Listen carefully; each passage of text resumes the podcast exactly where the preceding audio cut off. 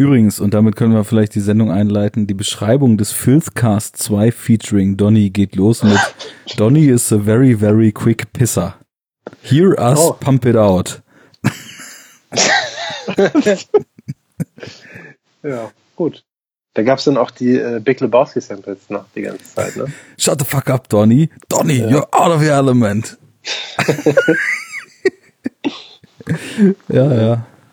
Haben die etwa uriniert während des Podcasts? Ja, scheinbar musste er während des Auflegens mal urinieren. Quick Pisser. Ja, das geht ja noch, wenn du einen Track laufen hast, dann musst du ja nichts erzählen. Dann kannst du schnell mal pinkeln gehen. Mhm. Bei uns muss dann immer äh, geschnitten werden. Wobei, jetzt, wo ich mit dem Handy aufnehme, könnte ich das theoretisch mitnehmen, wenn ich mal pinkeln muss. Ist, da geht doch nichts über so ein Flaschgeräusch auf dem Podcast. Ja, richtig. soll, es soll ja Leute geben, die dann direkt deabonnieren. so eine Kommentare. De-Abo. Mhm. De-Abo. De-Abo, Anzeige ist raus. Ja. Genau. Danke, Merkel. Ja.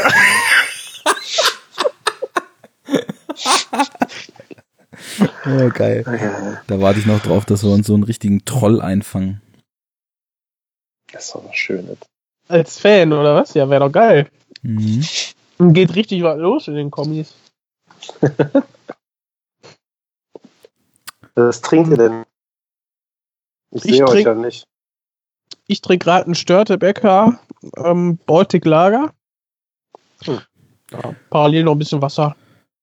Und ich ein feines Glas Il Pumo Primitivo, Primitivo San Marzano. Dieser Wein schmeckt okay. etwas rombenförmig, doch er ragt tief von den Rachen hinein. Mhm. Er schmeckt rombenförmig. ah ja. Ich habe diese Flasche Wein aufgemacht und dazu gibt es diese Nüsschen. Jetzt wäre euer Einsatz. Jetzt müsste mal einer sagen, oh, was schöne Nüsschen. Oh, was schöne Nüsschen. Ja, Wer macht denn sowas? Also. Ja, was soll das denn? es handelt sich um Mord. Mord im Zirkus Apollo. Clown Mitulski ermordet. oh Mann, ey. Ich muss den auffrischen. Ich kann nicht mitsprechen. Das ist tatsächlich ein Armutszeugnis allererster Güte. Du, ich kenne das alles auswendig, aber ich krieg's nicht in richtiger Reihenfolge raus, glaube ich. Ich sehe gerade die Szene. Die, das ist ja voll die Schleichwerbung mit den Nüsschen. Sind das die Ölchennüsschen? Ja. Ein edler Tropfen. Hm. Ich habe diesen Wein aufgemacht. Wie die Olle da im Hintergrund sitzt, ist ja der Hammer. Ach, Herr Kirschken, geben Sie mir doch nur eine Zigarette. Nö, nö. Ach, bitte nur eine. Sie nö. haben doch so viele. Herr Kirschken. Was, wie viel? Ich krieg's nicht auf Reihe. Wie viele Stangen hat er noch? Ich habe nur noch 40 Schachteln, sagt er. so. Solange man lebt, soll man rauchen. Und dafür brauche ich dafür die. Dafür brauche ich die. Ja. So, sollen wir jetzt wirklich mal anfangen? Ja, komm. Ja, gerne. Was machen wir eigentlich? Ja, das war ja jetzt die Frage. Müssten wir es demokratisch entscheiden, womit wir zumindest erstmal anfangen? Also, ich meine, ähm, wir hatten ja gesagt, wir machen beides. Ja. Jetzt ist die Frage, wie lange brauchen wir dafür? Ich glaube, für beides brauchen wir ziemlich lange, würde ich mal behaupten. Kommt ein bisschen drauf an. Äh, man kann das natürlich auch, habe ich gerade drüber nachgedacht, so ein bisschen ineinander verflechten. Also, dass man jetzt nicht so mega ausführlich ist mit ja. beiden, sondern halt beide zusammen macht einfach. Ne? Wenn man auch hin und her springt und sagt, weiß ich nicht, das wären wir wohl sowieso, oder? Ich meine, ja, genau, deshalb. Das ist so der Punkt. Wenn man über den neuen spricht, spricht man wahrscheinlich andauernd auch über den alten. Ja. Ja. Das, äh, ja. Dachte ja, ich so, okay, komm, man halt dann machen wir es einfach beides. Ja. Gut. Wir probieren es zumindest. Wenn es irgendwie auf halb zwölf zuläuft, dann sollten wir Stecker ziehen. Alles klar. Einmal räuspern für die Stimme.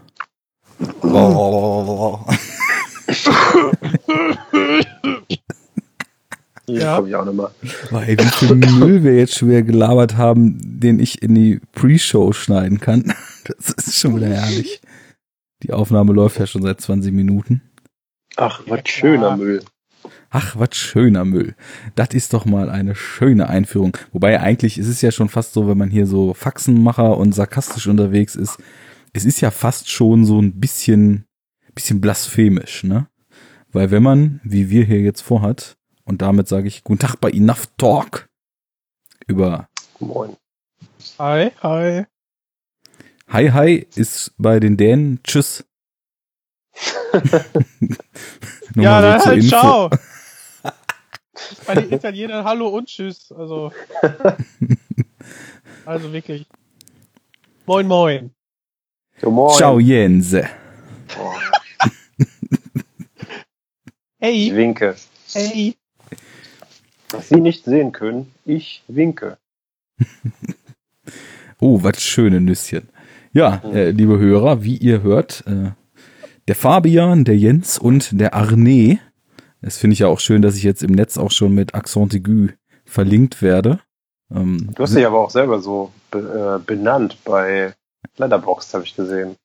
Ja, das ist ja, also eigentlich, wenn man, mein Jacker ist ja so ein historisch gewachsener Spitzname bei mir. Und da gehört dann, wenn man schon Jacker macht, gehört eigentlich Arne dazu. Weil ich wurde ja mal in einem Zeitungsbeitrag über einen Inline-Skate-Contest, in dem ich den zweiten Platz belegte, ähm, zu dem Franzosen Arne Jacker gemacht. ja, und Jacques. Jacquer. Je suis le Jacquer, l'Arne Jacquer. J'ai fait le Podcast. Jacquer statt Gaider? Ja, das war die Anmeldung, da saß ein Kumpel von mir und hat so die ganzen Anmeldesheets da angenommen und der hatte, oder beziehungsweise die haben das ausgefüllt, was man ihnen da gesagt hat. Und dann hat ein anderer Typ meinen Namen wie alle immer falsch geschrieben. Da meinte der Kumpel, nee, hier so und so musst du schreiben. Hat das durchgestrichen, wieder falsch geschrieben. Und der Kumpel hat da gerade den letzten Arm, äh, den rechten Arm gebrochen und hat dann mit links das nochmal durchgekritzelt und dann den Namen irgendwie drüber geschrieben. Konnte halt kein Mensch lesen. Und dann ist für die Platzierung an die Zeitung nur diese, diese Anmeldeliste mit den daneben geschriebenen Nummerierungen, wer welchen Platz gemacht hat, gegangen. Und dann, ja. es war halt in Celle, ne, was ja nicht sonderlich groß ist und der Contest war jetzt auch nicht irgendwie wirklich international. Es war aber irgendwie so ein Däne da, der halt total abgegangen ist. Und dann dachte die Zeitung wohl scheinbar, dass das doch irgendwie international war und haben dann auf dem ersten Platz den Dänen Kaspar Rolsgaard und auf dem zweiten Platz den Franzosen Arne Jacker gemacht. Und so ist das dann halt entstanden. Ich habe die Geschichte auch, glaube ich, mittlerweile schon fünfmal gehört, aber ist immer wieder gut. ja, es ist. Äh, nun, nun weiß man auch, woher Jacker kommt. Ja, geil. Genau. Und Jacker Monkey ist es dann, weil ja unser DJ-Kollektiv eine Zeit lang mal die Hero Monkeys waren. Und mhm. so ist es. Ich habe die E-Mail-Adresse auch weiterhin. Äh, aber bist du eigentlich auch ein Monkey irgendwie, Fabi? Ja, ja, ja. Nur Hero Monkey halt, ne? Auch in dem Kollektiv gewesen damals. Aber die Domain ist doch platt, also wie hast du denn die E-Mail-Adresse? Nein, nein, also meine, äh, in meiner privaten so. Google-Mail-Adresse steckt das mit drin. Ja, ich auch. Also ich habe, du, du bist ja, glaube ich, irgendwie tatsächlich Lawless Hero Monkeys, ne? Oder irgendwie so? Genau, ja, ja. Gut, bei mir ist die Kurzform mit Jackermonkey at Gmail, aber. Tja. Mhm. Und meine Wenigkeit ist dann Mojo Monkey, dann passt das doch. Ja, aber ja. deine E-Mail-Adresse, die ich jetzt mal hier nicht öffentlich nennen werde, die aber letztens in so ein paar hinter Thank den Kulissen Foren für großen Spaß gesorgt hat. Ey, ich habe mich voll gefreut, dass sie doch frei war. Ich weiß nicht, worum es geht. Das ist gemein. Okay, du kannst sie ja mal im Hintergrund tippen, damit sie nicht öffentlich wird. ja. ja so, wir schaffen schon mal. voll gut, wieder auf den Punkt zu kommen. Also ich wollte eigentlich gerade die Begrüßung machen und wollte und die Seriousness äh, hier mal genau die, die Seriousness mal ein bisschen hier in das dystopische Hannover, Bochum und Berlin des Jahres 2017 bringen. Denn hm, es sind nur noch glaub, zwei 2017 Jahre. 2017 ist überall dystopisch. Ne? Finde ich doch auch. Ja. Also spätestens seit Oktober 2016 ist alles dystopisch. Oder vielleicht auch einfach nur idiokratisch. Wer, wer weiß. Jo. so, da kommt seine E-Mail-Adresse. Ach so, ja, ja, mach ich mal mein Handy hier an. Gucken. äh, kleinen Moment. Da, jetzt sehe ich nur eure Gesichter hier. Wo ist der Chat? Da. okay. Ja, sehr gut. Die hätte ich auch genommen. ja. Also ohne F, ohne F ähm, gab's die nicht. Und dann mhm. mit F, ja, Hammer. ist ja noch besser. ja. Ja, gut. So. so, ich ziehe uns auf Linie. Wir befinden uns im Jahr 2017, nur noch zwei Jahre bis zum Jahr 2019. Und was da passiert, das dürfte wahrscheinlich jeder Science-Fiction-Nerd, jeder Mensch, der sich irgendwie ein bisschen mit äh, Meisterwerken der Filmgeschichte auseinandergesetzt hat und so weiter wissen. 2019 ist das Jahr von Blade Runner. Und 2017 ist das Jahr von Blade Runner 2049. Also 35 Jahre nach 1982 ist 30 Jahre nach 2019. Ne, dass das schon mal klar ist. Und ja. über diese zwei Filme wollen wir irgendwie heute versuchen zu sprechen, sind uns selber nicht so richtig klar, ob das irgendwie funktionieren kann, weil noch nicht mal ob nacheinander oder gleichzeitig geklärt ist und wir überhaupt noch nicht wissen, ob die Zeit, die uns hier zur Verfügung steht, auch nur dazu reicht, den ersten zur Hälfte zu besprechen. Aber das wird sich alles zeigen. Ähm, ich würde sagen, lass uns doch einfach mal damit einsteigen, dass äh, die Hörer von dir, Fabi, äh, von dem sie ja wahrscheinlich noch nicht in der Intensität wie Jens und ich es letztens in einer kurzen Abschweifung geschildert haben. da wurde mir direkt der Maulkorb verpasst. Hier. Nein, nein, nein, nicht so viel. äh, was du und, von und, Blade Runner hältst. Ja, äh, okay. Um es kurz zu machen, äh, das ist einer meiner Lieblingsfilme und auch wahrscheinlich einer meiner meistgesehenen Filme. Ähm, ja, ich glaube, das fasst es erstmal genug zusammen. Kurz und präzise. Ähm, ja, ja, doch. Also wenn, wenn ich halt meine Top 3 Filme irgendwo liste oder Top 4, wie jetzt bei Letterboxd oder sowas, da ist Blade Runner immer dabei. Ja, okay. Ähm, und das, äh, ich, ich kenne den mittlerweile relativ lange, aber bei weitem nicht so lange, wie ich ihn kennen könnte. Ähm, und ja, aber doch seit direkt seit der ersten Sichtung damals, was jetzt so ungefähr, ja, weiß nicht, ich glaube 2005 oder so war das, 2006 vielleicht. Ähm, seitdem ist er instant in meine Favoritenliste eingeflossen. Das finde ich spannend, mit dem späten erstmaligen Sehen und dann gleich so eine pure Liebe entwickeln. Weil ich weiß noch, wir haben damals auch so in etwa in dem Zeitraum, da haben wir uns ja auch ziemlich viel über Filme und über Games und über allen möglichen Nerd-Scheiß ausgetauscht. Und da bist du irgendwann völlig vom Glauben gefallen. Wir haben ja jetzt hier im Warmlabern schon die ganze Zeit von Drum and Bass der, der 2007 und 8er Jahre gesprochen. Und da haben wir irgendwann mal, hast du mir ganz freudig erzählt, dass du aus dem, und das dürfen sich jetzt die Hörer dann mal auf YouTube raussuchen, aus dem Track Essence of Life von dem DJ und Produzenten Machine das Vocal Sample identifiziert hast, was da in dem Track reingesampelt mhm. ist. Was ja, Time to die. genau, von Roy Betty stammt. Ja. Und dann haben, hast du irgendwie auch so viel von Blade Runner geschwärmt und ich wusste damals irgendwie gar nicht mehr so richtig, ob ich den eigentlich kenne oder ob ich den nicht kenne. Und mir ist dann, ähm, ich habe den dann eine Weile später nach diesen Unterhaltungen damals mal geguckt und da ist mir aufgefallen, dass mir da auf jeden Fall Sachen bekannt vorkamen, aber dass ich glaube ich in so einer sagen wir mal, noch nicht so richtig auf äh, Deepness in Filmen bedachten und noch nicht mit langsamen Filmen klarkommenden Sturm- und Drangzeit, den schon mal gesehen hatte, aber irgendwie so als not really my cup, weil zu langsam und vielleicht war das auch so in der Zeit, wo man halt irgendwie so als Teenager so überwiegend so Action- und Splatter-Scheiß abgefeiert hat. Also irgendwie habe ich den wohl schon mal früh gesehen und das war nicht so richtig mein Ding. Aber als ich ihn dann wieder geschaut habe, war ich auch total hin und weg und habe aber gemerkt, dass also irgendwie so den kompletten Zugang, den habe ich erst mit immer häufigerem Schauen so gekriegt. Und mittlerweile würde ich auch sagen, dass es, glaube ich, kaum einen Film gibt, der mich so reinzieht und so enorm gefangen nimmt in seiner Welt, seiner Atmosphäre, seinen Themen, seinen Figuren, seinem alles einfach, wie, wie Blade Runner. Das ist schon total gewachsen über die Zeit. Aber bei dir war dann halt so direkt wie angeknipst die Liebe da, ja? Ja, ja, auf jeden Fall. Also, wie gesagt, ich musste ungefähr 17, 18 gewesen sein, wo ich den gesehen habe.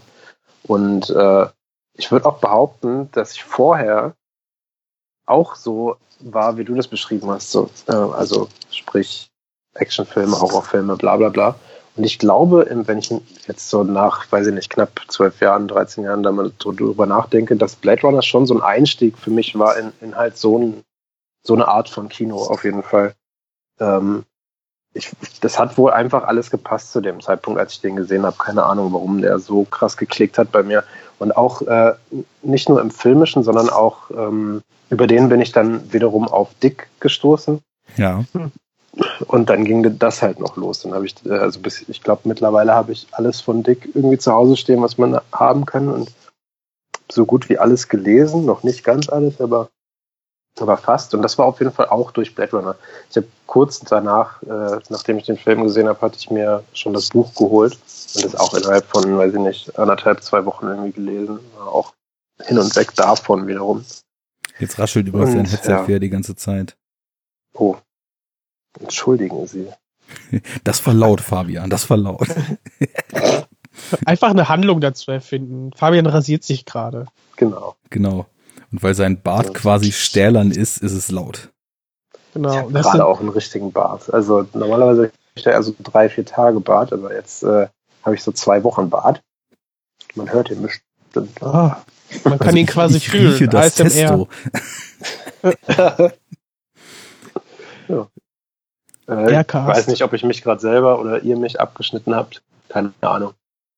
ich mag Blade Runner und ich mag Philip K. Dick. Punkt. Hm. Jo. Ja, bei mir ist es so, ich hatte ich auch schon mal, glaube ich, gesagt, ähm, mir wurde ja auch empfohlen, man kriegt halt irgendwie so mit, ich weiß gar nicht, wo ich genau das her habe. Ähm, hier, guck dir mal Blade Runner an, ist gut. und gut ist dabei noch untertrieben, äh, wie der dann irgendwie so in der Gunst beworben wurde.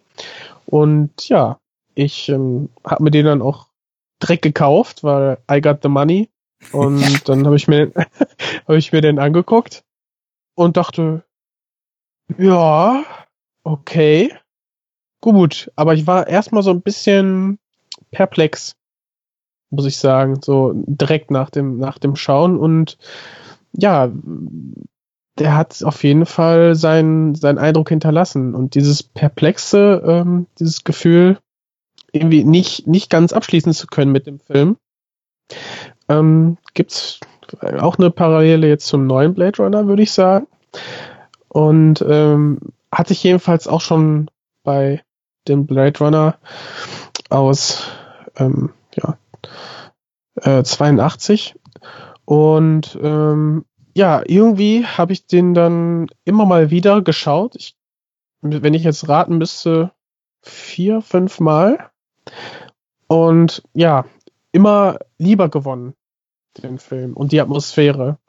Und ähm, ja, es ist so ein, so ein Film, der auch so langsam ans Herz wächst. Aber ich könnte nicht behaupten, wie du, Fabi, dass ich den als einen meiner Lieblingsfilme oder so bezeichnen würde. Hm. Ja, also wie ich schon meinte, das war, ich glaube, ich habe den zu einem genau richtigen Zeitpunkt geguckt, wo ich halt auch schon irgendwie so auf Cyberpunk gepolt war. Die äh, Musik und so, das, das war mir auch im Vorfeld schon bekannt. Also die Musik hatte ich schon gehört, den Vangelis-Score. Mhm. Und ähm, vor allem auch, das ist eigentlich ganz witzig, ist mir vorhin noch eingefallen, ich habe irgendwie in späten 90ern, glaube ich, äh, das Blade Runner Point-and-Click-Adventure äh, gespielt. weiß nicht, ob, kennt ihr das? Ich habe gelesen, dass es ähm, das gibt, ja. von, von Westwood. Das ist die, die äh, Command Conquer gemacht haben.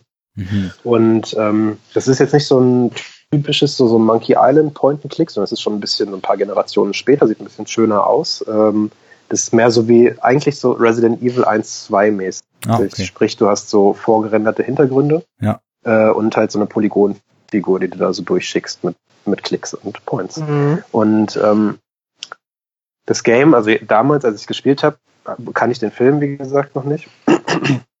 Aber heute, wo ich den Film kenne, kann ich auch sagen, das ist halt eine extrem gute Wiedergabe der Atmosphäre des Spiels war. Also das ist eine Parallelhandlung zum Film. Äh, genau, Atmosphäre des Films, wollte ich sagen. Sehr gut äh, eingefangen und wiedergegeben hat. Er will ihm auch sein. Ähm, also ich, ich, ich habe eh immer schon irgendwie Bock auf, auf so eine Thematiken gehabt und äh, ja, hat einfach gepasst, glaube ich. Das Besondere ist ja, dass es so eine schöne Verschmelzung ist von ja, vielen Film-Noir-Elementen und ähm, ja, Science-Fiction. Ne? So eine schöne Verschmelzung irgendwie. Die Kombination, die er, glaube ich, auch erfunden hat, wenn ich mich nicht ganz täusche, Ridley Scott, der Regisseur. Hm, meinst du jetzt Sci-Fi und Noir zusammenzubringen, mhm, oder? Genau. Ich weiß nicht, ob unbedingt erfunden, aber also ja, das äh, da müsste jetzt auch lügen, keine Ahnung, weiß ich nicht. Mag sein. Ist ja so Dark City und sowas, ja ungefähr ähnlicher Zeitraum auch, ne? Mhm, kaum, aber glaube ich später. Okay. Dark City ist über zehn Jahre später erst gekommen. Echt? Ist der nicht irgendwie so 84 oder sowas? Nee, nee, der, der ist aus den 90ern. Au, au, okay. Ich glaube 98 krass. oder so sogar. Nein, erzähl den, nicht Ich glaube, den hat Alex Proyas noch nach The Crow gemacht. Okay. Ja. Also mir fällt auf Anhieb auch. 98. Um ja. Leute, äh, verwechsel ich den entweder oder der wirkt wesentlich älter als er ist. also ich habe jetzt auch so im, im Zuge der. Aber der wirkt doch älter, das stimmt. Ja, ist halt, ist halt auch so diese Noir-Atmosphäre ganz gut Total. getroffen und die hat natürlich immer so was Nostalgisches, Retroartiges. Und ich hatte mhm. jetzt auch, ich würde jetzt nicht sagen, in Vorbereitung auf diese Sendung hier, weil alles, was ich mir in letzter Zeit zu Blade Runner und Blade Runner 2049 reingezogen habe, war halt im Nachhall des Sequels jetzt, ne, weil ich einfach natürlich wieder Bock gekriegt habe, mich mit der Materie zu befassen. Und da wurde halt schon immer so zumindest äh, als populärer Vertreter von diesem Cyber Noir ähm, Blade Runner dann tatsächlich so als Original genannt und solche Geschichten wie Dark City etc. dann schon so in der Tradition des Ganzen äh, oder auch okay. Ghost in the Shell und so weiter dann eben genannt. Mhm. Mir fällt jetzt Ghost auch. In the Shell ist ja schon eher ein klassischer Cyberpunk, ehrlich gesagt, oder? Das ist ja, schon, schon, schon, ja. Der Noir-Aspekt ist da jetzt nicht so bestechend, ja. ehrlich gesagt. Aber dieses ganze, diese ganzen Rohre und diese Industrieoptik. Ähm, Aber das ist eher Cyberpunk, würde ich jetzt behaupten. Also das, das ja, würde ich auch sagen, aber ich, das, da hast du auch Wurzeln, würde ich ähm, sagen, in, in Blade Runner, ne? Du hast da ja auch sehr. Ja, die, ja? ja, stimme ich dir vollkommen zu, aber das ist, äh, das ist nicht der Noir-Aspekt für mich an Blade Runner. Nee, nee.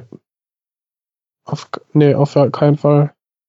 Nee, du hast halt diesen Detective, ähm, der ja, von dem man schwer einschätzen kann, so ein bisschen äh, raubeinig, so ein bisschen, in, dann äh, verkörpert dann von Harrison Ford, ähm, der engagiert wird gegen seinen Willen so ein bisschen, äh, ne? Rick Deckard, der da einen Fall lösen muss. Ähm, die Femme Fatale stößt dann später drauf hinzu und ähm, ansonsten gibt's noch einige optische Referenzen, ne? Ja, ich ja, finde, genau. beim Film Noir wird auch immer viel zu stark der Detective und dass es so eine Krimi-Story gibt, so in der Nachbetrachtung in den Vordergrund gezogen. Aber eigentlich ist ja beim Film Noir auch unheimlich wichtig, was für eine Rolle so die Welt und der beklemmende Anschein, den diese Stadt zum Beispiel, in der Det der Detective auch so mehr oder weniger sich verliert, weil die Stadt auch damals schon so molochartig immer wirkte, was das für eine Rolle ja. spielt.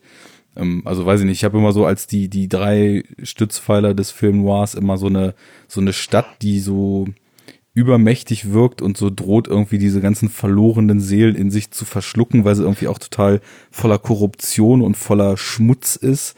und dann halt mhm. halt femme fatale und den, den Ermittler und den Fall, der aber auch irgendwie gebrochen ist und so ein bisschen äh, ja auch am Ende ist so, ne? Und bei Deckard ist es ja auch schon so, dass er eigentlich schon den Job gar nicht mehr macht und dann auch gar keinen Bock drauf hat, aber wieder irgendwie ins Game geholt wird, weil dann eben doch wieder Replikanten auftauchen. Mhm. Ohnehin ist das aber auch irgendwie verdammt schwierig, ne? So ein so dieses ist es ein Genre, ähm, Film Noir, ähm, dann zu definieren, ne? Also da gibt's irgendwie keine, keine einheitlichen Genre-Definitionen, die man wohl immer ähm, anlegen kann, um dann zweifelsfrei zu sagen, so, das ist jetzt ein Film noir und das nicht. Sondern das ähm, ist, glaube ich, eine Ansammlung an ja, Stilmitteln und Motiven. So, ja, ne? Stil, genau, ja. Die dann erfüllt werden und dann kann man das alles irgendwie dem Noir zurechnen, wie ich sagen würde.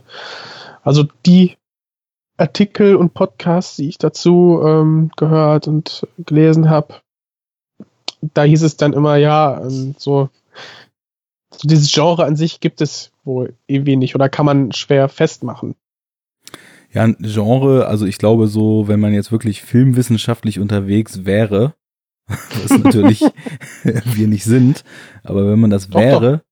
dann dann wäre die Genre-Definition tatsächlich nichts was, äh, was auf den Film Noir so zutrifft, sondern das ist dann halt eher, keine Ahnung, eine Strömung oder irgendwas in der Richtung.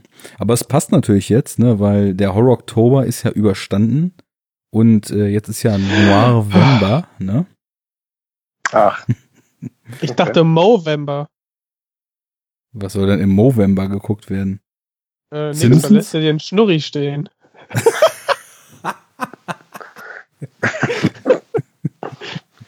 ja, aber November passt natürlich zum Filmpodcast. Okay. Okay. Also am besten wäre es, wenn du dir jetzt auch noch ein Schnurri hättest stehen lassen für die ganze Sache. Dann muss ich ja den Rest abrasieren. Nee, nee. Oh, das wäre aber geil. könnte ich auch dienen. Eine Balkenparade. Ich glaube schon. Ja.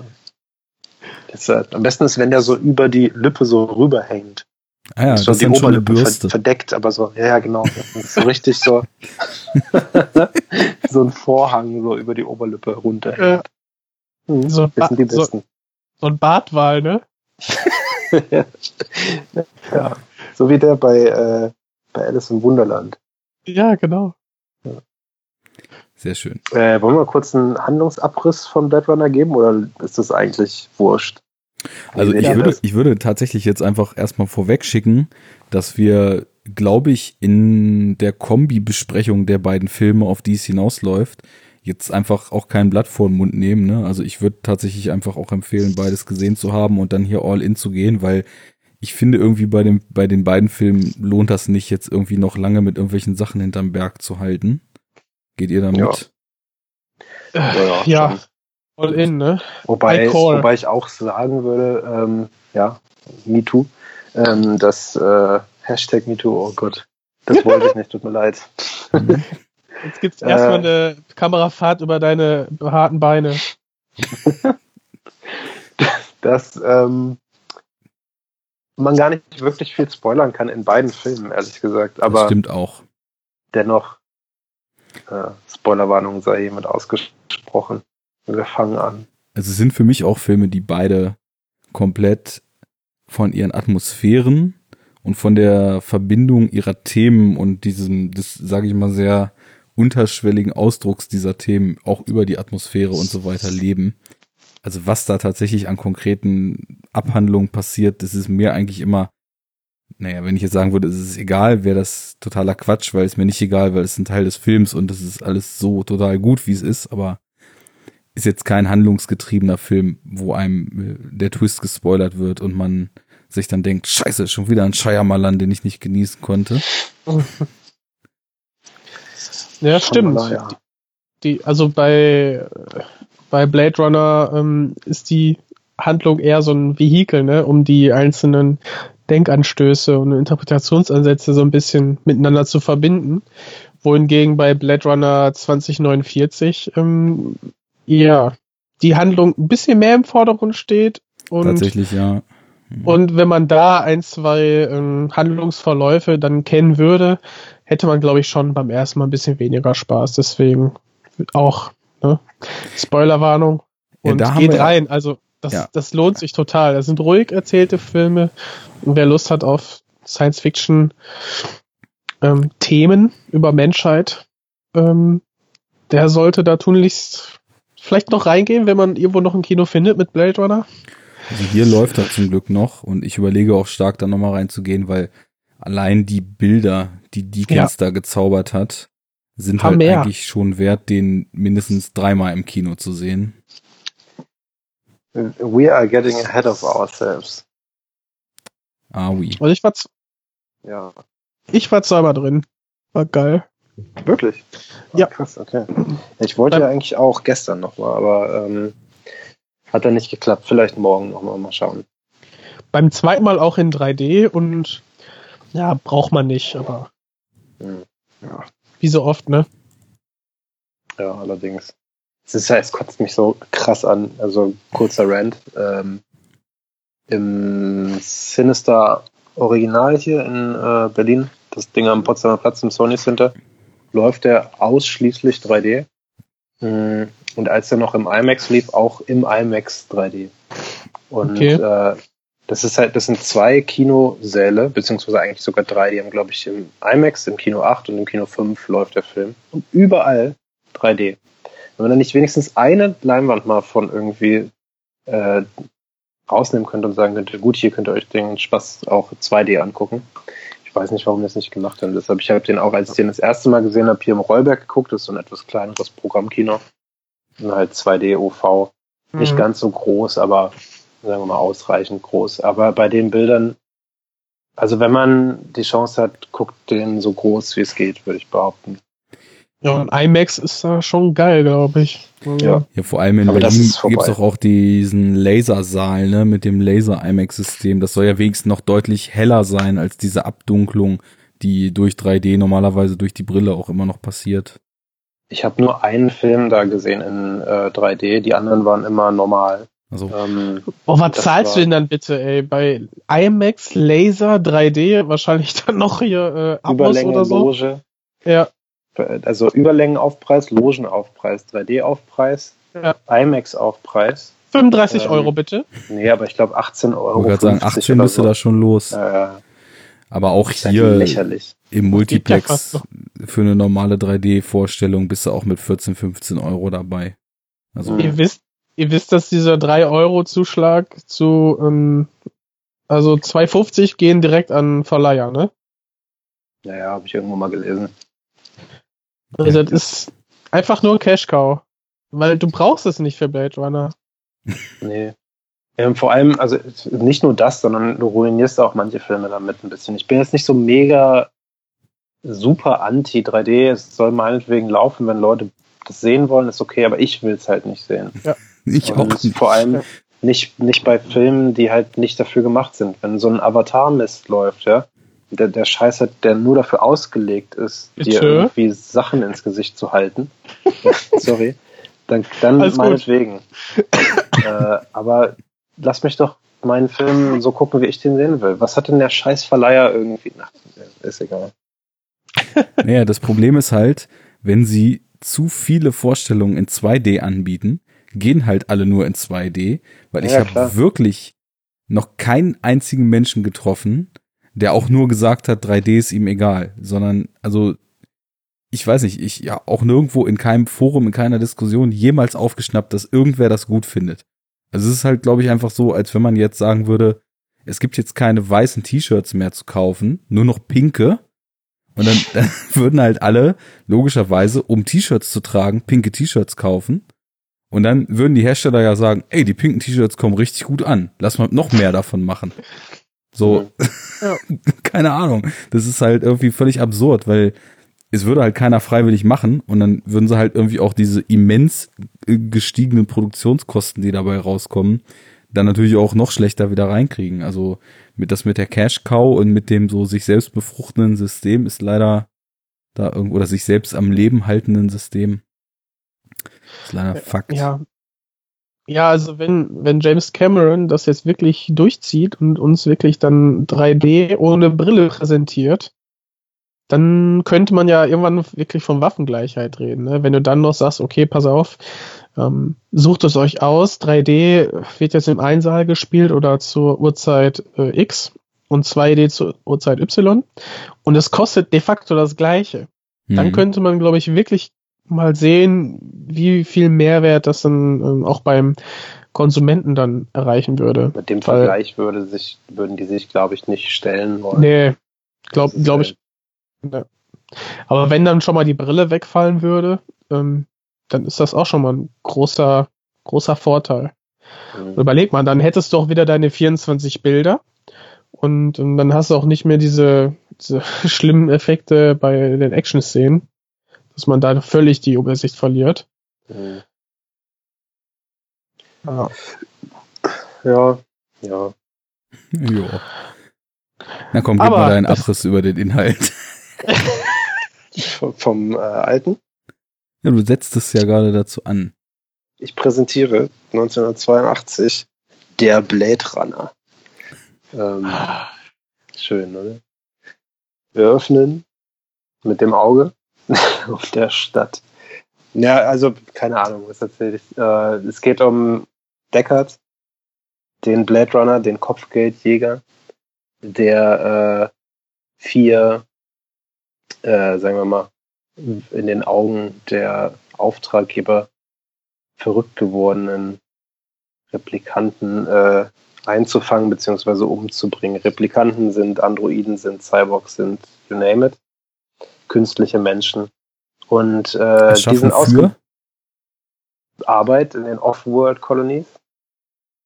Grundsätzlich glaube ich. Also es gibt, glaube ich, verschiedene Varianten. Ne? Also es gibt so, so Kampf-Android-Replikanten äh, äh, und, und Arbeiter und so weiter. Es gibt ja, auch Tiere. ja, genau. Man kann alles synthetisch herstellen. Ich hatte aber jetzt im, ich habe jetzt dann quasi den, den ursprünglichen Blade Runner dann auch jetzt nochmal aufgefrischt, auch Mhm. Wenn das wahrscheinlich dann jetzt auch im zweistelligen Bereich mittlerweile ist, wie oft ich den gesehen habe, aber ist ja dann oh. doch so, egal wie gut man einen Film kennt, so die kleinsten Details sind dann doch irgendwie weg, wenn man das nur aus dem Kopf bespricht. Und ja. ich glaube, dass tatsächlich ganz explizit im Vorspann steht, dass die Replikanten gebaut wurden, um diese Kolonien zu erschließen. Also wirklich als Arbeitssklaven designt. Und natürlich, klar, es gibt verschiedene Funktionen, ne? Also Militaries und irgendwie auch so Lustmodelle. Lustmodelle. also was. Aber ursprünglich so Arbeitssklaven. Genau. Und die, um die es da geht, sind ja diese Nexus 6. Ne? Äh, Im ersten, also gener sechste Generation oder sowas von den Replikanten. Und äh, ich weiß gar nicht, ob das auch noch in den äh, wie nennt man das nochmal? Pre-Credits? Nee. Title Crawl. Ja, ist ja kein richtiger Crawl, ne? Aber genau. Titelkarte, Title Card. Ist Title Crawl nur bei Star Wars Card. eigentlich, weil es halt crawlt? Ja. Title Card? Das ist der Crawler. er rotiert und er fluoresziert. Mhm. Und er sagt, in the fruit of the sinner lies. naja, gut, das ist was anderes. Ja, nee, beneath äh, the Würde ich jetzt aber auch nicht äh, aus dem Kopf, glaube ich, hinkriegen, den Satz war, war es nicht hm. irgendwas mit Beneath the Strangling? Ach nee, ach, keine Ahnung. Ja. Strangling Fruit ist es auf jeden mhm. Fall, ne? Aber ja. dazu mehr wann anders. Ja. Zwinker, Zwinker. ähm, Replikanten. Ich sehe mich komplett verheddert. Was ist denn los? also ja, Replikanten, äh, vier Stück davon kommen dann ja zurück auf die Erde. Ja, genau.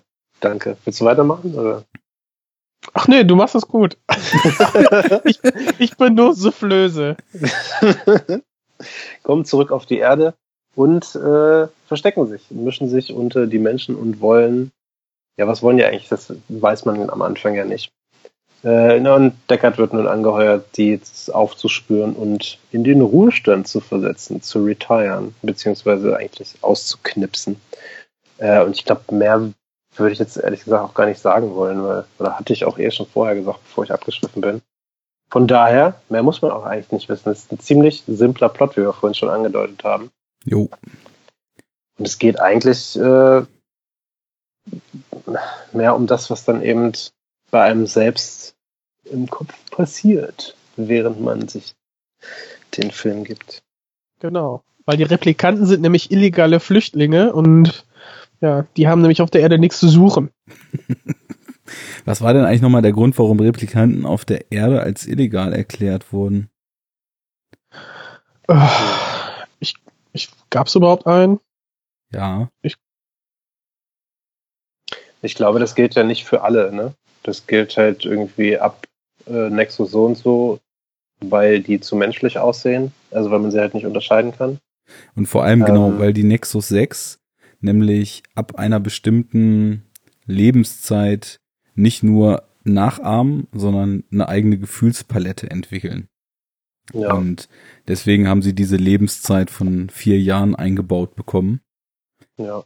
Und ja, das, das macht für mich schon einmal erstmal so eine der Kernfragen eigentlich direkt schon zu Beginn auf. Und ich finde das ganz schön, weil je öfter man den Film schaut, desto mehr hat man ja auch schon über ihn nachgedacht, desto mehr hat man ihn schon so in sich aufgesogen und desto mehr nimmt man da halt auch immer wieder mit rein in den Film. Und das, da denke ich mir dann jetzt irgendwie schon, wenn ich den sehe, immer gleich, also es ist halt bekannt, dass das Wesen sind, die man erschaffen hat, die dann irgendwann dazu neigen, eigene Gefühle zu entwickeln. Und dann wird bewusst die Entscheidung getroffen, aufgrund dessen, äh, weil sie ja dadurch quasi eine Konkurrenz zu den Menschen darstellen, äh, ihre Lebenszeit zu limitieren und sie dann halt eben dann einen künstlichen Tod sterben zu lassen. Und das ist irgendwie schon relativ früh im Film so ein Gedanke, der alles, was später noch kommt, so schon in sich trägt. Alles, was später dann ausformuliert oder irgendwie so skizziert wird, dass man das selber für sich ausformulieren kann. Eigentlich so diese Frage, wieso man sich eigentlich das Recht rausnimmt, ja, intelligente Wesen zu schaffen, aber dann ihnen doch das Recht, ein intelligentes Wesen zu sein, nicht zugesteht. Also, wie ich das herausgesehen ähm, habe, war es immer so, dass sie dann Angst hatten, dass diese Sklaven, dass sie die halt nicht mehr kontrollieren können. Eben weil die eine Persönlichkeit entwickeln und dann mit der ähm, Persönlichkeit ein, ja, ein Selbstverständnis und somit dann ja eigene Absichten dann ausformen können. Und ja, vielleicht ist das wirklich der Grund, weshalb die dann ähm, gehen müssen, ausgeknipst werden müssen. Warum die deswegen jetzt aber auf der Erde verboten sind, weiß ich nicht. Ich hab, weiß, weiß ich nicht. Habt ihr jetzt auch keine, keine Idee, ne?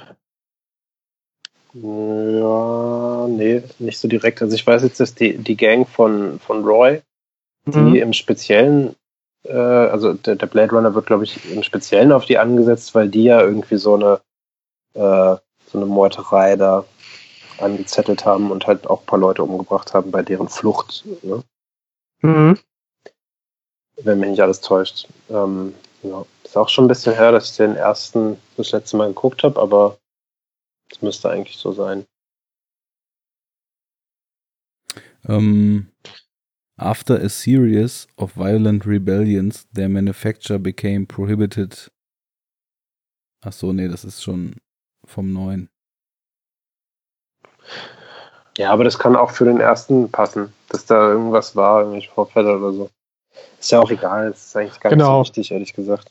Im Prinzip kriegt man halt sehr schnell mit, okay, ähm, da werden Menschen im Prinzip oder menschenähnliche Wesen, die eigentlich viel menschlicher sind als diese gefühlskalten Menschen selber, äh, werden umgebracht aus, ja, aus ähm, einem Reglement heraus, was man nicht so richtig nachvollziehen kann, denn ja, nach einer Weile ähm, fängt der Zuschauer ja oder ich als Zuschauer und ihr denke ich mal auch auch dann an eher mit den ähm, Replikanten ähm, äh, sich zu identifizieren und im Prinzip ähm, ja entwickelt sich dann echt so ein Spannungsfeld heraus, in dem man die Frage, die Arne gerade eingeworfen hat, äh, in sich umwälzt. So, warum, warum ist dieses Leben weniger wert als ein anderes?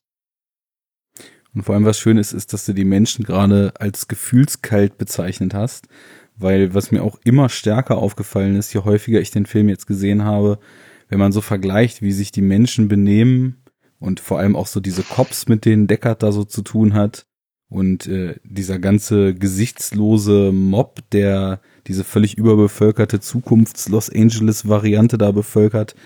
Und im Vergleich dann dazu die Replikanten, dann sind eigentlich alle Leute im Film, die Dinge sagen, die irgendwie so eine gewisse Bildlichkeit oder Poesie sogar oder irgendwie was auch immer in sich haben, eigentlich eher die Replikanten anstatt die Menschen. Und das hat natürlich auch so was Evolutionäres, dass die Menschen, die ursprünglich mal irgendwie hunderte und tausende Jahre vorweg immer irgendwie Kunst, Poesie, Emotion und so weiter hochgehalten haben, zu so einer ausgebrannten Schatten ihrer selbst geworden sind, zumindest die Menschen, die auf diesen doch sehr runtergekommenen Resten der Erde verblieben sind. Und dass die Leute oder die die Wesen, die das, was man eigentlich alles so als menschlich assoziiert, dann teilweise in so auch ganz beiläufigen Momenten zeigen, dass das dann eher die künstlichen sind. Und ja, dieser, dieser Weg zu der Erkenntnis, ähm, was, was diese Wesen eigentlich sind und wie man sie zu nehmen hat, ist natürlich auch irgendwie so ein, so ein Kern des Ganzen. Wie sie vom, vom It zum Menschen werden. Das, das ist einfach sprachlich ganz schön gelöst, so. Das Blade, das hier, das äh, Deckard am Anfang noch von, von It spricht und sich dann da auch ziemlich wandelt, so, als, als unsere vermeintliche Identifikationsfigur. Als er dann auf ähm, Rachel trifft, meinst du, ne? Ja, unter anderem das und ähm, ich meine, er hat ja auch am Anfang gar keine Probleme, die einfach abzuknallen. Und ja, spricht noch von it, so how can it not know what it is? Mhm. Als er dann, bevor er den Void Camp Test da mit Rachel macht. Und äh, später ist es dann ja so, dass eigentlich der menschlichste Akt des ganzen Films. Also, das ist sowieso das Finale, was ja dann irgendwie auch so antiklimatisch ist. So erst halt diese Verfolgungsjagd durch das Haus und dann die Szene auf dem Dach, wo eigentlich so das Schönste, was ein Mensch vielleicht in der gesamten Filmgeschichte, äh, zumindest in dem Film, aber so von sich gibt, dann eben von, von dem Replikanten kommt.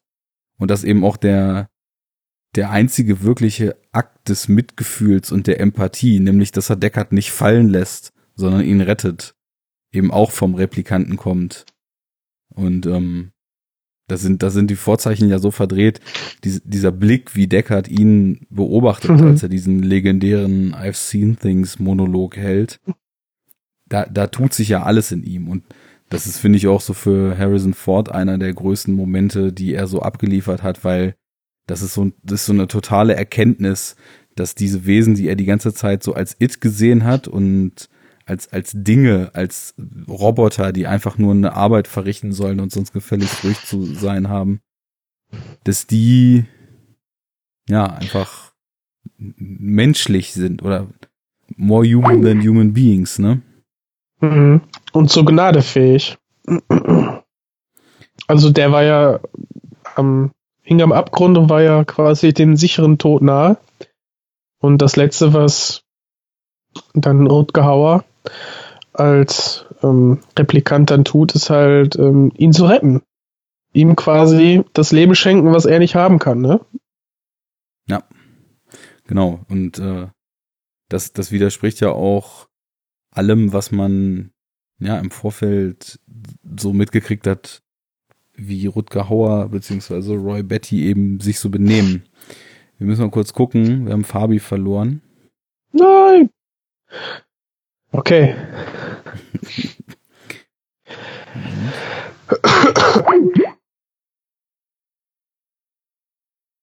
Hallo, hallo. Ja.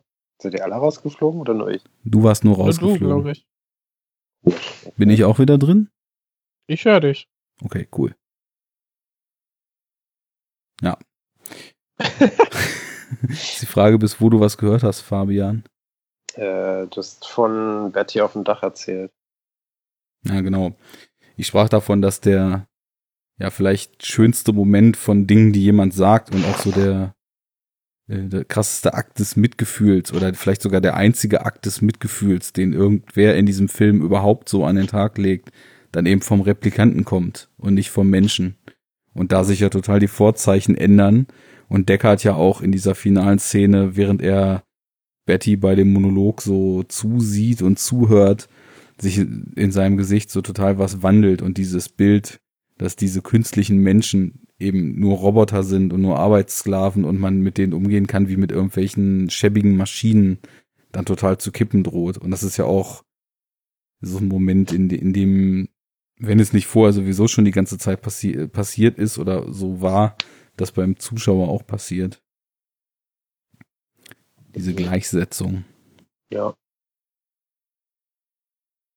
Genau, und dass quasi Roy Betty ja ihm das Leben schenkt, ne? das, was er nicht, nicht haben kann, was ihm nicht verlängert wurde. Genau. Und ja. Ja, das war ja auch das ursprüngliche Ziel, ne? weshalb die Replikanten ja auf die Erde gekommen sind. Die wollten ja zu ihrem Erschaffer und äh, mehr Lebenszeit bekommen. Quasi diese äh, Amortisationszeit, äh, ne, die, ja, die nach vier Jahren die, diese, diese künstliche Lebenssperre wollten sie ja quasi rausgenommen bekommen. Mhm. Deswegen sind jetzt so Tyrell ja. gefahren. Wobei, nach und nach äh, suchen die so einzelne Leute auch auf.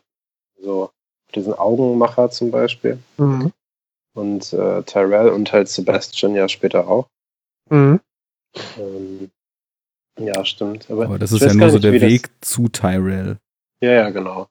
Ich weiß gar nicht mehr, wie das kommuniziert wird im Film, äh, wie sie, warum die Lebensspanne nur vier Jahre beträgt. Aber ja, das glaube, war der Punkt, weil sie quasi nach zu langer Lebenszeit sowas wie ja, eigene Gefühle. Nee, das, das meine ich nicht. Ich meine jetzt richtig äh, halt ähm, mechanisch gesehen. Das steht also, schon in, in den Titelcards. Ja, ja. Ich frage mich nur, also ob, ob die dann halt sich so selbst zerstören oder ob die Batterie ausläuft. Weil ich glaube, mich nämlich zu erinnern, dass im Buch halt auch äh, von der Batterie halt die Rede ist, die eben nur bis dann und dann läuft und dann halt äh, ähm, leer ist, sondern nicht auswechselbare. Und, ähm, das heißt, die äh, Tyrell, selbst wenn er wollte, hätte es auch gar nicht machen können. Gibt, Im Film gibt es den Dialog zwischen Tyrell und Roy Betty, als sie dann über JF Sebastian und de, den Schachtrick den Weg mhm. zu Tyrell gefunden haben. Äh, da spricht er mit ihm, könnte man nicht dies oder das oder das probieren und dann kicken die da so ein bisschen Science Gibberish mit irgendwelchen maskierenden Proteinen oder äh, Sulfonen oder irgendwelchen methylierenden Substanzen, die man benutzen könnte. Okay, und es wird ja. halt immer Tyrell sagt dann immer, es funktioniert alles nicht. Irgendwie der, der mutierte DNA-Strang wird dann doch wieder zu einem, ich glaube, Virus werden oder so und wird das Gewebe doch wieder lahmlegen. Also es, es scheint irgendwie, zumindest im Film, so mechanisch derart kommuniziert mhm. zu sein, dass dann so eine genetische Kodierung drin liegt. Und es wird ja auch im Finale dann dem Roy einmal die Hand schon steif, ja. wo er sich dann ah, ja, ja, selber was durch piekt, um da wieder Leben reinzukriegen. Und das ist natürlich auch eine schöne Geste, weil es ist ja genau die Hand, mit der er dann Deckard rettet und auch wieder hochzieht. Also ist ja quasi so, er hat halt, er hat halt, wenn er es nicht geschafft hätte, seine Uhr für diesen kleinen oder innere Uhr, die ihm einprogrammiert worden war, für den kleinen Moment nochmal so ein Stückchen zurückzudrehen, dann wäre halt auch Deckard nicht zu retten gewesen. Und ja, irgendwie nach diesem Gespräch sieht er es dann ja ein, dass es anscheinend keine Rettung für ihn gibt und ja, dann passiert ja diese schöne Wandlung eben noch. Hm. Zur ja, Taube. Hä? Zur, zur Taube. ja. Diese höchst eigenartige Slow-Mo noch. Diese kurze. Weiße Tiere spielen halt auch eine große Rolle. Ja. Ach, stimmt, die Schlange ist auch weiß, ne? Nee, das eine. Eule sowieso. Ja, gut, ach, stimmt, das gibt's auch noch. Ja, aber es gibt ja auch die weiße Schlange und die weiße Eule. Aber. Die sind aber, glaube ich, gar nicht echt weiß. Echt, war die weiß? Auf jeden Fall, die, Papier, die papierenden Tiere sind ja auch weiß. Genau. Die Origami-Tiere. Ja, aber das ist ja auch ein Einhorn, ne? Beziehungsweise auch an einer Stelle ein Schwan, aber der, wer ist der Gaff, der die faltet? Genau. Der, ähm, mhm. Ja, okay, da können wir auch nochmal drüber reden. Die Cuts, die verschiedenen. Äh, und ähm, Ridley Scotts Auslegung des Ganzen. Ähm, ja, weißt du da ein bisschen was zu? Weil das, ich bin da nur so semi bewandert. Ich, also jetzt, wie viele Cuts es insgesamt gibt, weiß ich jetzt nicht. Ich glaube, es sind vier, könnte aber auch könnten fünf sein. Nee, es gibt fünf. Es gibt den Workprint, der wohl, das ist die das Fassung. Der nur für, die, fürs Testscreening genau, oder was, ne? Ja. Die dann sehr desaströses Feedback bekommen hat. Dann gibt's eine US-Kinofassung, eine europäische Mit, Kinofassung, Director's Cut und Final Cut. Genau, und das, äh, die US-Kinofassung ist die mit dem Voice-Over. Ne? Genau. Die, ähm, das Test-Screening-Ding äh, ist ohne Voice-Over, die europäische, oder weiß ich nicht, was da los ist. Ehrlich gesagt. Ähm, ich glaube, die hatten ein anderes Directors Ende. Ich bin mir aber nicht ganz sicher. Ein anderes Ende als die US-Kinofassung? Ja. Oh, okay. Ja, keine Ahnung, aber jetzt im, im, Final Cut letztlich ist es dann ja so, dass diese Einhorn-Träume äh, in Anführungszeichen da noch mit eingebaut werden. Und auch eben so, dass äh, Ridley Scott dann das so kommuniziert, dass halt eben Deckard auch ein Replikant ist was ich halt irgendwie nicht cool finde und was auch keinen Sinn macht und auch, ich glaube, niemand außer Ridley Scott findet das gut. Dass Deckard ein Replikant ist. Genau. Mhm. Ja, ich, das würde tatsächlich irgendwie nicht richtig viel Sinn machen. Ja, aber das sieht Ridley Scott so. Deshalb bin ich auch ganz froh, dass er mit dem neuen Film dann zumindest regiestuhlmäßig nicht so viel zu tun hatte. Es, ich meine, das Interessante ist ja die Frage, ist er einer oder nicht? Das ist ja, bleibt ja ambivalent. Du kannst ja mhm. beides auslegen. Ja, aber und wenn man den Final Cut nimmt, beziehungsweise das, was Scott sagt, dann kannst du es nicht mehr auslegen. Aber, ne, und, und dadurch macht er sich eigentlich seinen eigenen Film kaputt, was er ja ganz genau. macht. Genau, deswegen. stimmt. Das ist tatsächlich deswegen, so, ja. Deswegen sagen auch alle so, ach, alter Mann, halt den Mund, ne? So, besch beschmutzt, beschmutzt dein, dein, dein Erbe nicht. Mhm. Ähm, in einem Interview, ich glaube, äh, sagt das, glaube ich, Harrison Ford auch selber und ähm, meinte, ja, für uns, für, für ihn war das nicht klar und er findet das halt nicht eindeutig und es ist halt interessanter, die Frage offen zu halten. Also, ja, vor allem, ich glaube, da sind sich, da sind sich alle einig und nehmen eine andere Position ein als äh, Herr Scott selbst. Was würde es denn auch bringen, sagen wir mal jetzt, wenn er ein Replikant wäre, weil diesen, diesen Arc und diesen emotionalen Impact was es bedeuten würde, so sein, sein Leben oder zu denken, man hätte sein Leben gelebt und hätte Erinnerungen und so weiter und dann rauszufinden, dass man Replikant ist, das haben wir doch schon bei Rachel, die halt der erste ja, Nexus ist mit implantierten Erinnerungen und von, von ihren Kindheitserinnerungen mit den Spinnen erzählt und so weiter. Und dann kommt sie ja dann das, später. Hä? Das, das Einzige, was das bringt, das so zu sehen wie Ridley Scott, ist halt, noch so einen M. Night S-Punkt-Twist ranzuhängen. Ja. So. Aber eigentlich war es so. Du, du, du. Das, also ist halt so, ja, okay. Cool, danke. Ich guck doch den anderen lieber. Nee, aber die also, Sache ist auch, ähm, es bringt ja immer noch nichts, weil ein Twist ist ja nur, bringt ja nur was, wenn im Endeffekt ähm, du dann später alles mit anderen Augen siehst. Und ich meine, wenn er jetzt oh. ein Replikant ist, ohne es zu wissen, ähm, gut, was würde uns das sagen darüber, dass er eben andere Replikanten in den Ruhestand schickt? Mhm. Kann ja, man das, das noch anders sehen? Nö, ehrlich gesagt nicht.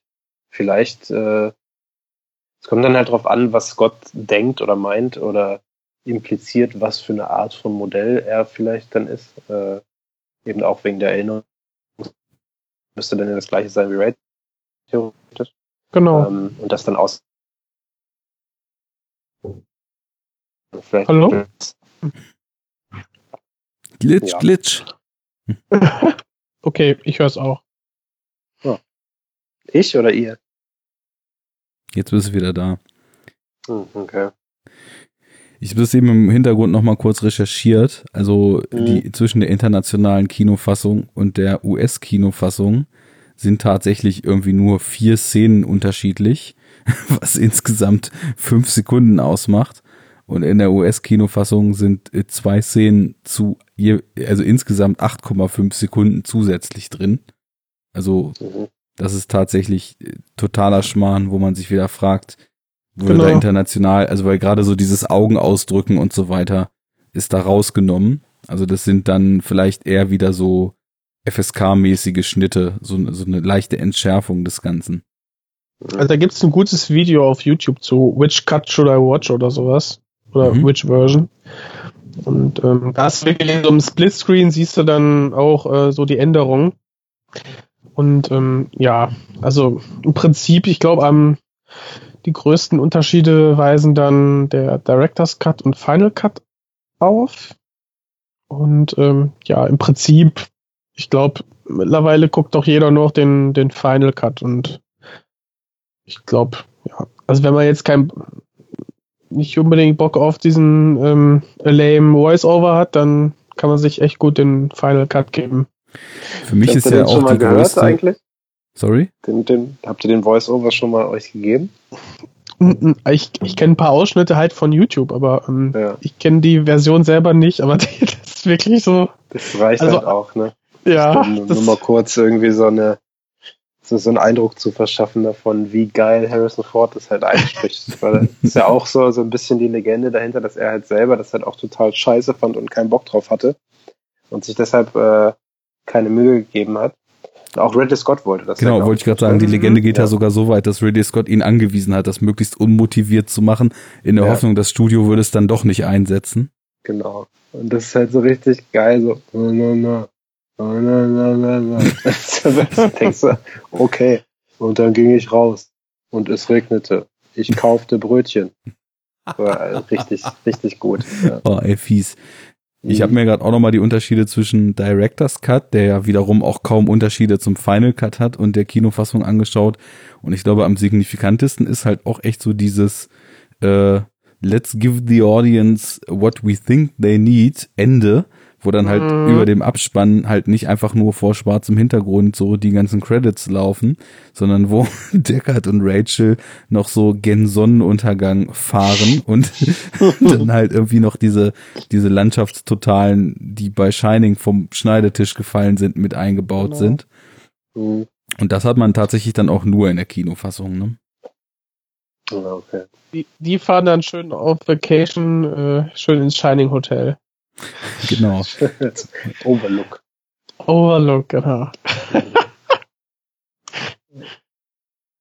Ja gut, ich sag's mal so, also ähm, was natürlich auch, also was man natürlich schon sagen muss, wenn man jetzt die Fassung so vergleicht, ähm, dieses Einhorn, was da reingeschnitten ist, das ist ja erst im Director's Cut und Final Cut dann eben auch äh, dazugekommen bzw. übernommen worden.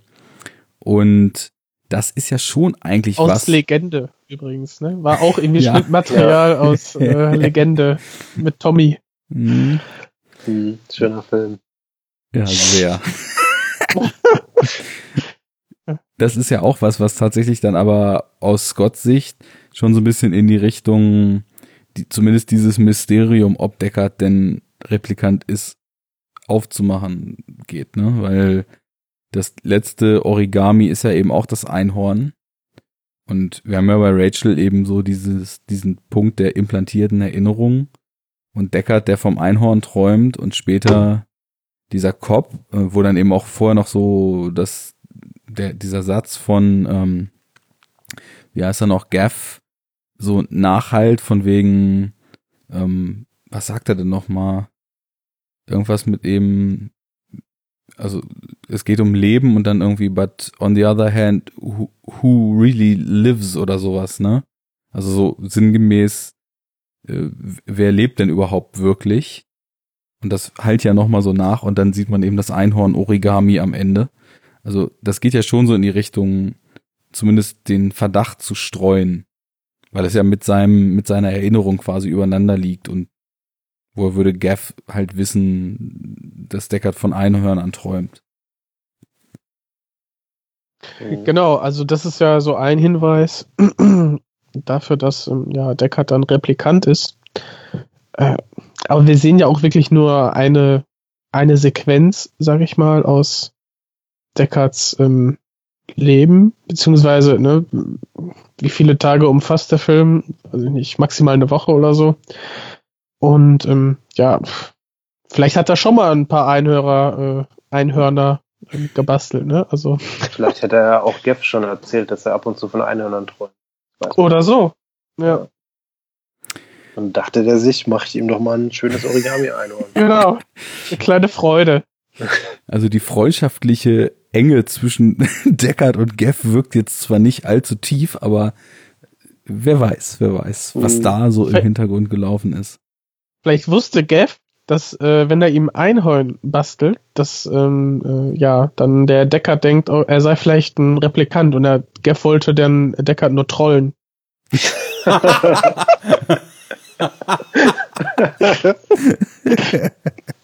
ah, ja, genau. Ja. Und im, im, Sequel baut er ihm dann einen Echsenmenschen-Origami, ne?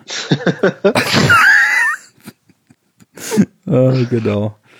Und die, wie heißen sie nochmal, Slider versprühen Chemtrails im sauren Regen.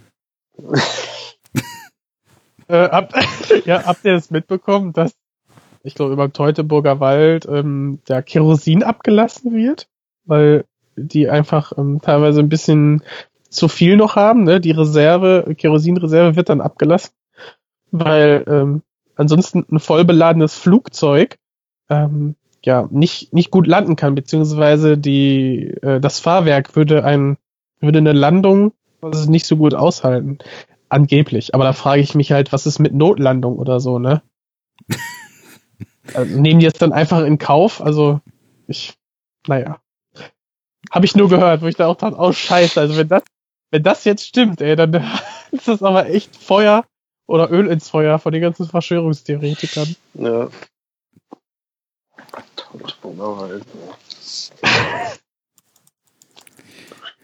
Ja. Mhm. Also vielleicht ist, wollte er ihn nur trollen, aber vielleicht, vielleicht ist es wirklich nur, ähm, dass Deckard ein Replikant ist. Aber im Sequel bastelt er ja ähm, haben wir eine kleine Szene mit Gav und da bastelt er, glaube ich, ein Schaf, wenn ich mich nicht ganz irre, oder? Ja, das ist ja auch ein schönes Easter Egg, ne? Ja. ja. Äh, einfach so bezüglich der Romanvorlage. Ja, ich wollte es gerade noch erzählen. Aber dann bin ich wieder der Spaß, der die ganze Zeit nur vom Buch redet. du hast auch noch gar nicht verglichen, das ist, das muss man dir zugute halten. Ein, einmal, und dann ist es mir direkt aufgefallen, dachte, nee, das meine ich nochmal. das war beim letzten Mal auch wirklich so richtig schön äh, immer wieder reingetappt. Also ich will ja auch nicht die ganze Zeit ein Buch vergleichen, aber. aber. ich finde, ich find, du solltest dir treu bleiben. Ja, also. Es gilt ja nicht nur Do Android Stream of Electric Sheep, sondern Deckard im Buch hat halt auch ein elektrisches Schaf. Weil äh, alle Leute als Statussymbol kaufen sich Tiere, weil es ja keine Tiere mehr gibt und die kaufen sich äh, mechanische Tiere. Und je krasser das Tier, umso cooler bist du. Und er hat, er hat ein Schaf in, äh, auf seinem kleinen Dachgarten. Das ist ja. ja sowieso irgendwie auch einer der Aspekte, die ganz, ganz häufig in dem Film vorkommen und teilweise aber auch eben so versteckt oder so beiläufig, dass mir das zumindest erst so, wie ich glaube ich auch heute schon tausendmal gesagt habe, mit nochmal und nochmal und nochmal gucken alles wirklich so richtig aufgefallen ist, wie viel solche kleinen Sachen, die so beiläufig erwähnt werden, über diese völlig abgefuckte Zukunft uns erzählen. Und das mhm. macht für mich ja auch einen riesen, also wirklich riesengroßen Aspekt dieses Films und vor allem auch der ganzen Welt, die der Film aufmacht, eben aus. Dass zum Beispiel ja gesagt wird, ähm, ja, die, die Eule ist synthetisch und dann mit der Schlange so ist die echt. Ja, äh, sehe ich aus, als hätte ich die Kohle, um mir eine echte Schlange zu kaufen. Mhm. Und auch auf die Frage, ob die Eule echt ist, sagt sie, äh, oder ob, ob sie artificial ist, sagt sie, of course it is. das ist halt so, natürlich, du Idiot. Mhm. Ja, ja, das ist ja irgendwie so ein, so ein echt schöner Kontrast zu der Welt, wie wir sie jetzt noch kennen. Und insofern, ähm, es wird ja bis auf diese Eröffnung so von wegen, alle Menschen, die sich's leisten können, sind halt schon off-world und die Welt ist so ein bisschen vor die Hunde gegangen. Und wir sehen ja halt einfach nur diese riesen Stadt immer, die ja Los Angeles darstellt und soweit das Auge reicht, auch in den, in den Szenen, die nur in der Luft gedreht sind, ist einfach nur Stadt und diese, diese Gas- oder Öltürme, die sich da mit Flammenbursts entladen. Mhm. Das, das erschlägt einen ja schon ziemlich, aber dann eben auch so dieser, dieser Fakt, dass man dann auch immer wieder so am Rande mitkriegt, die Welt ist so kaputt, dass es zum Beispiel halt auch schon überhaupt keine Tiere mehr gibt. Und man sieht ja auch, und das, das wirkt im zweiten dann, finde ich, richtig schön noch weiter gesponnen, ähm, wo es dann, ich weiß nicht, es geht, glaube ich, um irgendeinen Pelz oder so, den jemand anhat. Und dann sagt doch diese von Mackenzie Davis gespielte Prostituierte irgendwie, ich glaube, es geht um, um eine Kuh oder irgendwas. Und sie sagt, ja, ich habe noch nie eine gesehen. Mhm. Und das, das hat er irgendwie schon noch schön weitergedacht. Aber ich, es ist halt auch hier schon so krass, weil es, es wirkt schon so, als ob wirklich so der, der Bodensatz, die, die halt zu arm sind, um sich ein anständiges Leben zu leisten, überhaupt noch auf dieser Erde verweilen und alle andere schon so die Flucht ergriffen haben. Und zwischendurch kommen halt immer wieder so Aspekte, die das noch, noch mehr verdeutlichen und ja, einfach so eine, so eine Endzeitkomponente in diese anfangs eher so dystopisch anmutende Sci-Fi-Story auch schon so mit einflechten. Hm. Es, äh, ich, ich finde ja auch zusammen, also die Kombination aus dem Film, dem alten und dem Buch äh, ergibt so ein schönes Gesamtbild einfach, weil ich ähm, finde, dass das, dass der Film schon sehr gut einfach so für sich funktioniert. Und dass das Buch, wenn man das halt eben gelesen hat oder eben andersrum, zuerst Buch, dann Film, das einfach noch so ein bisschen anreichert. Also es ist jetzt nicht so wie oft, dass, dass dem Film einfach was fehlt, was, äh, was das Buch hat. Ähm, klar, das ist so, aber der Film funktioniert eben auch so. Man, man kann halt schon ganz viel eben diese Kleinheiten, äh, Kleinigkeiten, die diese, diese gesamte Welt ausmachen, so herauslesen. Aber wenn man eben das Buch noch dazu nimmt, kommt halt noch ein bisschen mehr einfach dazu. Äh, und ähm, das zeigt auch eigentlich nur ganz, ganz gut, dass das, äh, auch wenn Scott irgendwie viel gescholten ist, das doch verstanden hat, beziehungsweise die äh, Drehbuchautoren, ich weiß gar nicht, wer das war, Entschuldigung. Hampton Fancher. Mhm. Der dass die das äh, in, äh, als Team schon ganz gut verstanden haben, das wiederzugeben, was, was Dick da eben zu Papier gebracht hat. Wobei der ja wiederum, so sagt man ja, den Film total scheiße fand. Aber äh, ich weiß nicht, ob man da viel drauf geben kann, weil er halt auch ein King irgendwie Shining scheiße findet. Äh, das ist halt vielleicht auch so ein, so ein bisschen so ein Gehabe. Also, weil ich meine, wie kann man denn ehrlich gesagt Blade Runner scheiße finden. Also, das ist vielleicht einfach die Frage, die man grundsätzlich mal stellen sollte. Richtig. Nur Leute, die scheiße sind vielleicht? Ich weiß es nicht.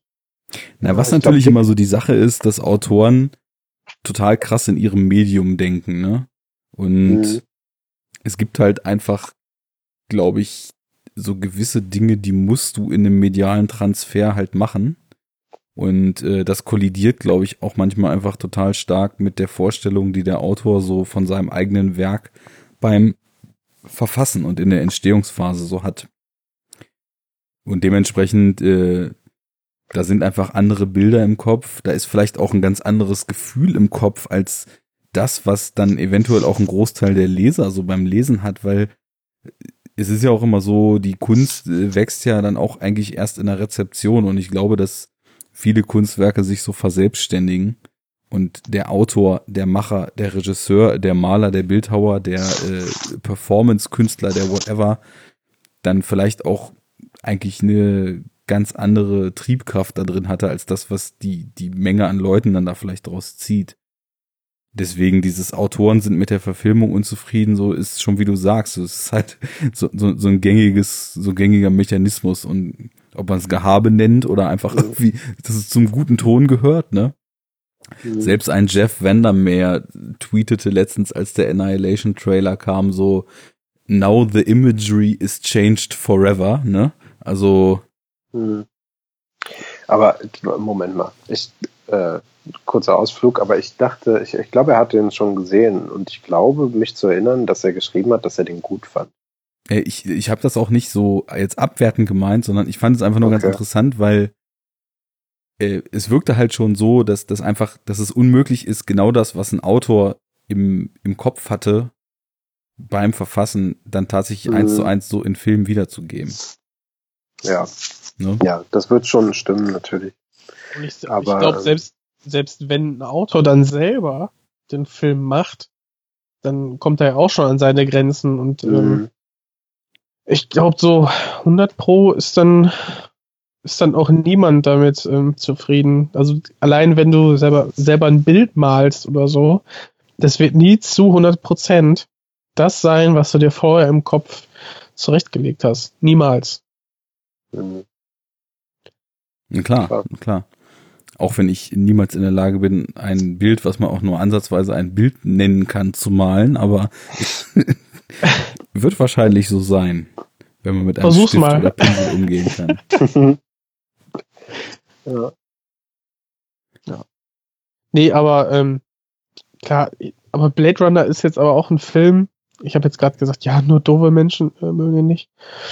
Ist Quatsch, aber es ist halt auch ein, spezieller Film, der auch ähm, sehr, sehr viele Themen, auch speziellere Themen dann anschneidet, ne, und gar nicht so wirklich ausformuliert. Und ich kann mir vorstellen, dass auch das für einige dann ähm, ein Problem darstellt und weshalb auch der Film dann sehr langweilig auf einige wirken könnte, weil einfach du hast eine sehr einfache Grundstory, die auch relativ mit einfachen Plotpunkten abgehandelt wird.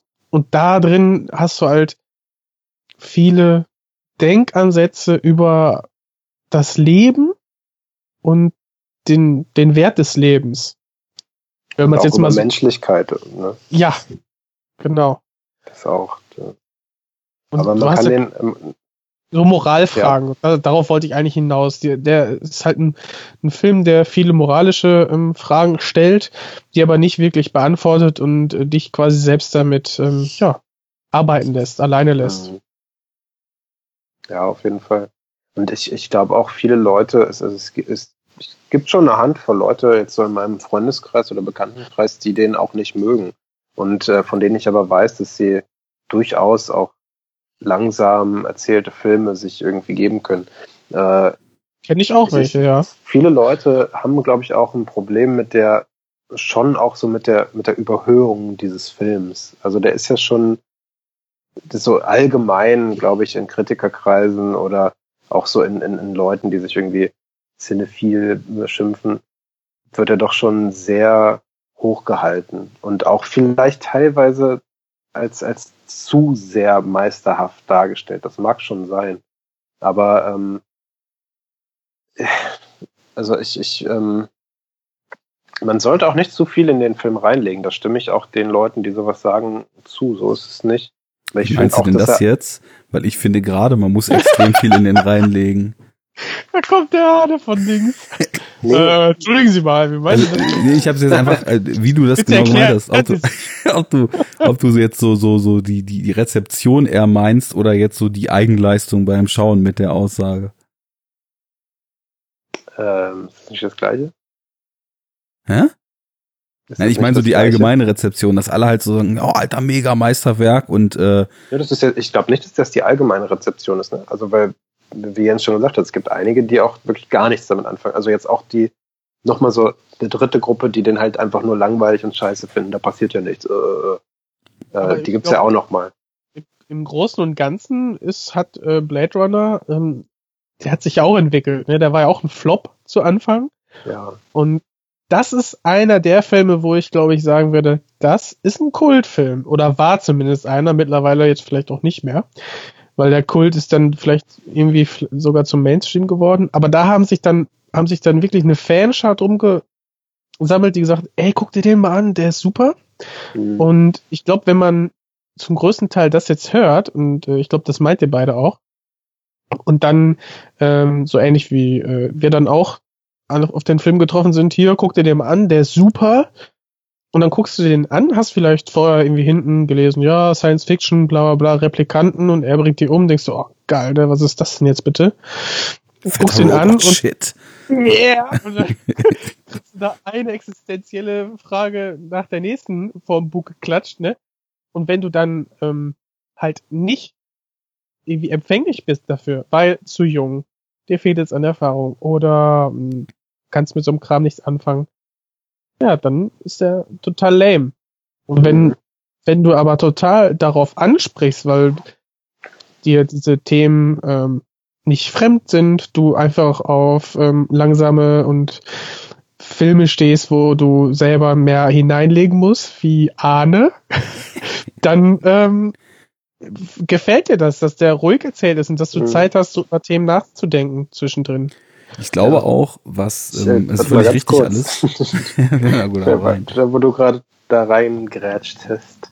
Äh, es gibt Leute, es soll Leute geben, die den Film als prätentiös halt äh, betrachten. Das meinte ich. Ich sehe das ja nicht so, aber es gibt solche Leute. Und äh, okay. das meinte ich mit, äh, mit der Überhöhung und das halt, dass manche Leute das eben so sehen, dass wir drei jetzt zum Beispiel offensichtlich da zu viel hineinlegen würden. Ja, und das ist nämlich immer genau die Frage dessen, wie will man eigentlich Filme sehen und was erwartet man eigentlich von Filmen? Und ich könnte mir vorstellen, dass das dann so die Kandidaten sind, die sagen, ein Film ist nur, ist nicht gut, wenn er ein Thema anspricht, sondern ein Film ist gut, wenn er zu einem Thema eine Position bezieht, das Thema ausformuliert und auch die eigene Lösung des Ganzen sozusagen ausformuliert und einem sozusagen eine Meinung präsentiert, ne? Und das ist ja jetzt hier eher so ein Film, der genau das Gegenteil macht. Das hatte, hatte einer von euch vorhin schon ganz richtig gesagt, da werden halt zig Sachen so ganz feinsinnig mal kurz angeschnitten. Und wenn du jemand bist, der halt so quasi eine, ein abgeschlossenes und in sich ähm, dann ausformuliertes Werk so sehen will, dann kommst du damit halt nicht an Land, weil dann, dann gibt der Film dir nichts, weil das ist halt so ein Film, irgendwie muss man, ich habe immer das Gefühl, man muss mit dem so im Dialog sein und man muss ganz viele Sachen, die er einem so vorsetzt, an Denkanstößen und das ist es meiner Meinung nach größtenteils eben halt Denkanstöße, muss man mhm. dann eben auch bereit sein, so seine eigenen Gedanken einfließen zu lassen und die Themen, die er anspricht, irgendwie für sich so zu reflektieren, um dann eben auch das zu finden, was überhaupt so wirklich im Kern behandelt wird. Und ich, ich weiß nicht, ob ich vielleicht jetzt auch noch nach zigmal schauen und viel darüber nachdenken und generellem Interesse an, an KI, an Leben, an existenzialistischen Fragen, nenne ich es jetzt mal, weswegen ich dann auch Filme wie Ex Machina oder den hier eben so gut finde, ob ich jetzt beim Kern des Films angekommen bin oder nicht, oder ob dieser Kern halt sowieso für jeden was anderes ist. Weil ich glaube, es gibt so Filme, die sind für jeden gleich, die haben halt eine Aussage und fertig. Und es gibt Filme, die sind eben für jeden anders, so wie der hier, weil du bringst deinen eigenen Erfahrungshorizont, deine eigenen Gedanken mit rein und das ist dann halt ein ganz anderes Filme schauen. Und ich glaube, wenn man dazu nicht bereit ist oder vielleicht überhaupt gar nicht, sagen wir mal so, was die filmische Sozialisation betrifft, überhaupt gar nicht realisiert hat, dass es auch Filme gibt, die man vielleicht mehr auf so eine ja, auf so eine, auf so eine Art schauen muss, so, dann, dann ist das halt schnell auch langweilig und vielleicht auch in einer gewissen Weise leer, auch wenn ich mir nicht vorstellen kann, wie man den Film leer finden soll, weil ich halt irgendwie schon tausendmal drüber nachgedacht habe und davon abgesehen auch allein atmosphärisch schon irgendwie da wie in so einem meditativen Rausch irgendwie mich knapp zwei Stunden hm. so durchschleifen lasse. Ja. Aber ja, diese, diese ganzen Denkanstöße und diese ganzen es, es ist ja auf so eine feine Art eben. Also dieses, was macht Menschlichkeit aus und wie, wie diese moralischen Fragen, Jens, die du ansprachst, das, das steckt ja im Detail. Also zum Beispiel, wenn man halt einfach auch mal drauf achtet, wer sagt denn da was?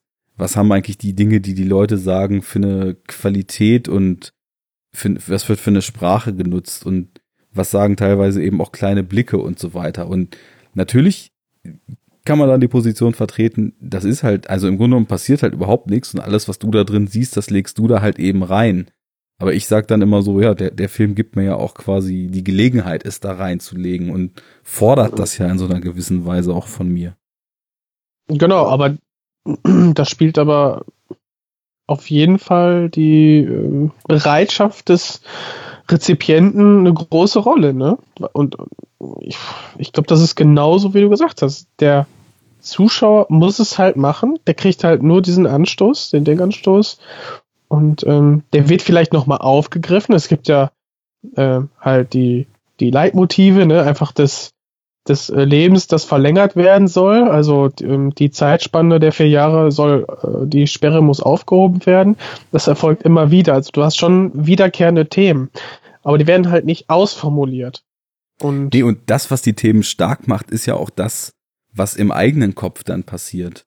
Ja. Sich diese Fragen zu stellen, wieso hat denn so ein Replikant, der in allem, was er tut, erstmal menschlich ist und der tatsächlich auch erwiesenermaßen anscheinend dann auch Gefühle ausbilden kann mit der Zeit, wieso darf der nicht das Recht haben, ein eigenbestimmtes Leben zu führen? Wie, wie, wie kann man überhaupt den so als Sklaven halten und äh, ja, wie, wo ist die Rechtfertigung? Und für mich läuft das dann auch immer so ein bisschen auf diesen Gottkomplex des Menschen hinaus der sich nun mal immer schon so als absolute Krone der Schöpfung sieht und ähm, ich glaube niemals so in der, in der Masse zumindest bereit sein wird, irgendeine andere Lebensform auch nur als ebenbürtig zu akzeptieren.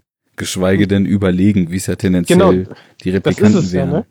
Genau, das ist ja, die Mensch ist, hat ja deswegen den Gottkomplex oder ist ja göttergleich, weil er ja künstliches Leben erschaffen hat hier jetzt bei Blade Runner. Und ähm, ja, Angst vor der eigenen Schöpfung hat, übertrumpft zu werden, weshalb eine, ja, eine lebensbegrenzende Schutzmechanismus quasi installiert wird. Und zwar die, ja, ähm, endliche Lebensspanne von vier Jahren. Und dieses mhm. Thema, dieses ähm, ja, überlegenen künstlichen Lebens wird dann ja auch mal schön in Blade Runner äh, 2049 nochmal aufgegriffen, in dem quasi als letztes ähm, äh, als letzte Fähigkeit den Replikanten, die wir sagen ja Spoiler Alert, ne, haben wir ja von vornherein gesagt. Haben auch schon voll viel über den neuen Film geredet, ja. ja. Also, wir fangen mit dem neuen Film an und verraten jetzt erstmal das Ende. Oh, das ist dann das Einzige, was wir dazu sagen. Was ich sagen wollte, ist, den, den Replikanten wird da ja die Möglichkeit gegeben oder wurde durch Tyrell ähm, sich zu reproduzieren. Also quasi ähm, zum einen äh, ähm, gibt es dann nicht mehr diese Sperre von vier Jahren und es war dann möglich, dass Replikanten ja selber Leben schaffen können. Und damit ist dann ja quasi die, die, das, das Schöpfen des Lebens ähm, durch den Menschen ja abgeschlossen da, dem äh, wird ja quasi äh, hinterhergehechelt im, im neuen Film. Das fand ich auch eigentlich ganz schön als Leitmotiv. Dann diese, das äh, Motiv der Geburt. Ja, vor allem finde ich das irgendwie quasi auch unter diesem Evolutionsaspekt im zweiten Film ziemlich cool weitergedacht, muss ich ehrlich sagen, weil äh, ich hatte es ja vorhin schon angedeutet, so diese, diese ganze Entwicklung der Welt die ist ja noch viel mehr vor die Hunde gegangen, 30 Jahre später. Und es wird ja halt auch gesagt von dem Nachfolger von Tyrell sozusagen, von Wallace, dass ähm, man, um überhaupt so viele Welten zu erschließen, dass die Menschen, überhaupt, die vielen Menschen, die es gibt in irgendwelchen Outer World Kolonien, da überhaupt noch richtig drauf leben könnten, würde es so viele Replikanten brauchen, wie man niemals in der Lage wäre zu produzieren. Ne? Er nennt das ja, glaube ich, auch produzieren. Und Insofern ist es ja irgendwie schon ein total schöner Kniff, dass äh, diese Replikanten endgültig den Status dieses gefertigten Roboters, wie auch immer sie jetzt irgendwie, was, ihr Wesen und so weiter betrifft, nun gepolt sind und dass man sie tatsächlich auch schon vorher als Menschen hätte sehen können. Aber sie wurden ja tatsächlich immer hergestellt und dann irgendwann verschrottet sozusagen. Und diesen Status sollen sie ja dann überwinden. Und irgendwie ist das ja auch so ein Statement dafür, dass, und was, das macht den zweiten für mich auch noch viel, viel stärker zu einem Endzeitfilm, als das beim ersten der Fall ist, dass die Zeit der Menschen auf der Erde zumindest endgültig abgelaufen ist und dass es jetzt also quasi schon eine neue Lebensform, nämlich die Replikanten, die zwar äußerlich den Menschen noch ähnlich sind, aber in vielen dann eben auch überlegen sind, braucht, die sich auch auf natürlichem Wege fortpflanzen kann und somit dann endgültig zur völlig autonomen Lebensform geworden ist, um überhaupt den Fortbestand des gesamten Systems zu sichern. Und das ist ja irgendwie nochmal eine Stufe weiter gedacht, als das halt im ersten der Fall ist, wo, wo die Menschen halt irgendwie die ganze Zeit noch die Kontrolle behalten wollen. Und im zweiten ist der Gedanke dann eben, diese Kontrolle wird die Menschen quasi ihre eigene Expansion und ihren eigenen Fortbestand irgendwann kosten. Sie müssen eigentlich loslassen und müssen diese, diese andere Lebensform eigentlich akzeptieren, damit es mit ihr selbst, also mit der eigenen Lebensform, den, den Menschen, wie sie ursprünglich mal waren, weitergehen kann. Und insofern ist das halt total schön schizophren, dass die, die Cop-Lady hier Robin Wright die ganze Zeit versucht zu verhindern, dass das an die Welt gerät, dieses Geheimnis, dass es da eben, wie sich dann ja später rausstellt, mit einem uns bekannten Replikanten ähm, die Fortpflanzung gab. Und äh, ja, aber es ist irgendwie ein schöner weiterführender Gedanke. Auf jeden Fall. Ist schwierig, jetzt da irgendwie so ein Spagat hinzukriegen. Ich war auch schon so weit, dass wir wahrscheinlich einfach, ich dachte, wir reden jetzt über ja. den ersten noch irgendwie ein Stündchen. Ja, können, können, wir, können wir auch gut. Da wir können wir halt noch mal kurz über das Handwerkliche sprechen, was den ersten ausgemacht hat. Da wollte ich nämlich auch schon so ein bisschen hin mit der Welt genau. und mit dem Meditativen irgendwie. Das, äh, ja, richtig. Also audiovisuell einfach noch mal kurz über den ersten sprechen, weil das ja eine schöne Brücke ist zum zweiten auch, finde ich. Ähm, ja, machen wir das. Tu dir keinen Zwang an. ja, bitte. Ich, äh, ich habe das ja vorhin schon mal kurz äh, fallen gelassen, dass ich den Score zum Beispiel vom ersten schon vor dem äh, Film kannte. Ähm, und äh, der Score an sich äh, zählt auch, glaube ich, bis heute zu einem meiner absoluten Lieblings. Nicht nur Scores, sondern auch so grundsätzlich Alben. Ich höre den halt relativ häufig so. Auch einfach, dass ähm, so einer von denen, die man auch wirklich so hören kann. Also es, es, es gibt schon Film-Soundtracks, die nicht ohne den Film funktionieren, aber in dem Fall äh, ist es doch schon irgendwie stark anders, muss ich sagen. Vangelis ist natürlich so der König des Cheese irgendwie und ich habe auch damals mit, mit einem meiner äh, Professoren irgendwie in meinem Bachelorstudium ich auch relativ lange über den Soundtrack gesprochen mit ihm, weil er ihn einfach zu cheesy fand und äh, zu sehr so auf die Drüse gedrückt. Aber ich finde den nach wie vor einfach großartig. Selbst dieses scheiß Saxophon klingt so geil irgendwie. Ja. Und äh, es gibt so viele Sachen, die, die so einzigartig sind an diesem Soundtrack. Halt ist schon alleine, wenn ich nur diesen, diese, diese blöden künstlichen Strings höre und dann dieser Pitchband dazu, wie, wie das halt so hochgepitcht wird, irgendwie so dieser gleitende Ton. Du weißt sofort, wo du bist irgendwie. Und ähm, schon in der Eröffnungsszene. Das wird einfach alles so geil gesetzt, wie, der, wie der, das, das, dieser Liedaufschlag von dem Auge, dann dieses äh, komische, so, so Arpeggio-artige, ne, diese, äh, dieses Hafenmäßige, was so hochgeht. Mhm. Und dann kommen diese geilen Flächen irgendwie, diese Pfad auf das äh, Tyrell-Gebäude. Aber diese Steps halt auch noch dazu, immer wenn es die Explosionen gibt, ne? Genau, ja. Das ist einfach wahnsinnig gut. Und schon diese ersten zwei, drei Minuten von dem Film äh, setzen halt so den, den Standard oder den Maßstab irgendwie, der sich dann, der, der, der nicht abfällt, den ganzen Film über. Soundtrack bleibt geil, visuell bleibt es geil. Und alles so distinkt, alles so, so einmalig irgendwie. Nie da gewesen, finde ich, bis dahin und auch eigentlich, klar, danach oft kopiert, aber nie getroffen irgendwie. Also da stimme ich voll zu, auch was die Eröffnung betrifft, weil ich glaube, ich habe selten eine so reduzierte und trotzdem so effektive Eröffnungsszene sonst erlebt. Ähm, da werden halt alle Regler schon mal genau auf das gestellt, was kommt.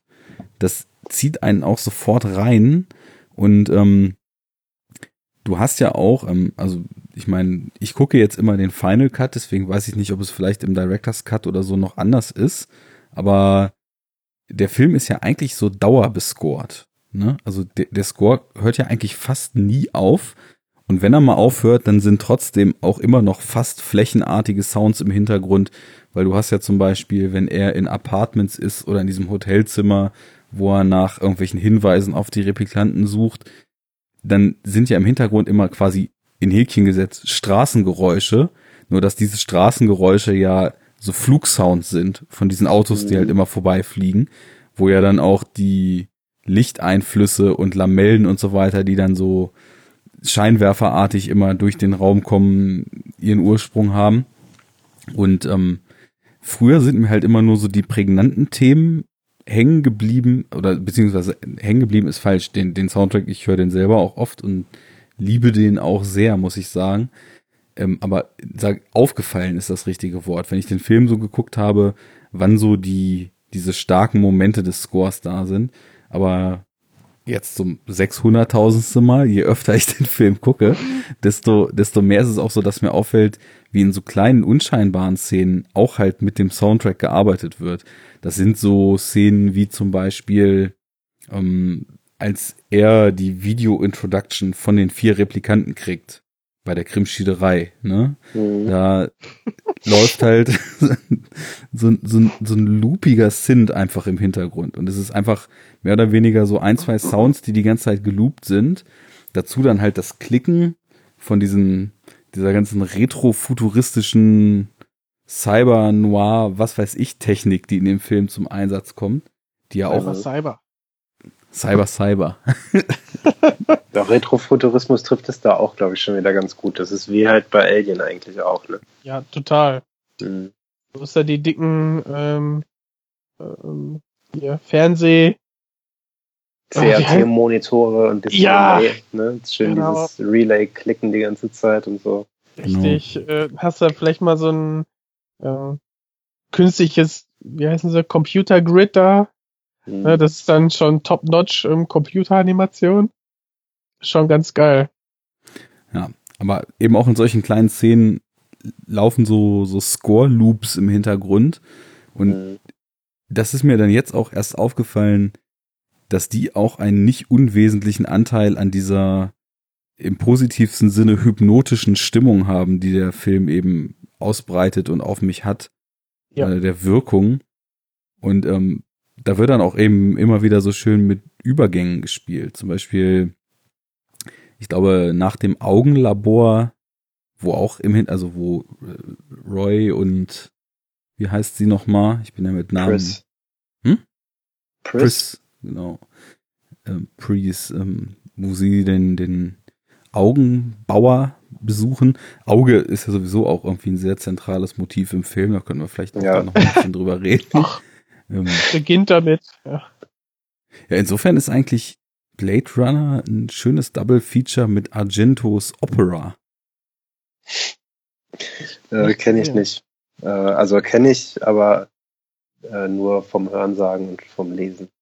Ja, das, da ist auch, wobei da das Auge eher so einen voyeuristischen Charakter hat, aber auch immer Peeping wieder. Tom? Bitte? So Peeping Tom äh, mäßig. Den kenne ich hingegen wieder nicht. Ja, halt so Psycho, dieses Motiv, ne, des, äh, des Spanners. Ja, Auge ist irgendwie da immer so, ja, so, so eine beobachtende, mysteriöse Komponente. Und hier ist das Auge ja eher so das Tor zur Welt, vielleicht das Tor Der Spiegel zur, zur Seele. Zur Seele ne? So wird es genannt, glaube ich, tatsächlich. Der Spiegel zur Seele. Hm. Naja, es ist halt so das Überprüfungstool ne, mit dem Void Kampfmaschinen, ähm, mhm. um sagen zu können oder um die den Menschen vom Replikanten zu unterscheiden. Ne? Ja. Also dem, der, das Auge ist ja quasi, wie soll ich sagen, so der der Lackmustest irgendwie, ne, so der, das Organ, woran man alles festmachen kann, so ein bisschen. Bei Blade Runner. Mhm. Ja, ist irgendwie witzig, wenn man so drüber redet, dann ich komme zwischendurch immer wieder so ins Grübeln und dann merke ich, ach ja, wir nehmen hier gerade ein Gespräch auf, also ich müsste auch wieder irgendwas sagen zu dem Thema, aber das ist halt einfach so dieser Effekt, den der Film hat, so dass man so viele Details für sich so auseinandergefrickelt kriegen muss und egal wie oft man schon drüber nachgedacht hat, sie auch irgendwie nie so zu Ende gedacht sind. Mhm. Was ich auch als Riesenstärke sehe, was glaube ich auch für manche Leute eher eine Schwäche ist, weil man halt nie zu einem Ende kommt und immer nur auf dem Weg ist, irgendwie das zu ergründen. Es ist vielleicht interessant, dass dass man, oder dass ich das auch bei dem Film auch als Stärke auslegen würde. Ähm, dann gibt's halt, also vergleichbar ist das vielleicht mit einem David Lynch, ne, der auch nicht so wirklich eine Geschichte äh, erzählen will, sondern auch ein Gefühl und eine Atmosphäre transportieren möchte. Und ähm, ähnlich dann zu Blade Runner. Ich würde sagen ja aber, und nein. Ja, ja, es, es klingt etwas, ich weiß, aber ich denke da auch gerade an jemanden, der ähm, auch mit Lynch-Filmen gar nichts, abge äh, gar nichts äh, abgewinnen kann ähm, und auch jetzt den Blade Runner ein bisschen lame fand. Ähm, deswegen habe ich jetzt den Vergleich so ein bisschen gezogen. Aber ähm, was ich sagen wollte ist, bei Blade Runner hat man eine interessante oder eine Mischung von, von ähm, Inhaltsstoffen. Also man hat dieses Hypnotische, man hat die Musik, eine, eine sehr marginale Handlung und eigentlich nur Interpretationsansätze. Und irgendwie ergibt das ein großes Gesamtbild, was einfach passt, was stimmig ist.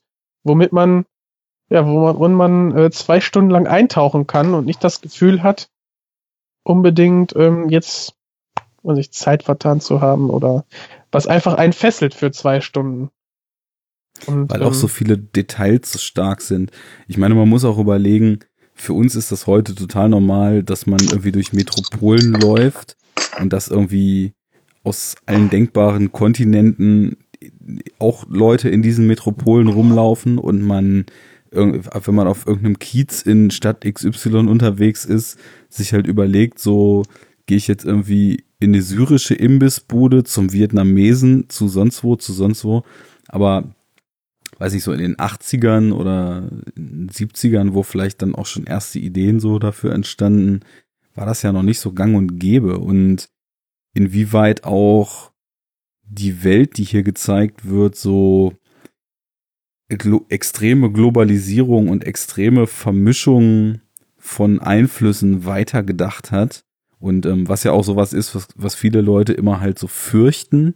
Und insofern der Film für sie vielleicht irgendwie auch äh, noch deutlich dystopischer ist, als man das sowieso schon lesen kann. Ja. Das, das, das Ost eben. Ostrifizierung des Abendslandes. Ja, genau, die, die Japanisierung des, der Los Angeles, so, aber ja. Es, es hängt halt, es hängen ja total viele Einflüsse da drin und es gibt überhaupt nicht mehr so eine, so eine stringente Identität, wie man das halt so in US-Filmen, die dann in der Jetztzeit oder so damals gespielt haben oder so die, diese, diese ganze Identität, die irgendwie so Los Angeles auch so als, als diesen Mythos der, der Stadt um Hollywood rum und so weiter aufgemacht hat, das ist halt total weggefegt. Es ist halt nur noch so ein anonymisierter Moloch, in dem halt ich weiß auch gar nicht, es wird im ganzen Film bestimmt in sieben oder acht Sprachen auch so gebrabbelt im Vorbeigehen, ne? Deutsch sprechende Lilliputaner und irgendwelche Asiaten, die rumlaufen und da passt sich dann ja auch der Score total geil drauf an. Da sind ja mal so diese arabischen Einflüsse, ähm, mal sind irgendwelche asiatischen Einflüsse, dann ist er plötzlich in diesem Club, wo der, der Score plötzlich so Dub-Elemente aufnimmt.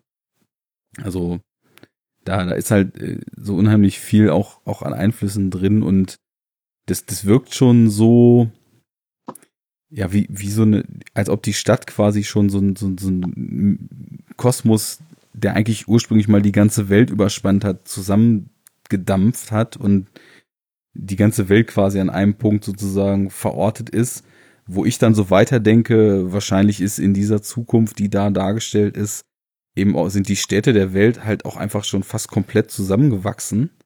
Und insofern ist die Durchmischung einfach mittlerweile irgendwie zu so einem homogenen und dadurch halt total, ja, weird äh, in, in den eigenen oder in den verschiedenen Aspekten so auch miteinander reibenden und kollidierenden mhm. etwas geworden. Ob dieser Satz jetzt Sinn ergab, weiß ich nicht, aber. Ja, doch, macht schon auf jeden Fall.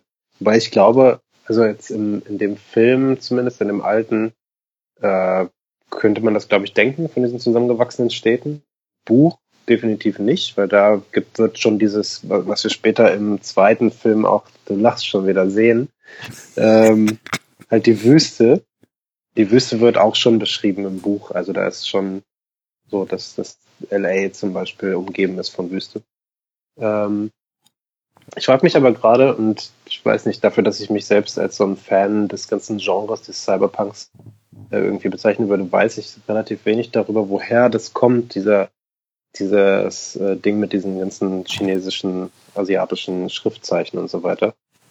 Äh, ich dachte ehrlich gesagt immer, dass das viel mit Neuromancer zu tun hat, aber Neuromancer ist später als Blade Runner, von daher also Neuromancer ist, glaube ich, 84. Und würde ich eher sagen, dass, dass William Gibson sich dann wiederum bei Blade Runner bedient hat. Aber wo kommt das her? Ist es wirklich deren eigene äh, Einfall gewesen? Weil dann macht es das noch, noch besser. Ja, ich, wie gesagt, ich dachte es nicht. Ich dachte halt, es wäre andersrum, dass Neuromancer vorher war.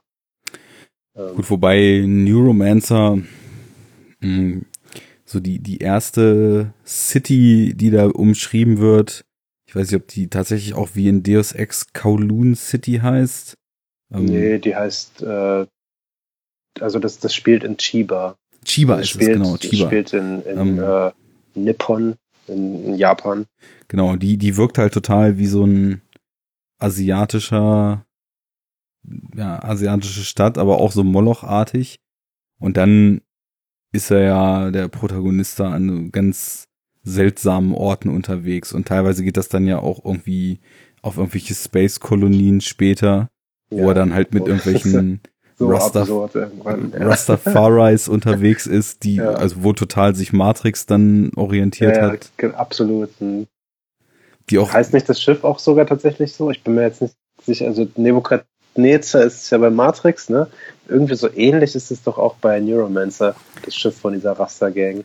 Es ist auf jeden Fall auch so ein zionistischer Name. Ja, genau. Und ja. Äh, ja, es ist halt total ähnlich. Und auch das Patois, was die sprechen ja. in Neuromancer, ist total großartig. Und es ist sowieso irgendwie auch so ein Buch, wo ich mir denke, okay, also es, es gibt jetzt irgendwie schon zig Filme, die da total ja, Raubbau dran betrieben haben. Aber mhm. das wäre auch so ein weirder Film, wenn man das der, Ding Der wird verfilmt gerade. Ach ja? Okay. Ja, ja. Hat William Gibson irgendwie vor einem halben, dreiviertel Jahr getweetet. Und äh, ich dachte nur so, oh no. Irgendwas war da nämlich. Ich glaube, der Regisseur hat mir nicht gepasst, aber äh, müsste ich nochmal nachgucken. Ich glaube, es war irgend so eine Gurke. So ein Marvel-Regisseur oder so. Also solange sie sich dann gegen Ende an diese völlig surreal beschriebene Villa, in der das Finale mehr oder weniger stattfindet, ja. äh, noch dran halten, dann ist alles cool. Hm, mal gucken. Gut, aber lasst uns mal den Brückenschlag wagen zu Blade Runner 2049. Willst du es noch wagen, ja? Ja, klar. Geht aber knapp. Ja, was. Ach so, geht die Uhr falsch stellen? Ja, wie spät ist es denn jetzt mittlerweile? Viertel nach zehn. Viertel nach zehn. Hm. Auf jeden Fall gibt Gibt es da noch eine weitere Sprache, mindestens eine, die hinzugekommen wird als weitere Weltmacht? Und zwar? Russisch. Echt? Ja. Was verpasst? Wo denn? Also, die ähm, leichten Mädchen hatten, glaube ich, also zumindest würde ich das jetzt mal behaupten, dass sie da äh, ein, zwei russische Vokabeln eventuell hatten. Aber die ähm, Ballerina ne, dass diese Hologrammwerbung, mhm. da, da stand dann auch äh, dazu, all das, was die ja, irgendwas bla bla bla aus, aus Russland oder so. Das wurde dann auch mit CCCP ähm, irgendwie Ach, geworden. Äh, ne, die Sowjetunion. Ja, ja stimmt. Wird nicht Russisch gesprochen auch tatsächlich? Also ich, ich dachte, dass ich ein, zwei, aber vielleicht war es auch Einbildung bei den Nutten, dass die Lustmodelle, ja. Entschuldigung, dass die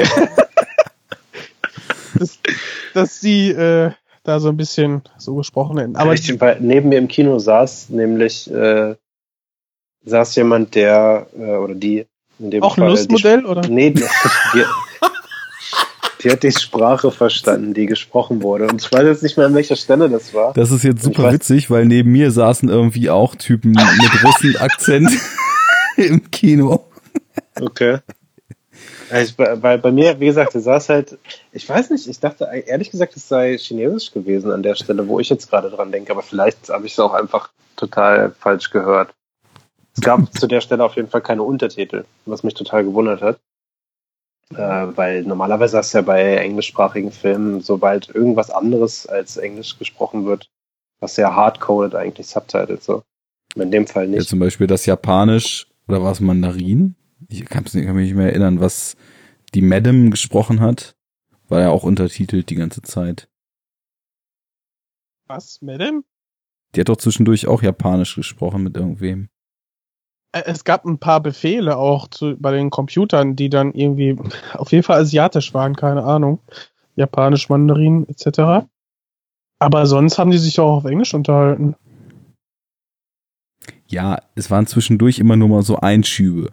Oder wie ja, bei ja. dem Typen, der, der, quasi so das Update zum, zum äh, hier Augendude war. Mhm. Äh, der Interlinked. Dann, der dann gesagt hat, mit dem Stück Holz ist er doch reich. ja. Das war echt, das war auch eine geile Szene. Äh, ja. Ja. äh, so, warte. Jetzt ganz kurz. An der Stelle. Ich will noch kurz äh, sagen, also wie es im Buch, Buch war. Beenden. Nee. ich wollte einfach nur sagen, dass diejenige, die daneben mir saß, das synchron für mich übersetzt hat auf Englisch. Also ah. nicht für mich, sondern eigentlich für ihren Partner. Für den ganzen Saal. Äh, nee, nee, es war ziemlich leise, ehrlich gesagt. Aber ich hatte den Vorteil, es zu hören. Danke nochmal dafür. ähm, ja. Ist jetzt auch aber schon wieder eine Woche her und ich weiß nicht mehr, was für eine Szene es war oder worum es ging. Wir mit unseren Lochhirnen, ey. Ja, ja, wirklich. Gut, also Blade Runner 2049 spielt 30 Jahre, wie Arne vorhin schon gesagt hat, nach dem ersten.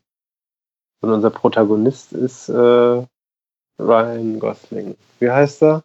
Kay. Kay. Oder ja, Average Kay, aber, Joe. Aber es gibt noch viel mehr. Der heißt ja nicht nur Kay, der heißt ja KX irgendwas 17, 8, mhm. irgendwas. Bla, bla, bla. ja noch Joe genannt als ja, äh, genau. Average Joe, glaube ich. Hm. Äh, ja, und das ist äh, unser neuer Blade Runner. Die zweitwichtigste Rolle im Film wird von Dave Batista gespielt. Wup, wup. Wer ist es? Snapper Morgan, der erste. Ach, der Wrestler äh, ja. Batista oder was? Ja, ja. Witzig. Ich bin ja wirklich kein Wrestling-Konnoisseur, äh, aber Batista kenne ich.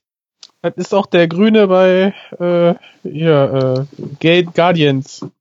Ah, okay. Und, ja. und, und hat auch meiner Meinung nach einen schönen Handlanger gespielt bei äh, Spectre. Den habe ich noch nicht gesehen, Spectre. Taugt der was, oder? Nee. Also ich, ich, ich finde den besser als äh, Skyfall. Uh. Oha, okay. Also Skyfall fand ich ganz gut eigentlich. Ja, aber Skyfall ist, Skyfall ist einfach so ein, was soll ich sagen, so ein, so ein Eintopf, wo einfach alles reingeworfen wurde. Und äh, da hast du auf jeden Fall gesehen, oh, die fanden auch ähm, den, Batman Dark Knight richtig geil. Da wollten ja. sie auch einen machen.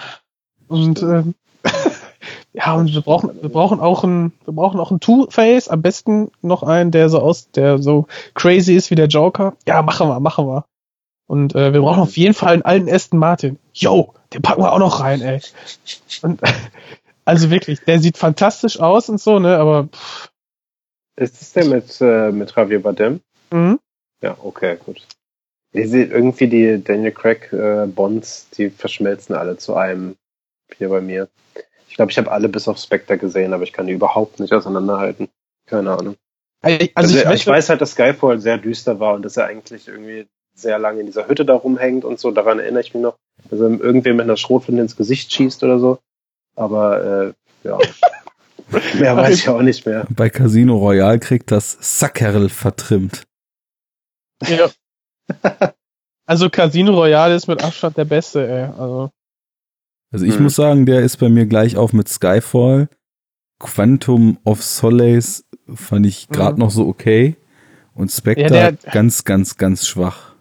Ich finde, ich finde halt, also die, was die, was die bei Craig, bei dem Craig Bond versuchen, ist halt dieser gritty Ansatz, ne, ähm, der dann nach und nach in diese in diese humorvolle Richtung dann übergleitet. Ne, der ist ja am Anfang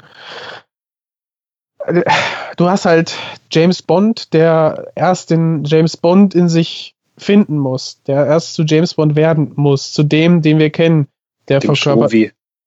Genau, den, den so ein bisschen schon, aber auch der, der alles so ein bisschen leichter nimmt oder äh, sich nicht anmerken lässt, wenn er in einer sehr brenzlichen Situation ist. Und ähm, ich finde, da ist Spectre ist ein, ich finde da in der Figur von James Bond einen wunderbaren äh, Rückenschlag kriegt er hin, äh, verkackt aber halt äh, beim beim Bösewicht und die Intention äh, leider maßlos. Das war ein bisschen schlecht, aber das war halt Christoph auch. Christoph Walz, ja, ne? Mhm, genau. Christoph Walz als Christoph Walz, nehme ich an. Ja, richtig.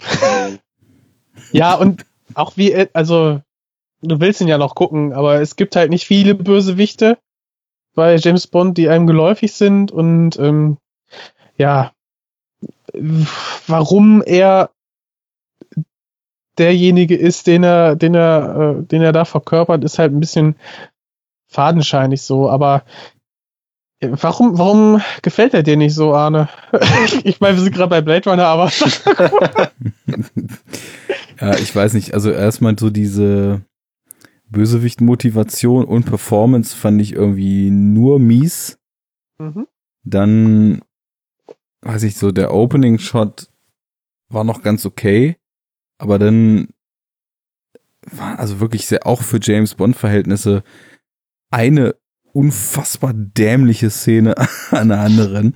Also es geht schon los mit, mit dieser Keilerei im Helikopter nach, nach diesem äh, Dia de los Muertos äh, Opening da halt, ne? Wo er quasi da abge oder verfolgt wird, da noch am Anfang der Eröffnungsszene. Und ich habe nur so Fragmente, die ich halt einfach nur komplett beschissen fand im, in Erinnerung. Die Verfolgungsjagd durch die Gassen in Rom, diese übertriebene Geheimbund, jetzt ist hier irgendwie, wird hier irgendwie das Riesenfass aufgemacht und alles ist wuhu, Verschwörungsszene. Dann ja, diese, diese beknackte mit dem Flugzeug in einer Alpinschneise runter und das ganze Flugzeug zerlegt sich, aber scheißegal, James Bond sitzt ja drin, es fliegt einfach ja, trotzdem weiter. Ja, sicher scheißegal, das ist schneller als jeder Wagen, ist doch der Hammer. Nee, und also ich finde, ich fand halt, weil, weil die, die haben halt da, ähm, ja, das wird, äh, die haben halt da so ein bisschen den, die Spielerei so ein bisschen wieder entdeckt für sich. Das, was bei Spect, äh, das, was bei ähm, ja, Skyfall bierernst war, ähm, haben die halt da dann nochmal aufgelockert. Ich glaube, das fand äh, ich total scheiße daran. Ja, aber ey, bei Sky, das, also, also wirklich bei Skyfall, ne, wenn die da irgendwie durch die durch die Kanalisation irgendwie diese Verfolgungsjagd machen und äh, dann irgendwie auf den Knopf drücken und dann kommt da halt die U-Bahn reingefallen und äh, es wird natürlich alles vorhinein da durchgeplant und denkst so, ja sicher, ne? Und das wird einem dann aber, das wird einem dann bierernst verkauft. Tut mir leid, da steige ich aus. Und bei, bei Spectre ist das einfach ein Riesenspaß, so ein bisschen. Aber da stöhnen, ich, ich weiß, da stöhnen sehr viele Leute drüber, die dann sagen, nö, das kann so nicht sein. Und irgendwie, ich weiß nicht, ich finde das einfach nur total lustig. Also ich glaube, ich fand, obwohl ja meines Wissens nach beide Filme fantastische Kameramänner hatten, nämlich Skyfall, oh. auch wie jetzt hier Blade Roger? Runner 2049 und das vielleicht unsere Parallele, den Roger, ne? Und äh, Spectre wow. hatte. Hm? Wow. Ups, sorry. Der, der, der Rückweg gefällt mir. Auch wenn ich ihn gerade ruiniert habe, aber. und Spectre hatte ja äh, hier heute den. Von heute. Heut, heut von heute mal, genau, den. Mhm. Ähm, unter, der unter anderem ja auch hier so Interstellar und sowas gedreht hat. Mhm. Also, aber trotzdem fand ich vom Look her einfach Skyfall irgendwie deutlich schöner. Und also sowas wie die Neonlichtprügelei in diesem Hochhaus ja, oder. Bazooka, ey. Das, also wie gesagt, das ist wunderschön gemacht, ne? Wunderschön gefilmt. Ja. Und ich, ich Was muss aber, aber auch sagen. schöner ist, mhm. um euch jetzt hier abzuschneiden, ja. Blade Runner 2049. Das ist richtig. Ja. Wie schön ist er denn? Unfassbar schön. ich würde behaupten, dass das mit der schönste Film ist, den ich bis jetzt so gesehen habe. Ever? Auch wenn ich mich weit aus dem Fenster hänge dabei. Ja, doch. Ever. Krass, ey. Da sind ja nur also, deine Fußspitzen im, im, in der Wohnung. Ich bin schon fast rausgesprungen. Ja. Ähm, also das ist natürlich hoch äh, subjektiv. Tust nicht. Aber ähm, ich, hab, ich bin schon draußen. ich, ich falle schon. Zielen äh, geht's gut. Ich glaube tatsächlich, dass, also, ich will jetzt nicht hier nur in Superlativen sprechen, aber ich finde den einfach unfassbar schön, den Film. Und äh, fast in jeder Einstellung. Man kann sich alles an die Wand hängen. Also das ist der Wahnsinn, irgendwie, was die da rausgeholt haben. Ja. Wir haben ja mit dem alten aufgehört, mit dem Audiovisuellen, dann können wir mit dem neuen da einsteigen. Weiß ähm, auch wieso. Also na? ich I copy that, what hm. you said. Ähm, ich finde, also optisch ähm, ist das natürlich eine, eine Weiterentwicklung, aber die sind sich natürlich selber auch treu geblieben. Und ähm, was ich glaube, nicht ähm, zuletzt daran liegt, dass die den Industrial Designer Sid Mead ähm, wieder konsultiert haben, der für ähm, maßgeblich für das Design des ersten ähm, zuständig war. Und der im Abspann des ersten Films als Visual Futurist gecredited Futurist, ist. Genau. Richtig geil. Und ähm, ja, die haben ihn nämlich auch wieder angesprochen. Was heißt mit die? Natürlich unser vielgeschätzter Denis Villeneuve hat oh, ihm ja. äh, das, das Material hinzugefügt, weil er genau wusste, dass es ähm, ja jetzt kritisch sein wird, ein ähm, Sequel zu einem seiner Lieblingsfilme wohl auch zu drehen, was dann natürlich doppelt schwierig sein wird. Und ich finde auch, es ist den grandios gelungen. Es ist eine schöne Weiterentwicklung und meiner Meinung nach, ja, optisch auf jeden Fall eins der, vielleicht sogar das Highlight dieses Jahres, auch für mich. Definitiv, da gehe ich mit. Dazu muss man aber natürlich sagen, also Sid Mead hat ja, wurde ja auch so ein bisschen so als Nicken in Richtung des Originals nochmal mit rangeholt und hat wohl relativ stark so den Look dieser Las Vegas Sequenz mitdesignt. Generell. Ja, mit, mit das Beste ist am Film. Also jetzt oh, ja. von den Looks ich könnte mich da echt nicht festlegen. Also ich, ich finde wirklich alles, und da gehe ich voll mit dir, Fabi, ausnahmslos alles. Also jede Szene in dem Film visuell ja. so überragend, dass ich äh, tatsächlich da überhaupt nicht einen Finger drauf zeigen könnte. Also auch diese, also selbst solche, sage ich mal, relativ gewöhnlichen Sachen noch wie leicht futuristisch angehauchte Betonarchitektur im Schnee und sowas Sieht so mhm. geil aus.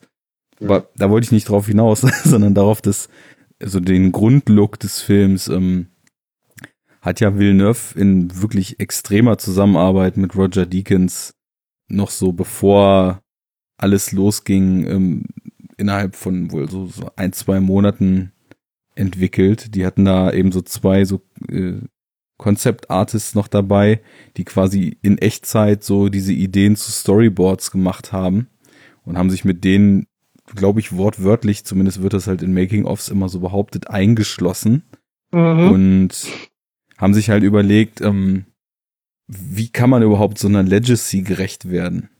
Und weil das, ich meine, die Frage ist ja immer, wenn du an so ein Sequel rangehst, und das ist ja so die Krux von sämtlichen Sequels, was willst du eigentlich genau machen?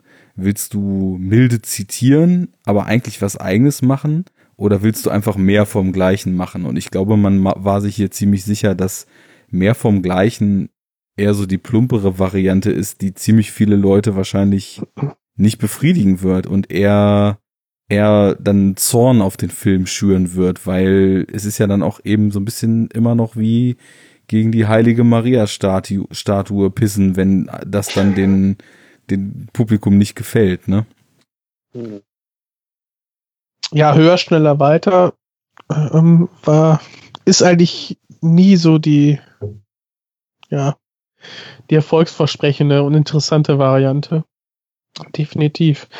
Aber für mich ist, ist das, glaube ich, ein sehr gelungenes Sequel, weil ähm, die, weil das Original ähm, mit, wie soll ich sagen, ähm, respektiert wird ähm, es wird ähm, weitergedacht. Wir haben eine, eine Atmosphäre, die ähm, auf mich sehr ähnlich wirkt. Also nach dem Film hatte ich ein ähnliches Gefühl wie auch halt nach Blade Runner aus 82. Und ja, man hat einfach die, ähm, die einige Gedanken und Interpretationseinsätze, Ansätze aufgegriffen, weitergedacht und neu, neu hinzugefügt. Und ähm, das einfach noch mit äh, ja, mindestens einem Charakter, den man kennt, und zwar Deckard, ist halt, ähm, ich würde sagen, eine sehr elegante Variante und für mich bisher, glaube ich, ein, ja, eins der besten äh, Sequels so. Ja, Auf jeden Fall. Da gehe ich mit. Weil, ähm, wir haben ja vorhin schon gesagt, dass wir unseren Protagonisten, unseren neuen Blade Runner haben. Äh, okay. Und der ist ja Replikant. Ähm, okay. Was, da wird ja auch relativ äh, schnell irgendwie Buddha bei die Fische gegeben. Ähm, also das, das startet ja eigentlich schon damit, dass man eigentlich nach, weiß ich nicht, zwei, drei Minuten, wenn er da dieses äh, Messer oder sowas da in die Schulter bekommt, weiß man ja schon Bescheid. Und, äh, naja, er überlebt halt Dave Batista, ne? ja. Ich meine, die zerlegen da ja echt die ganze, das ganze Wohnzimmer ziemlich geil. Ähm, aber ich weiß nicht, entweder haben sich die Gesetze geändert oder bei, äh, bei dem 2019 äh, LA waren theoretisch Replikanten auch erlaubt, wenn sie nicht gerade von den Off-World-Kolonien geflohen sind, weil unser Blade Runner hier ist ja nur mal ein, ein Replikant auf der Erde. Genau, ähm, dummerweise, ich hatte ja auch gesagt, ja, dann lass uns ja vielleicht auch über die Kurzfilme reden. Ähm, ich glaube, dafür ist jetzt keine Zeit mehr. Ähm, aber die, ich weiß nicht, ich habe jetzt ich leider glaube, auch. Ich habe vorhin auch tatsächlich äh, mit den Kurzfilmen was durcheinander geworfen, weil nach dem Blackout, der in diesem Anime-Kurzfilm nochmal umrissen ist, mhm. wo ich sagen muss, dass ich den Kurzfilm jetzt nicht sonderlich bereichernd fand. Also hat mich nicht so umgehauen, aber da, ich glaube, da war dann die, die Geschichte, dass quasi nach dem Blackout Replikanten endgültig verboten wurden. Und dann gibt's ja diesen anderen Kurzfilm mit Wallace, wo dann eben auch dieses Gremium, dem er seine neuen Replikanten vorstellt, sagt, du begehst hier ein Verbrechen, allein nur weil du einen Replikanten bei dir hast. Und ich glaube, weil ich das jetzt alles in sehr kurzer Zeit gesehen habe, habe ich das vorhin ein bisschen durcheinander geworfen. Wovon redet ihr? Vom es Verbot gibt, ähm, von Replikanten auf der Erde. Okay. Oder meinst du jetzt die Kurzfilme? nicht verboten? Nee, ich meine eigentlich die Kurzfilme. So, es gibt drei Kurzfilme noch zu 2049. Ach. Mhm. Ja. Und guckst, zwar. Guckst du YouTube? Guck ich YouTube gleich nachher. ja. Machst du Handy, Handy machst du YouTube. Ich glaube alle drei zusammen, 40 Minuten oder so. Oh, geil. Du weißt ja, was ich nachher noch mache. Cool. Also das eine ist ein Anime. Ach so. Der Moment heißt. mal, da hat doch äh, Kudo den Score zugemacht, ne? zu dem äh, zu dem Anime. Irgendwie äh, Flylo und Kudo. Ich hatte auch am Anfang das Gefühl, das klingt irgendwie sehr so in diese verbreakt, äh, verspielte Richtung, die ja, mir bekannt ja, vorkommt. Ich, das habe ich irgendwie gelesen noch im Vor. Ja, ja, stimmt. Ich habe das alles ignoriert. Stimmt, ich habe alles ignoriert, weil ich äh, einfach alles zu dem neuen Blade Runner Film ignoriert habe, bis ich ihn gesehen habe. Und jetzt dann dadurch vergessen, dass es das gab. okay, schade ich habe auch nur zwei von den drei gesehen, muss ich sagen. Den okay. dritten habe ich irgendwie nicht aktiv gesucht und er wurde mir dann auch nicht direkt irgendwie vorgeschlagen auf YouTube. Aber die, die sind so ein bisschen zeitliche Lückenfüller zwischen ersten und zweiten Teil genau. oder wie? Genau, genau. Okay. Im zweiten Film wird ja vom Blackout gesprochen und es wird einem ja, ja auch relativ klar kommuniziert, was passiert ist und was die Folgen des Blackouts sind. Und in dem Kurzfilm sieht man eben, dass das aufgrund von ja, eben Angst auch eben davor, als, als Rasse über, überholt zu werden, quasi die Menschen sich wohl irgendwie aus irgendeiner Datenbank dann die ganzen Nexus 8 äh, Identitäten geholt haben, die dann halt eben nochmal so ein abgegradetes Ding waren, die sich wirklich so komplett unter die Menschheit gemischt haben und dann normal gelebt haben und eben keine Lebenszeitlimitierung mehr hatten. Und dann einfach so wirklich äh, wildeste Rampage und äh, Aufhängen am Laternenmasten und so weiter da die Replikanten weggeslasht haben. Und dann ist das so eine Guerilla-Aktion. Ein Mensch und eine Replikantin brechen halt in so ein Riesenarchiv ein und haben eben noch so ein, so ein Dude, der so eine Rakete da irgendwie dann hackt und fernsteuert und mhm. jagen da das Archiv mit diesen Daten in die Luft und zünden halt dieses EMP noch über Los Angeles. Das ist der Anime. Das ist Blackout 2022. Dann gibt's noch ähm, 2036 Nexus. Das ist nur so ein 5-Minuten-Ding, wo eigentlich nur Wallace vor so einem Komitee seine neuen Replikanten vorstellt. Und das ist ja auch gerade das Ding bei äh, 2049, dass sie eben sagen, diese Replikanten, die werden halt nicht mehr freidrehen, sondern die sind komplett emotional kontrolliert. Was ja auch der Grund ist, warum zum Beispiel Kay nach jedem Einsatz diesen emotionalen Stabilitätstests machen muss. Und sobald mhm. eine Abweichung kommt, ja quasi nur durch die schützende Hand seiner Vorgesetzten überhaupt irgendwie noch die Woche kriegt, sozusagen, um, um wieder klarzukommen. Normalerweise würde er ja sofort aus dem Verkehr gezogen werden, so, sofern er irgendwelche emotionalen Abweichungen zeigt. Ja, ja. Cells. Interlinked. ich hab's so gefeiert, diese Szenen irgendwie. Sehr witzig. Ja, die kommen aber irgendwie, das sind wohl auch Zitate aus irgendeinem Buch. Ist auch so ein kleiner, kleines Gimmick, dass das Buch, wo diese ganzen Emotional Response Tests oder diese Zitate draus sind, das findet Joy dann irgendwann bei ihm im Apartment noch und guckt sich das so an. Hm. Ich weiß nicht mehr, welches Buch es war. Auf jeden Fall gibt es da auch so eine kleine Kreuzverlinkung innerhalb des Films. Okay. Ähm, ja, aber Jens, du hattest schon gesagt, also die, die Welt wird weitergedacht in dem Film. Mhm. Und äh, da würde ich gerne mal hören, wo dir das so aufgefallen ist, weil ich habe es auch so empfunden, aber ich finde es hier, glaube ich, spannend, so welche Aspekte einem irgendwie aufgefallen sind. Ja. Also was, was mir als erstes aufgallen ist, ist, dass wir ähm, LA als Handlungsort verlassen und dass wir auch ähm, ja im Umland uns befinden.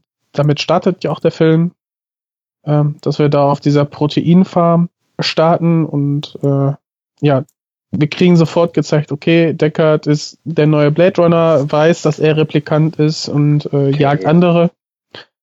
Äh, Repli ja, hab ich, was habe ich gesagt? Okay. Deckard. oh, ja, ja. und äh, ja, und dann gibt's dann die danach die erste Szene, die einem wieder so richtig dieses Blade Runner Gefühl den äh, Nacken runterjagt und zwar die das Einfliegen nach LA wo man dann sieht, okay, LA ist immer noch ein, ein Moloch und sieht quasi aus wie ähm, der ja, Todesstern von oben. also ja, hm, ich habe so mit diesen ähm, südamerikanischen ähm, Slums, wie heißen die nochmal? Diese Favela. Favelas, genau. So, äh, so wellenartig ähm, verglichen und du siehst halt quasi nur die Dächer, aber die sind halt nicht, ist halt nicht nur ein Stockwerk, sondern es sind quasi Häuserschluchten, die runtergehen. Und dann haben wir da wirklich, ähm, ja, minutenlang die Einführung, äh, das Einfliegen von Kay zum LAPD. Und ja, wir kriegen dann quasi mit, äh, ja, er sucht andere Replikanten und ähm, wird dann auf eine Kleinigkeit äh, aufmerksam und zwar ähm, werden Knochen gefunden bei dem Replikanten, den er ausgeschaltet hat zu Anfangs und daraus ergibt sich oder wird herausgefunden, dass eine Replikantin, den der diese Knochen gehören, ein Kind bekommen hat, ein Kind geboren hat.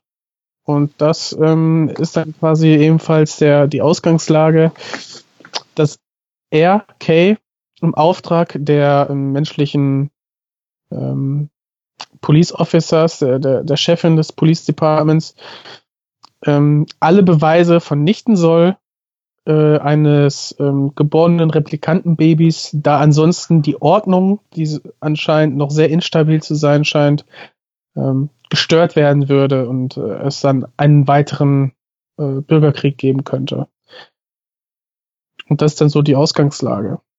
Und damit hätte man auch schon so den einen weiter gesponnenen Gedanken und zwar das Leben, das künstlich erzeugt wurde, durch den Menschen selber Leben schenken kann und dass dieses Motiv der des Gebärens der Mutter äh, ja, zieht sich dann so ein bisschen durch den Film. Mhm. Und auch äh, eine zunehmende Suche von Kay nach der eigenen Identität. Genau, weil man weiß zwar von vornherein, okay, ähm, das ist ein Replikant, aber ähm, ja, im Laufe des Films äh, werden dann ja dahingehend noch ein paar weitere ähm, Gedanken angeknüpft. Und zwar äh, könnte er ja auch dieses äh, dieser geborene Replikant sein, eventuell. Und mhm. ähm, was das dann bedeuten könnte, ne, hat er eine Seele, hat er keine, ähm, ja, ist dann auch nochmal ein schönes, schönes Spiel, was man ja beim ersten Mal sehen des Films, äh, das war schon ganz cool, muss ich sagen. Ja, äh, war auch, also ich, so diese, diese Ebene hatten wir ja vorhin schon angesprochen, wie das vielleicht auch so evolutionstechnisch ähm, oder im, im Fortschreiten der Entwicklung von, von Leben und von verschiedenen Lebensformen auf der Erde so ein schöner weiterer Kniff war. Ähm, aber gerade eben auch diese, diese Suche nach sich selbst und diese Frage, wer bin ich eigentlich? Also wir haben ja wieder das Spiel mit Erinnerungen, sind sie implantiert, sind sie selbst erlebt, wo dann eben durch das Besuchen der Schauplätze halt ähm, auch, finde ich, so, so, so eine schönen kleinen Mini-Mystery-Aspekte in dem Film gestreut wurden. Ähm, so mit in dieser seltsamen Fabrik da mit den Hochöfen. Und äh, Case Struggle, ob er das nun wirklich erlebt hat oder wie es tatsächlich gewesen ist. Und ähm, ja, dieses, dieses, was bin ich eigentlich und wie komme ich damit klar, das das ist natürlich ein Motiv, was eins zu eins aus dem ersten Film übernommen wurde. Also jetzt so im, im Sinne von, von Rachel und von den anderen Replikanten. Aber dadurch, dass wir der Figur, der wir nun hier am nächsten sind, ja einen Replikanten vorgesetzt bekommen haben, fühlt es sich natürlich anders an. Und ähm, ich finde, der Film baut dann auch auf so einer etwas anderen Grundsatzebene auf. Und, und zwar, dass die Fragen, die wir uns im ersten stellen, sind Replikanten denn ebenbürtiges Leben? Wie muss man sie behandeln, etc. Die habe ich schon so ein bisschen als in der Prämisse des Ganzen eigentlich als beantwortet wahrgenommen, nämlich eigentlich ist es jedem schon klar, dass sie eben ebenbürtiges Leben sind. Nur es ist halt diese künstliche Regulierung eingeführt, weil trotz des Wissens sie halt eben trotzdem noch nicht als das akzeptiert sind. Und ähm, ja, irgendwie durch, durch die Suche nach sich selbst eines Replikanten und ähm, wie ich finde, dann eben auch noch eine schöne Ebene, die aufgespannt wird, die emotionale Bindung dieses Replikanten an ein wiederum neues Wesen, was sowohl künstlich ist, als auch dann eben dieser Komponente ursprünglich, die wir ja eigentlich schon so als notwendig erachten, nämlich der Körperlichkeit beraubt ist, ähm, kommt auch noch mal so eine schöne neue Gedankenebene rein und viele neue Fragen, die man sich so stellen kann. Aber findest du, dass der, dass die Replikanten in in der Diekese als akzeptierte, gleichberechtigte Wesen rüberkommen? Nee, eben Doch wohl nicht. kaum, oder? Ja, gut. Nee, finde ich nämlich auch nicht. Sie, ich meine, also, wir kriegen äh, Skinners und äh, werden sehr despektierlich immer noch behandelt. Ne? Skinjob. Aber Skinjob. die Prämisse des Ganzen ähm, baut ja schon so darauf auf, sie, sie werden halt nicht mehr als, als Its sozusagen bezeichnet und auch als sowas angesehen, sondern die ganzen Menschen, die Replikanten für ihre Zwecke einsetzen, nach wie vor ja eigentlich als Arbeitssklaven, sind sich mhm. sehr wohl bewusst, dass das Wesen irgendwie mit einem, mit einem emotional funktionalen Kern sind, aber setzen ja künstlich den Deckel drauf und haben halt eben Vorrichtungen getroffen, dass sobald so ein Replikant zu eigen wird und sie wissen halt, dass das passieren kann, wohingegen ja irgendwie im ersten Film sie wirklich mehr so als Maschinen noch von der Allgemeinheit angesehen sind, ähm, dann sofort halt den Riegel vorzuschieben und zu sagen, es darf nicht dazu kommen, dass die quasi Autonomie und ähm, Individualität dann auch entfalten, sondern sie dürfen halt nur funktionieren und wir kontrollieren eben kon kontinuierlich, dass das auch so bleibt. Obwohl wir aber wissen, dass sie zu mehr fähig sind, nur wir unterdrücken das. Also ist das System eigentlich noch perfider geworden, als das im ersten Film der Fall ist. So habe ich so ein bisschen wahrgenommen einfach. Ich auch. Also gerade diese ähm, ähm, emotionale Überprüfung äh, in diesem weißen Raum mit dem Interlinked. Ähm, wie war das nochmal, ob er diesen Normwerten noch entspricht, ne? Ja, das genau. war auch sehr, sehr, sehr bedrückend. Emotional noch stabil ist halt, ne? Stabil, ja. Ich weiß nicht, ich genau. muss ja jetzt leider auf Deutsch sehen. Ich weiß nicht, wie die konkreten Bezeichnungen dann dafür waren, aber. Pff, irgendwas Basiswerte oder so war das, keine Ahnung.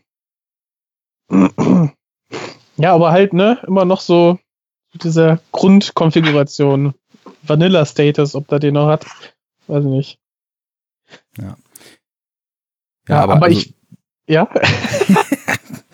Äh, ist Fabian eigentlich noch da? Ja, ja, ich höre euch zu. Ja, wunderbar. Also ich, ich fand sowohl Podcast hören live, ne? ich fand halt das, also unter, unter vielen Gesichtspunkten einfach das Ganze erweitert, abgedatet und auch mit einer eigenen Vision angereichert wurde. Das war einmal die Welt, so dass wir halt irgendwie, also das LA einfach schon nochmal gewachsen ist mhm. und noch deutlich niederschmetternder zur Betonwüste, der jegliches eigentliche Leben ausgetrieben wurde, geworden ist. Dass, dass die Fruchtbarkeit der Erde endgültig vor die Hunde gegangen ist und sich schon von synthetischen Proteinen und so weiter ernährt werden muss, weil es gar nichts anderes mehr gibt nicht mal mehr Bäume und so weiter. Ähm, dann, also auch ein Faktor von der Welt fand ich, also so, es wurde ja nie erwähnt, aber man hat es einfach gesehen, zum Beispiel dieser Schutzwall, der, der LA einfach vor dem gestiegenen Meeresspiegel mhm. geschützt mhm. hat, was ich auch dann, unfassbar beklemmend fand. Toll, das sah fantastisch aus. Und dann auch vorher mit dem Wissen so, ja, äh, sie duschen jetzt mit ähm, äh, 99 Prozent belastetem Wasser. nee, oder, ach so, ich dachte 95 nicht belastet oder irgendwie sowas. Äh, irgendwie sowas war das, ne? Genau, das fand ich so. Ich dachte irgendwie, weil er ein Replikant ist, nimmt er einfach das 99 Prozent so. belastet. Also vielleicht habe ich auch falsch verstanden, aber. Er, er kriegt das Dreckwasser so, ja. ja, ja. ja er kann es ja ab, ne? genau. genau, deshalb. Oder vielleicht verdient er auch nichts anderes. Man hat ja auch diese geile Szene irgendwie, äh, wo er das erste Mal da ankommt im LAPD und sich so wegduckt vor den, äh, vor den Menschen. Vor den Bullies, ja. Ja. Fand ich total gut, irgendwie, um so ein bisschen die Stimmung oder halt so, man die Einstellung ihm gegenüber oder sein, seinesgleichen so darzustellen. Das sofort gesehen, so, ah, okay, wir machen irgendwie Scheiße. Genau. Weißt du, er könnte die mit Leichtigkeit ausknipsen, ne? Aber genau, äh, ja, die machen ihn alle nieder, ne? Hm. Stimmt. Ist ja auch in der generellen Welt so, dass die Replikanten halt schon so als als Fußvolk und als niedere Lebensform einfach von der Menschheit, die ja aber auch alle total abgefuckt sind, angesehen werden. Ich meine, sein Apartment hat ja irgendwie selbst solche so verpiss dich Replikanten-Tags ja. irgendwie vorne dran und alle Leute rempeln ihn nur an und gucken ihn abfällig hinterher. Also insofern, da, da ist schon in vielen Aspekten so Gehirnschmalz reingeflossen, wie man es schon ausdrückt, dass die Menschen halt absolut äh, keine Akzeptanz für, für dieses künstliche Leben haben, obwohl es eigentlich ebenbürtig ist mittlerweile.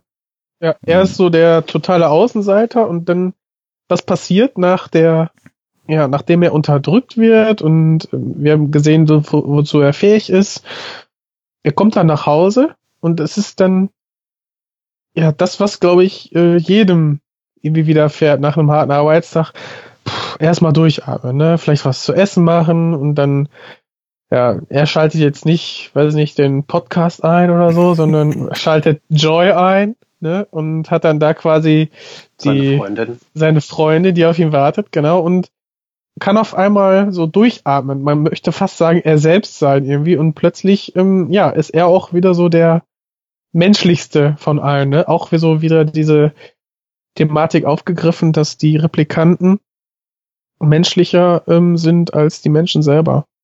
Und auch seine Suche später ist ja ein Ausdruck von so einer gewissen Sehnsucht. Und das, das kann man ja auch schön mit dem in Verbindung bringen, wie er einfach gesamtgesellschaftlich sowohl in seinem Beruf als auch in seinem privaten Umfeld, nenne ich es mal, behandelt wird. Vielleicht sehnt er sich ja auch danach, sozusagen ein, weil ihm das von der Gesellschaft schon so eingeimpft wurde, dass er halt quasi eine, eine Fake-Lebensform ist, ein echtes Leben, ein geborenes Leben zu sein, um eben ja. diesen Zuständen auch zu entfliehen und um, um diesen, dieser künstlich erschaffenen Klasse irgendwie zu entfliehen, die in dieser Welt halt eben existiert. Definitiv, ne? Also so dieses Pinocchio-Motiv, er möchte ein richtiger Junge sein. Stimmt, ja, das, das steckt da auch mit drin, ja. Ja, und halt die, die Freundin, wie Fabi sagte, ne, er hat also quasi eine andere künstliche Lebensform, ähm, zu der er dann wirklich eine romantische Beziehung aufbaut. Und das fand ich halt so super spannend, ne? Und das ist für mich halt auch irgendwie einer der mit interessantesten neuen Aspekte in dem Film gewesen. Der Dreier. ja, ich meine, das, das stellt doch, das stellt doch super interessante Fragen. Ich meine, die sind jetzt nicht neu, weil das sind genau so diese philosophischen Gedanken zu, was ist Leben, was macht Charakter und Leben und, und einen Menschen aus, die man sich im Endeffekt schon, oder ein Lebewesen aus, die man sich in Her schon gestellt hat. Ne? Weil, ich muss auch dran denken. Ja, ja. ich meine, ich mein, Hör ja, denkt das Gedankenexperiment. Bitte? Das war noch ein Zitat irgendwie. Oder beziehungsweise zumindest eine Anspielung auf Hör. Weil, also ich glaube, Hör war das, äh, war doch der erste Film, der sowas gemacht hat, oder? Also ja, ich habe zumindest dieses Motiv das erste Mal dort gesehen. Ja.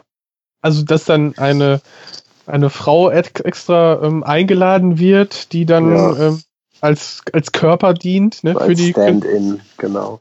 Genau.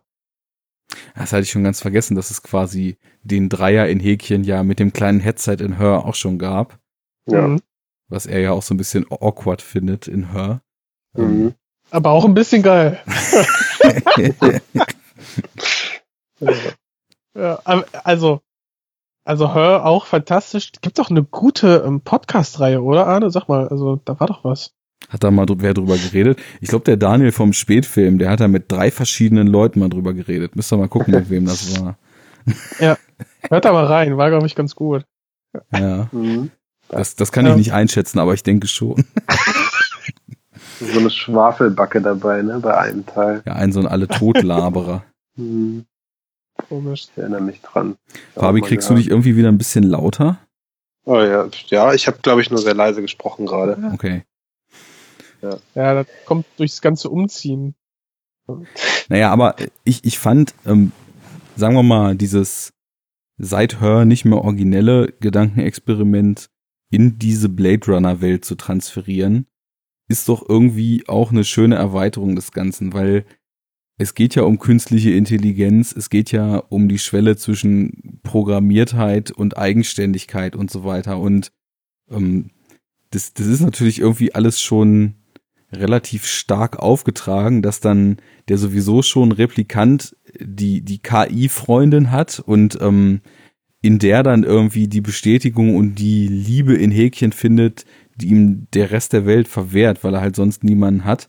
Aber es hat irgendwie ein schönes Fass aufgemacht, fand ich. Das ist natürlich auch jetzt genau die Stelle, und das äh, lässt sich auch ein bisschen auf Rachel später erweitern, die eventuell mein einziger Kritikpunkt an dem Film wäre.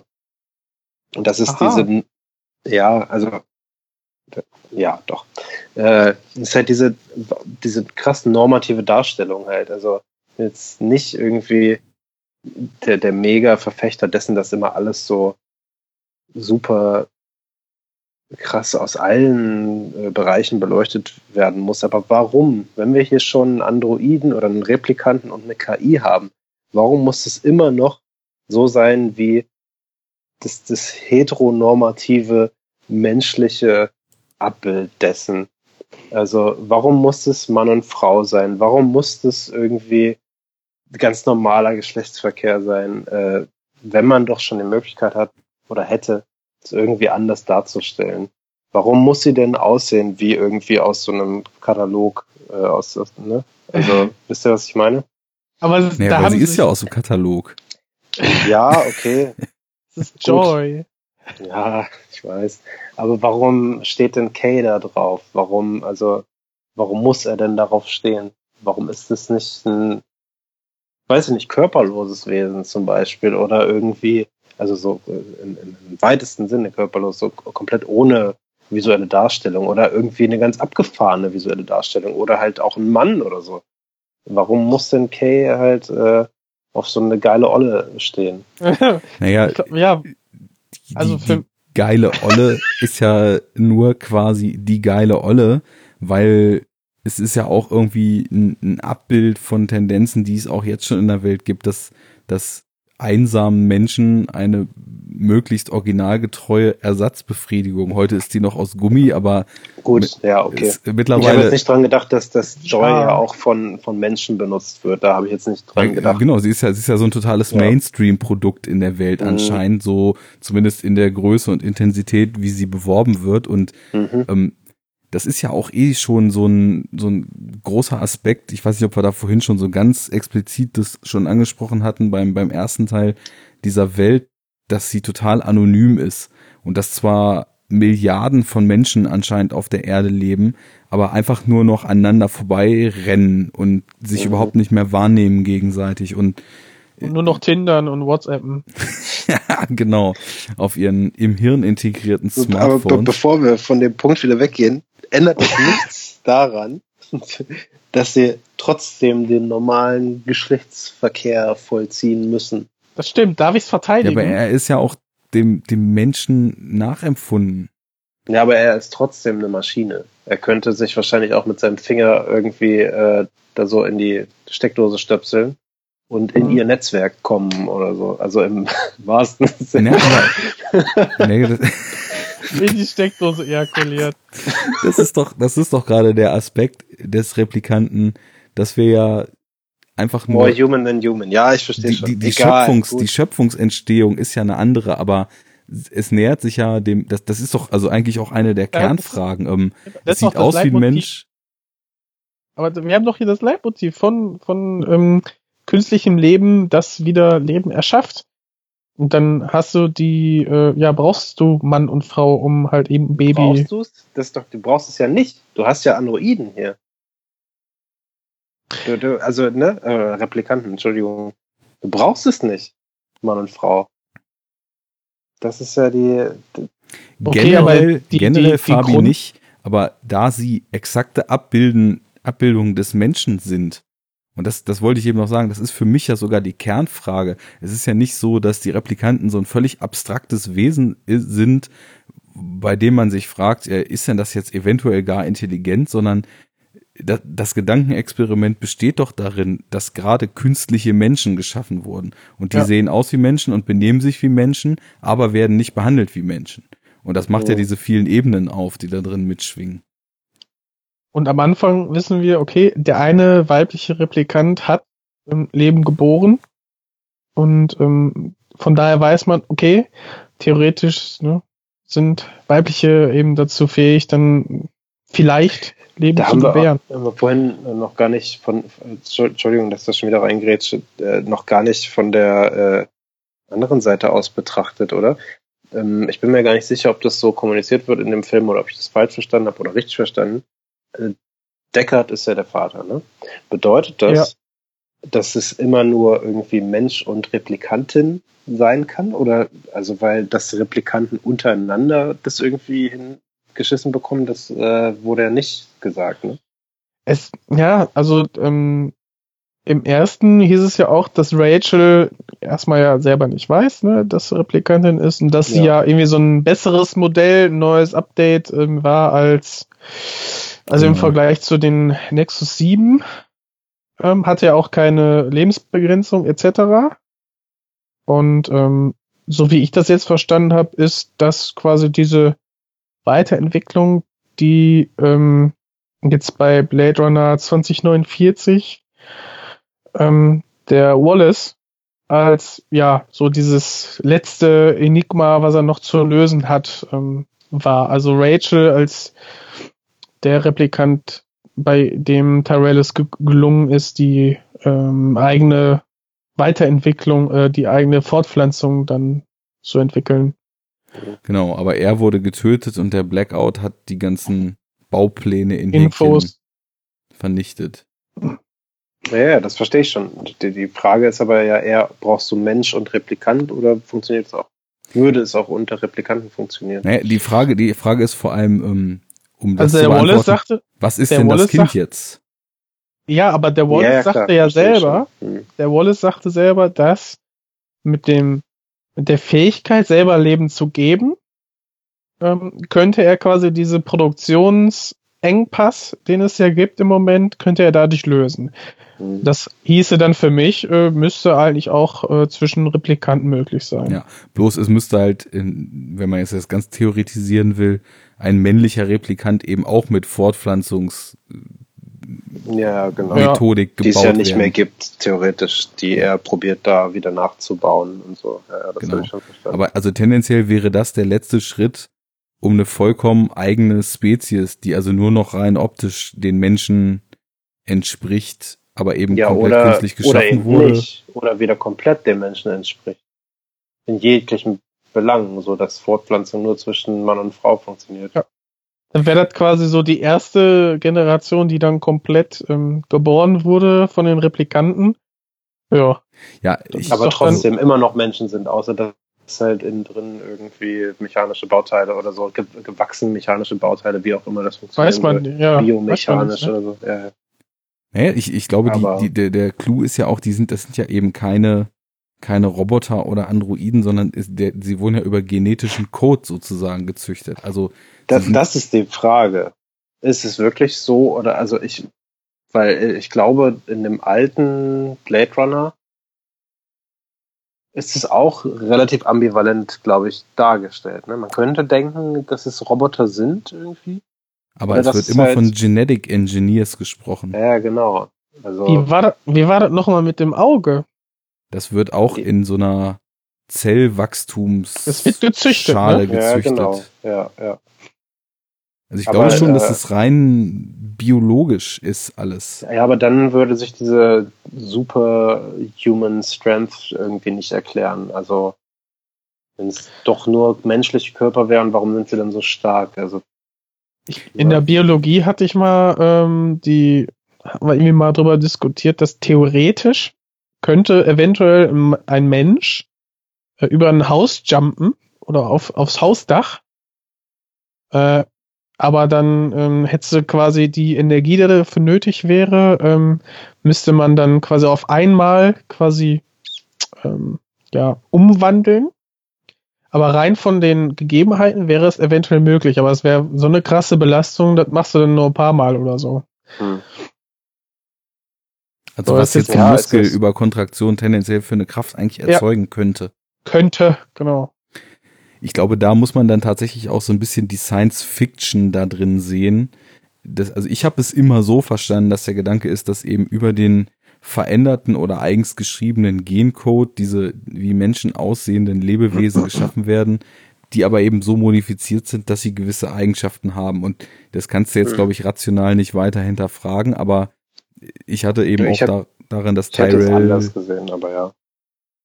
Also du hast schon so gesehen, dass tatsächlich irgendwelche mechanischen Bauteile noch drin sind, ja? zumindest teilweise, so, so wie, wie so ein Arnold, irgendwie, so ein 800er ja. oder sowas. Also halt so ein Skelett irgendwie oder sowas, oder zumindest, oder, oder die Muskeln, keine Ahnung. Aber halt, ja, so, so, so, ein, so ein Gemisch einfach aus, ja. aus Gewebe und äh, Maschine. So habe ich es immer verstanden, aber vielleicht habe ich auch so falsch hab ich verstanden. jetzt zum Beispiel Wallace wahrgenommen. Mhm. Aber Wallace habe ich eher als Menschen, der halt eben augmentiert ist. Ja, so enhanced, oder? Ja, genau, mhm. ja. Mhm. Ja. Auch, auch geil, wie der dann einfach so dieses, also man hätte ja dieses, äh, diese beiden Gebäude der Tyrell Corp, ne, die kannst du eigentlich gar nicht mehr besser machen, ne? Und einfach mhm. der Einfall komplett in Schwärze zu legen, fand ich super. Also du, siehst, gut, ja. du siehst nur die Silhouette und weißt sofort, ja, Okay. Ja, mhm. ja. Und dann auch innen drin das die, Interieur die war auch. Innen drin sieht es so gut aus, ja. Sowohl damals, also da, ja. da, da gibt's, ich glaube, im Tyrell-Gebäude, wenn, wenn Decker das erste Mal Rachel trifft, gibt's so eine der wenigen Stellen, wo man so ein bisschen äh, die, die Special Effects halt sehen kann. Also ich glaube, das ist so der Hintergrund, glaube ich, hinter ihr, also der Blick aus dem Fenster, wo man so ein bisschen sieht, dass das nicht echt ist. Sieht aber trotzdem geil aus. Und im Neuen sind sie einfach auch die Atmosphäre und irgendwie den Look und, und, und auch so die Farbe und so, so wieder so geil reproduziert und, und äh, die Lichtsetzung, ne? Ja, Wahnsinn. Also es halt, sieht aus wie damals, so vom Feeling, aber irgendwie doch anders und eigentlich schon fast besser irgendwie. Also es ist, ich will es nicht besser nennen, weil ich das alte auch einfach super gut finde. Aber es ist einfach Hammer. Sieht so geil aus. Es ist mhm. halt, also was ich finde, und das ist auch jetzt gar nicht negativ in, im, im Hinblick auf den, wie ja jetzt schon mehrfach erwähnt, von mir heißgeliebten ersten Film gemeint. Aber der zweite ist halt visuell in gewisser Weise schon abwechslungsreicher, ne? Also du hast beim ja, alten total. halt über, überwiegend so diese kalten, im, im Director's Cut eher weiß-blauen, im, im mhm. äh, Final Cut eher so, so, so tealgrün ge gegradeten Momente. Du hast diese dunkle, dreckig verregnete Stadt ähm, die und, und du hast halt also viel auch so so kaltes Licht oder so monochromatisch beleuchtete Räume. Natürlich auch immer die Neonreklamen im Hintergrund und so weiter. Und hier ist das halt einmal über diese tiefgraue Ebene, wo wohl anscheinend mal Landwirtschaft war, die mittlerweile nicht mehr möglich ist, erweitert. Es ist um diese vielen braun, gelb, orange, warmen Momente wie in Vegas ähm, erweitert. Es ist, und das ist natürlich auch, wie er eben schon sagte, irgendwie ein cooles Update. So früher, es gab ja auch schon dieses reflektierte Licht da bei Tyrell am Anfang, ja. als zum Beispiel sie den, er, er den Test mit Rachel macht und so weiter. Das wurde jetzt halt in dieses, ja fast schon so Palast oder, oder äh, hallenartige Ding mit dem Wasser, wo mhm. überall die Reflexion an den Wänden war, erweitert. Dann gab es diesen... Sowas von einem ägyptischen Tempel oder Ja, sowas, Tempel ne? war das Wort, was mir fehlte, genau. Ja, ja, stimmt. Ja. ja. Was natürlich auch total dazu passt, dass, dass Wallace sich also als den Ein ultimativen Grab. neuen Gott ident äh, inszenieren will und, und quasi die ultimative Schöpfung heraufbeschwören will, so, also das sind natürlich auch oh, schon ja. Total und dann auch Vegas, ne, die die ähm, ganzen Skulpturen, die übermenschlich großen, die dann auch zerfallen sind und so, ähnlich wie die Sphinx und so mhm. im im im Sand. Ja. Ja, gut, stimmt. ja, und ähm, da, da sind halt viele verschiedene Farbpaletten auch benutzt, so in der Ausleuchtung und in den verschiedenen Momenten. Und das hat mir irgendwie auch ziemlich gut gefallen, weil es eben auch ein eigener Ansatz ist und man nicht halt einfach versucht hat, wieder einen Film komplett in so einer grauen, verregneten Stadt zu machen. Ich meine, der Regen ist ja mittlerweile auch nach der Schnee. globalen komplett Klimakatastrophe zu Schnee geworden. Was auch schön ist, so wo er Villeneuve meinte ja irgendwie, der, das eine Buzzword, was so seinen Filmansatz beschreiben soll, wäre Brutality. Und ja. sein Gedanke war dabei, also äh, er wollte, er war irgendwie inspiriert vom Winter in Montreal, weil der würde mit dem Wort Brutality zwar irgendwie umrissen sein, aber man müsste es erlebt haben, ne? Und das er meint jetzt nicht Brutalismus oder was, also jetzt hier die. Nee, nee, er hat schon also Brutality gesagt. Ich glaube so in, in sämtlichen Facetten, wie man das Wort so verstehen kann. Okay. Und das kommt auch gut rüber, meiner Meinung nach. Ne? Also ich meine, der Film beginnt ja schon mit einer relativ sehr harten Szene und ähm, hört auch nicht auf. Also wenn ich mich an den ersten Kinobesuch erinnere, da saßen meine Freundin und ich dann neben einem Familienvater mit seinen zwei Kindern und die waren pff, also höchstens zwölf. Fand ich echt grenzwertig. Also war. Ja, ich meine auch später die Szene mit 12, äh, der Hand. Der ist ab zwölf, ja. ja. Mhm mit dem Glas, äh, mit Robin ja. Wright zum Beispiel, das ist auch ziemlich heftig. Oder und, und wie sie dann nochmal hochgezogen wird, einmal für den Augen, fürs Gesicht scannen und dann los, zack. Mhm.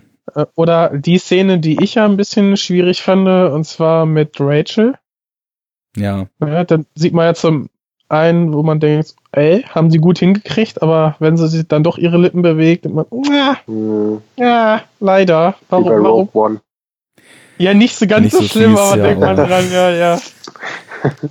Das war auch ja. so eine der Szenen, die ich so ein bisschen out of place fand. Also bei mir war es halt ja. so, ich, ich, um mal so das, das Gesamtgefühl zu beschreiben, ich habe auch dieses Rauschartige wieder beim neuen Film verspürt. Und der ist ja nur noch wirklich lang mit seinen 162 Minuten. Und ich hatte wirklich das Gefühl, dass er so eine Stunde ging ungefähr und dann vorbei war. Und mhm. hatte aber während dieser gefühlten Stunde das Gefühl, das soll jetzt bitte noch fünf Stunden so weitergehen. Also es ja. war überhaupt nicht so, dass man irgendwann anfing, so sich auf dem Sitz hin und her zu schieben und äh, gewundert hat, wann denn endlich jetzt mal hier bitte der dritte Akt losgeht und so weiter, sondern das hätte ewig so weitergehen können, weil es auch diese im positivsten Sinne gemeinte meandernde Art und Weise hatte, ne? Also man, man, mhm. man floss und floate so von einer Szene in die nächste und irgendwie. You're floating down here. Let's oh, float. Ich hab, da habe ich was. Da habe ich einen Übergang, einen kleinen, vom Floaten. Und zwar den äh, Herrn, der sich verantwortlich zeichnet für den Score. der hat nämlich äh, den Score für It gemacht und für den neuen Film, äh, den 2049. Ähm, seinen Namen leider vergessen, aber Wildfish. Also es halt, Zimmer genau, und Wildfish. Ja. So heißt er, der Herr. Äh, habe ich ja, glaube ich, damals, als wir über den It gesprochen haben, habe ich das auch schon erwähnt, dass er den zusammen mit Zimmer den Score für den neuen mhm. jetzt machen soll. Und ähm, ja, wie fandet ihr den, den Score? Bis auf das Moped ganz gut. Ich fand ihn auch stimmig. Also mhm. hab ihn jetzt auch schon mehrfach so einzeln gehört und äh, ja, ich auch. Er verrennt ja. sich dann teilweise in etwas zu extremen Gedröhne, aber das hatte auch mhm. im Kino schon eine Wirkung. Das, das kann ich auch nicht dem Ganzen jetzt abschreiben. Ich frage mich, wie viel tatsächlich davon irgendwie wem zuzuschreiben ist, weil äh, es ist schon, sagen wir mal, für Zimmer oder die Zimmer Company sehr untypisch irgendwie. Ähm, von dem Walfisch kenne ich nicht wirklich irgendwas, außer jetzt halt das It-Ding und das war halt hochgradig langweilig vom Score. Äh, und ja, also ich habe das ja neulich in unserem, in unserem Chat schon mal kurz geschrieben. Ich mag den neuen Score auch auf jeden Fall und auch wenn den, ich habe den jetzt auch schon zigmal so gehört separat. Und gerade in Kombination mit den Visuals funktioniert das ziemlich gut. Also mhm. zu diesem hypnotischen, diesem, was du gerade schon angesprochen hast, Arne, äh, das, das fügt sich einfach zu so einer geilen Einheit zusammen und flutscht einfach. Ähm, aber äh, also es ist natürlich, man, man merkt und hört ganz stark die Anleihen an den Vangelis-Score, keine Frage, Zitate ohne Ende, Anleihen und so. Äh, aber einfach so mit so ein bisschen mehr Ballsy, so, ja, wir sind hier die Cool Kids und so und wir zeigen nicht zu viel Emotionen, nicht so einen cheesigen 80er Scheiß wie Vangelis so, wir machen hier nur drei Töne und noch ein bisschen Dröhnen hinterher. Ja, es war eher so und, kalt ähm, abgeklärter Ambient größtenteils. Ja, genau. Ne? Es ist halt so, so krass irgendwie, wie ich das schon meinte. Ist also teilweise hast du so Sachen, die klingen so wie Noisia. Also gerade so zum Ende hin, diese, dieses Dröhnen immer, ne, dieses, äh, ja kein, nicht das typische Zimmerdröhnen, sondern diese komischen, diese fast schon so Reese-Baseline-mäßigen Sounds. Ja, ja. Und dann, äh, und dann aber so dieses krass digitale, verzerrte, äh, wie, was habe ich gesagt? Äh, ja. Wie Ben Frost. Ach so, genau. ja, Ben Frost, ja. ja sowas ist irgendwie, also ich finde also ich finde den Score total interessant, keine Frage. Aber äh, ich weiß nicht, wem ich das dazu rechnen kann. Und ich glaube, Hans Zimmer hatte einfach nichts mit zu tun. Und auch der. Der schreibt nur den Namen drauf. Ja, also ich habe ich ja schon hundertmal erzählt, dass es irgendwie dieser Laden da ist. Ich wette, da sitzt ein so ein Typ, irgendwie so ein junger Kerl oder so, oder eine Frau, und die äh, ist komplett verantwortlich für diesen Score. Schwöre ja. ich, ey, wirklich. Aber wenn du überhaupt, man hört, hm? wenn du überhaupt einmal drüber guckt, ne, dann ist das auch alles, was er dann macht. Hm. Ich, das ist ja schon ein großes Prestige-Ding auch, ne? Ich glaube auch, das ist so ein bisschen der einzige Grund, warum der Name da steht, weil es war ja mal Johann Johansson angedacht eigentlich für, mhm. den, für den Score. Und der hatte ja auch schon Drafts gemacht. Ich hatte schon vor einem Jahr ein paar Sachen davon gehört irgendwie. Die waren Gibt's total krass. Ja, ich, ich kann die mal raussuchen. Die gibt's auf Geil. jeden Fall. Es sind so, es sind nur ein paar Schnipsel gewesen, aber die, äh, die fand ich auch schon echt interessant. Und dann war es wahrscheinlich so, ja, keine Ahnung. Warum ist er jetzt da rausgeflogen? Weil er ist ja so ein bisschen fast schon Haus- und Hofkomponist für, für Villeneuve, ne? Ja, Warum lieber. ist er da jetzt nicht mehr bei irgendwie? Das sind wahrscheinlich Politics, Hollywood, wie man es so kennt. Und dann, ja, Hans möchte gerne da auf dem Plakat stehen. Hm. So, ich, nach dem Motto, keine Ahnung. Meinst du? Weiß ich, ich nicht, also. Also das war ja auch ein relativ kleines ähm, Entwickler, nee, ähm, die die Rechte gekauft haben, das war ja auch ein kleineres Studio wohl, ähm, die wohl jetzt echt kurz vor dem ähm, ja, Ruin stehen, ne? Weil er halt eben nicht so er mega erfolgreich war, wie er hofft, mhm. der Blade Runner. Also ganz wie, wie beim ersten. Und ja. daher weiß ich nicht, ob die, ob die äh, jetzt unbedingt so einen Hans Zimmer haben wollten. Nee, ich Oder? sag ja andersrum. Oder so. Also ich sag ja eher, Hans will selber da drauf stehen. So, das meinte ich ja. Aber ich weiß es auch nicht. Ich will auch nicht den Typen zu sehr irgendwie die ganze Zeit dissen. Der, also, hat ja auch schon seine Sachen geleistet, die wahnsinnig gut sind teilweise. Ein Kumpel von mir, eine kurze Anekdote dazu, der, äh, der arbeitet hier bei UHE in Berlin, also Urs Heckmann. Das ist so eine äh, Software-Synthesizer-Schmiede. Ähm, mhm. Die haben zum Beispiel den Zebra oder Zebra äh, VST sind die gebaut. Und äh, es gibt den Dark Zebra. Der ist äh, extra in Kooperation mit Hans Zimmer zusammen entwickelt worden für den Dark Knight Score damals. Ui. Und, und äh, ja. Und ich habe das ähm, Making of, glaube ich, zweimal geguckt. Ja, okay. Und es gibt ähm, für also Hans Zimmer ich glaube, der hat so, also gerade mit Nolan, da gibt er sich, legt er sich richtig ins Zeug. Und da ist es nicht so, dass er sagt, ah, komm hier, macht irgendwie mein Praktikant und mhm. ich schreibe meinen Namen dazu. ähm, ja, ja, auf jeden Fall. Äh, genau sowas meine ich auch. Und ähm, da gibt's auch noch richtig viele Ausschnitte, wo er wirklich im Studio composed, so wie das halt ein Composer tun sollte, ne? Ja. Und ja. eine Sketch nach der anderen macht. Und äh, es gibt ganz viele also wenn man sich den Dark Zebra mal anguckt, könnt ihr mal auf die Seite gehen, irgendwie u-he.de oder com, glaube ich.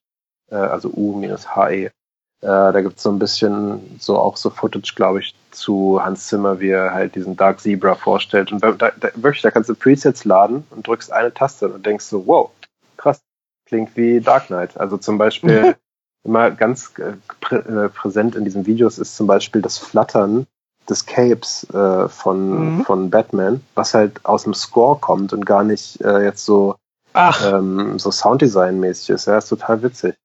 So ein komisches Flattern irgendwie. Äh, und ich bin der Meinung, sowas ähnliches auch gehört zu haben im Blade Runner Score. Und da ist jetzt nämlich der Weg zurück. weil, äh, weil William, also mein, mein Kollege, der bei UE, äh, UE arbeitet, der hatte mir auch erzählt, dass halt Hans Zimmer jetzt im Kontext des neuen Films eben wieder stark in Kontakt war mit denen und die da auch wieder Sounds entwickelt haben für eben den neuen Film, was ich ziemlich interessant finde. Hm. Äh, ähm, meinst du Dunkirk oder den nein, nein, für Blade Snake? Runner. Achso. Ja, ja. So, okay. Schöner, Kurzer Exkurs. Schöner Exkurs, ja. Ist ja auch immer ja. so eine Sache, gerade bei so eben sehr, sehr Synthesizer und effektlastigen Geschichten, die Verzerrung und so weiter was wird da eigentlich benutzt, ne? Und das dann extra so ein Plugin quasi für das komplette, die komplette Klangfarbe des Scores sozusagen verantwortlich ist. Ist ja die Frage, wie viel tatsächlich aus dem, nur aus dem Zebra dann irgendwie kommt? Oder das wird nicht nur ein VST sein, ja. Ne, äh, das, das meine ich eben. Weil es ging natürlich auch viel darum, so ein bisschen so das, das Feeling und auch den Vibe von diesem Yamaha CS80 äh, Sinti irgendwie zu reproduzieren, also diesem Vangelis Sinti aus, aus der Zeit, den er ohne Ende benutzt hat, also für hier, wie heißt das, Chariots of Fire und, und Blade Runner und so weiter. Ähm, es ist krass, ja, wie viel Vangelis wirklich ähm, gemacht hat, was man auch kennt, ne? Jetzt ähm, mhm. ungesehen der Filme, sondern wirklich von der Musik her. Ja. Also, ich finde, ja, das schafft, das schafft der neue Blade Runner halt leider nicht, ne? Also mhm. äh, der passt, der Score passt definitiv zu den Bildern und zur Atmosphäre, aber das ist kein Vangelis und auch nicht ähm, Peak äh, Zimmer wie jetzt bei Dark Knight oder oder Interstellar. Ja. Ja. Generell muss ich natürlich sagen, wir haben jetzt irgendwie schon fast ausschließlich gelobt. Es gab schon so Geschichten an dem neuen Film, die mir also die ich zumindest nicht perfekt fand oder beziehungsweise in, bei einer konkreten Szene, die mir auch wirklich nicht gefallen hat, weil ich so das Gefühl hatte, dass da noch so ein bisschen äh, der Hollywood-Anspruch reingeknallt kam. Also generell so die ganze Story um Kay und so weiter hatten wir ja schon gesagt. Die, die fand ich irgendwie gut erzählt. Die fand ich irgendwie auch in ihrem Antrieb und in ihrer Motivation interessant. So auch der neue Gedanke mit der Fortpflanzung und so weiter war spannend. Äh, aussehen sah das natürlich auch alles super geil. Aber es gab so kleine Momente wie zum Beispiel den Angriff auf äh, quasi das, das Refugium von Deckard da in Las Vegas, die ich irgendwie dramaturgisch sehr 0815 fand. Und ähm, dann später Aber, kam einmal ja, kurz, kam halt diese Szene und die fand ich halt wirklich schlecht, wo er dann halt irgendwie aufwacht und plötzlich so bei dieser Underground-Replikantenarmee ist, ne? Und dann ah. erstmal so, also dieses Setup so, das, das war schon totaler Schwachsinn, so, weil ich meine, klar, irgendwie Replikanten wurden verboten und sie sind eigene Lebewesen und natürlich gibt es dann irgendwie so eine Liberation Army, so, alles cool, aber dann sind die halt da, aber was, tauchen irgendwie auch nie wieder auf und ich weiß auch nicht, irgendwie, dann, dann vor allem wie diese Szene so aufgebaut war, so es kommt halt so diese Leaderin, die halt so weird ist und nur ein Auge hat oder irgendwas war mit der, ich weiß es nicht mehr und dann... Ja, die hat nur ein Auge. Dann, Im zweiten sieht man besser. dann ist es halt voll so, als ob man so dachte, okay, jetzt äh, haben wir hier schon so einen super langsamen Film und äh, irgendwie müssen wir einen Mainstream jetzt abholen. Jetzt machen wir mal so eine Hunger Games artige, so die Crowd marschiert auf Szene und dann kommen so so richtig mies Hollywood Filmmäßig hinter ihr halt diese ganzen, diese ganzen Typen da einfach so an und bauen sich in so einer V-Formation auf. Und ich dachte echt so, es fehlt noch so, dass sie die Hand hochheben und so irgendwie den, den, den, den Lockruf von Hunger Games pfeifen, so. Und dann sind wir im falschen Franchise angekommen. Also, das war so, oh, nee, komm, äh, das hat der Film, also das passt hier nicht rein, das hat er sich ja. nicht verdient, das hat er irgendwie nicht angedeutet und da hat er schon so viel besser gemacht im Vorfeld als, als das, was wir jetzt hier gerade sehen. Da, da habe ich irgendwie, ohne jetzt natürlich wissen zu können, wo es herkommt, irgendwie dann doch sehr das Studio drin gesehen und nicht mehr Denis Villeneuve, der seine Ideen da umsetzt. Also Bei mich hat es nicht so groß gestört, muss ich sagen. Also ja, war ein bisschen holprig vielleicht. Ist ja ein kurzer auch, Moment nur. Ja, auch das Bild, was du beschrieben hast mit den zig Leuten, da konnte ich mir auch ein Grinsen nicht verkneifen, weil wären es nur die fünf gewesen, die ihn da aus Las Vegas retten, gibt's ja auch eine Szene äh, mhm. äh, mit dem äh, mit dem kurzen äh, blurry Bild, wo er merkt, okay, was sind das für äh, Gestalten, die mich hier rausziehen? Dann wäre das vielleicht, wäre das auch ein bisschen anders gewesen. Und die Dame, die kennen wir ja auch als Anführerin, die die ähm, Lustmodelle auf Kay angesetzt haben, als er da seine Nudeln isst. Mm, ja. vor, dem, vor dem Puff. Und, ähm, ich übrigens schade fand, muss ich sagen, dass die absolut großartige Mackenzie Davis mhm. nur die, in dieser einen Szene und in dem Dreier dann später zu sehen war, weil die finde ich so klasse, die Frau. Habt ihr mal irgendwas anderes mit der gesehen? Kommt mir krass ja. bekannt vor, aber ich weiß nicht woher, ehrlich gesagt. Und die sieht man ja auch da, wo die, wo die alte Dame ihm eröffnet, dass ähm, wir alle oder dass alle ähm, Replikanten das den Wunsch gehabt hätten, dieser besondere Replikant zu sein, der Geborene. Stimmt, da ist sie auch, ja. Da ist sie auch bei. Die sagt, mhm. äh, du kannst ja vertrauen oder so ein Scheiß. Mhm. Ja, ich kannte die aus so einem total bekloppten Film Freaks of Nature der irgendwie Alien, Zombie, Vampir und noch irgendeinen anderen Horror in einen Topf schmeißt und da irgendwie so ein totales abgedrehtes Mash-up draus macht. Der mhm. war ziemlich lustig und da fand ich sie ziemlich cool. Und bei The Martian hat sie halt mitgespielt, ne? Und ah, war okay. da im Control Room eine von den Leuten. Ja, ja. aber irgendwie, also vom Namen auf jeden Fall und auch vom, vom Look irgendwie, ihr Gesicht kam mir bekannt vor, aber ich wusste jetzt nicht woher, ehrlich gesagt. Vom Martian kann es ehrlich gesagt nicht sein. Den habe ich nur einmal gesehen. Hast du Hold und Catch Fire gesehen? nee. Da ist sie wohl auch dabei. Ist ja egal. Weil ich ja. äh, zu der Szene da mit dem Aufmarschieren, also ja, sehe ich ähnlich wie ihr. Aber die, äh, der Angriff auf, auf Deckards äh, Versteck oder Refugium, ähm, ja. der fand ich jetzt gar nicht so schlimm, ehrlich gesagt. Ich fand's gut. Ja, ich fand's vor allem, was für ein paar richtig geile Bilder gesorgt hat, ne? Ja. Also die, die Schüsse, die Kay dann abfeuert, diese schnellen, Bam, Bam, das sieht schon ziemlich geil aus irgendwie. So, weil es so, nur so diese Silhouetten äh, hat, ne? Vor diesem krassen Sandsturm eigentlich, der da so, so hinter dem Fenster ist. Mhm. Ein bisschen wie bei äh, Kill Bill 1 äh, am Ende. Ach, die, ach so, ne? im, ja, ja, es ist halt so dieser Silhouettenkampf, ja, genau. Keine Ahnung, ob, wahrscheinlich gibt es das auch in zig anderen Filmen, aber das ja. fällt mir dabei gerade ein. Da kommt auch wieder diese Brutalität zu tragen, ne? Wie er dann so eiskalt die Leute dann ummäht. Ja. So, ähm, und, und, das ist auch echt, echt ein schöner Kontrast nochmal, weil äh, diese, diese Szene ist ja eine Folgeszene von einer der besten Verfolgungsszenen, finde ich, die ich auch seit langem gesehen habe. Und zwar, ähm, als die beiden sich noch nicht ausgesprochen haben, beziehungsweise den Drink genossen haben zusammen. Und zwar, wie er langsam äh, quasi zu Deckard in, in das Hotel geht und nachher die Verfolgung äh, bei dem ja nicht vernünftig ablaufenden ähm, Elvis. Elvis. also das war, also das ist so spannend und so verstörend gewesen. Ich fand das richtig geil. Also mhm. die einfach diese abgehackte Tonspur und diese Glitches innerhalb der Simulation, das war super. Ich fand das richtig gut und da haben auch ja, da zuckst du richtig zusammen irgendwie. Auch die Schüsse, die dann. Soundtechnisch brutal, wie dann also ja. dieser zerglitschte Elvis da so reinkommt. Richtig, und, richtig gut. Also generell in der Sequenz so, da, da waren auch mehrere Sachen, die ich mochte. Ich, also ich glaube, so beim ersten Mal sehen fand ich die Action-Szene irgendwie nicht so cool, aber kann sich ja auch noch ändern, so bei den vielen zukünftigen Durchgängen, die ich den Film noch sehen werde. Ich mochte ah. aber in dieser ganzen Las Vegas Deckard Kale-Sequenz zwei Sachen super gern. Und zum einen diese, diese Elvis-Glitches und dieses ganze Szenario und auch so einige andere Impressionen, die es da noch so gab, haben mich so auf den Trichter Nostalgie gestoßen, ne? Und da habe ich so ein bisschen irgendwie im Nachhinein noch drüber nachgedacht, was genau ging da eigentlich ab und was genau hat man da eigentlich gesehen?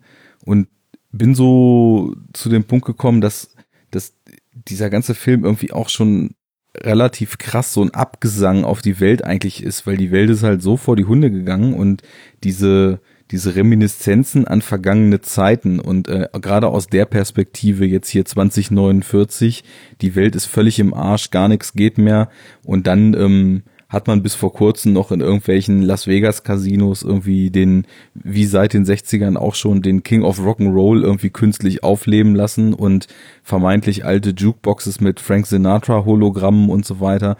Das sind so, das sind so Rückgriffe an eine Zeit, die halt unwiederbringlich weg ist. Und ähm, mhm. man, man sieht auch schon in dieser Welt so eine, so eine Nostalgie und so ein, so ein, so ein Bedürfnis nach der Einfachheit, die vielleicht irgendwie alte Zeiten gebracht haben, noch so mitschwingen. Wobei das auch so ein bisschen irgendwie die Darstellung der Zukunft aus so, so Fallout und so weiter hat, ne? Ja, so diese also, alten so Swing-Songs und, und alten Oldies, 20er Jahre Musik und so, das, das stimmt ja, schon. Genau. Das, ich weiß gar nicht, wie das da irgendwie so zusammenpasst, weil ich glaube auch Fallout wiederum ist ja so, so eher so alternative äh, Zeitlinie, so wie, wie auch, äh, weiß ich nicht, mehr in einer High Castle oder sowas, ne? Mhm. Ähm, aber ich glaube, Fallout ist immer so 50er, 60er irgendwie und dann da schon sehr hochtechnologisiert, irgendwie sowas. Weil das ja in dem neuen Film ja nicht so ganz passt jetzt in den Blade Runner.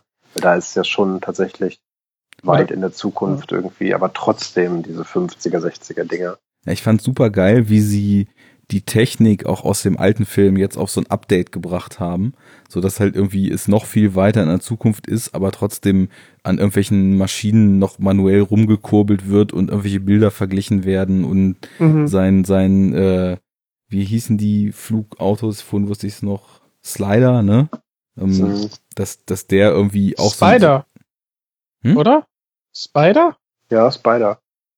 Also in dem alten heißt das Ding, glaube ich, Spider. Ich meine 82er. Okay, ich dachte mal Slider, aber whatever. Ähm, dass das so ein kleines Update hat, aber halt auch wie so eine verranzte, in die Jahre gekommene Technikbüchse aussieht. Und so viele andere Sachen irgendwie, also das, so wo heutzutage alles nur noch in irgendwelchen Screens stattfindet, ähm, das, das, das hat irgendwie so das Production Design total ausgeblendet und hat irgendwie diese Haptik, die auch die Technik in dem alten Film hatte, wo man irgendwie noch Coins in einen Videotelefonieautomaten reinschmeißen musste oder dann halt irgendwie zwar schon per Spracheingabe, aber dann rattern die Relais halt trotzdem noch bei der Bildanalyse und so weiter. Das, das hat man irgendwie schön fortgeführt. Und ähm, deswegen wirkt die Welt ja, obwohl sie halt hochtechnologisiert ist und in der Zukunft schon so ein bisschen schrullig auch. Das, das stimmt schon. Mhm. Aber ähm, also so eine künstlich auf, aufleben gelassene Nostalgie in dieser vor die vor der Hunde gegangenen Welt, die die habe ich immer mal wieder so leicht wahrgenommen und fand das irgendwie auch schön, weil Nostalgie ja auch heutzutage in unserer Zeit schon ein Riesenthema ist. So ich meine, äh, nicht umsonst haben wir bei S viel drüber geredet und bei Stranger Things drüber geredet und so weiter. Also das kommt ja immer wieder vor. Und, ja, wobei äh, Nostalgie, glaube ich, schon eine Sache ist, die, die eigentlich auch jede Generation immer so ein bisschen begleitet und begleitet hat. Also ich glaube auch in den Leute, die in den 80ern 30, 40 Jahre alt waren, hatten Nostalgie für ihre Jugend, so ist es ja nicht. Ich glaube, das ist immer so die goldene Zeit, ja. Ja.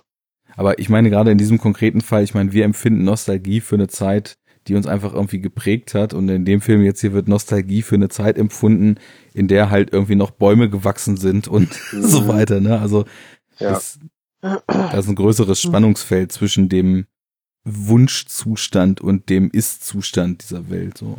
Mhm. Das Interessante ist, dass ja Nostalgie auch so ein bisschen, also im neuen Blade Runner geht's halt sehr weit zurück, auch in eine weit, in eine Zeit, die wir nostalgisch verklären würden. Oder unsere unsere Eltern. Ähm, und der, der zweite Aspekt mit der, ja, wo die Natur noch in Ordnung schien, etc., ist ja quasi unsere Jetztzeit, ne? Ja, genau. Mhm. mhm. Und ähm, eigentlich auch ein netter Hinweis so ähm, an das Zwei-Grad-Ziel, was nicht mehr zu erreichen ist, ja, etc. Wobei ja auch nicht ganz, wenn man 2019 Blade Runner 1982 damit reinzählt, da ist die Welt ja schon zerstört. Das wäre in zwei Jahren. Also naja, das war das wir geben uns alle Mühe. ja. ja. Aber ja, stimmt natürlich. So, und was ich auch noch mochte, war wie quasi diese sehr, sehr seltsame Liebesbeziehung zwischen Kay und Joy oder von Kay zu Joy, weil mhm. das ist ja eben auch gerade diese Grundfrage mit Joy und KI. Ist das einfach alles nur auf den speziellen Rezipienten programmiertes Verhalten. Sie wird ja eben auch als Produkt beworben und äh, dieses fette Hologramm, was Kay dann später noch sieht, sagt ja auch irgendwie, ich erfülle dir alle Träume und so weiter. Ne? Ja. Also es wirkt schon so, als ob das ja eben ein Produkt ist, was genau so funktioniert, wie es sich der jeweilige Nutzer eben wünscht. Und dann aber durch dieses auf den Stick ziehen und sie mitnehmen und in der Wohnung von der Festplatte löschen, ähm, das ist ja auch so ein Schritt, da, da sagen sie ja irgendwie auch so, ja, und was ist, wenn der Stick kaputt geht, dann bin ich weg und wir haben uns für immer verloren und er sagt irgendwie noch sowas, ja, wie ein normales Paar oder so, ne? Und, genau, wie ein normaler Mensch, ja. Oder wie ein normaler Mensch, so, ja. ja. Du Schlampe, ich bin normaler Mensch. das war, war das der Toni? Nee, nee das war hier das war Pietro Zimmermann. Lombardi. Ja, genau. Ja. Ach. Alles hat den Ursprung im Vollasitoni, ehrlich. ja, die sehen ja auch fast identisch aus, die beiden. Ja. Der geistige Vater. Ja, vielleicht auch der echte. Ähm, ja. Naja, ja. aber ähm, in dieser Action-Szene. Ich, also ich habe sie so wahrgenommen als äh, schon als KI, muss ich sagen. Nicht als irgendein Produkt, was so funktioniert. Also klar, sie ist ein Produkt, aber äh, es wird ja nicht so richtig klar gemacht, was ihre Funktionsweise ist. Vielleicht ist sie ja eine lernende KI, die sich dann eben dem Nutzer anpasst und halt ja, wirklich irgendwie gut, dass du sich entwickelt. Ja. Ich wollte auch nur den Gedanken in den Raum werfen, weil ich glaube, da kommt der Film, und das ist natürlich auch feinste Blade Runner Tradition, zu keiner klaren Aussage drüber, sondern ich glaube, das kann man sich selber so zusammenpuzzeln. und da eben auch wieder selber mit reinbringen, wie man zu dieser ganzen KI-Thematik steht, was man dafür möglich hält und wie weit man geht, wo so ein System, was eben autonom funktioniert, vielleicht dann tatsächlich irgendwie die Züge eines Lebewesens annehmen kann. Aber dieses auf den Stick nehmen, sie mitnehmen, das Objekt äh, so der Liebe, wenn man es so nennen will, und was auch von Case Seite ist es ja wohl scheinbar irgendwie so, dann eben auch mit auf Reisen nehmen und auf diese Tour nehmen.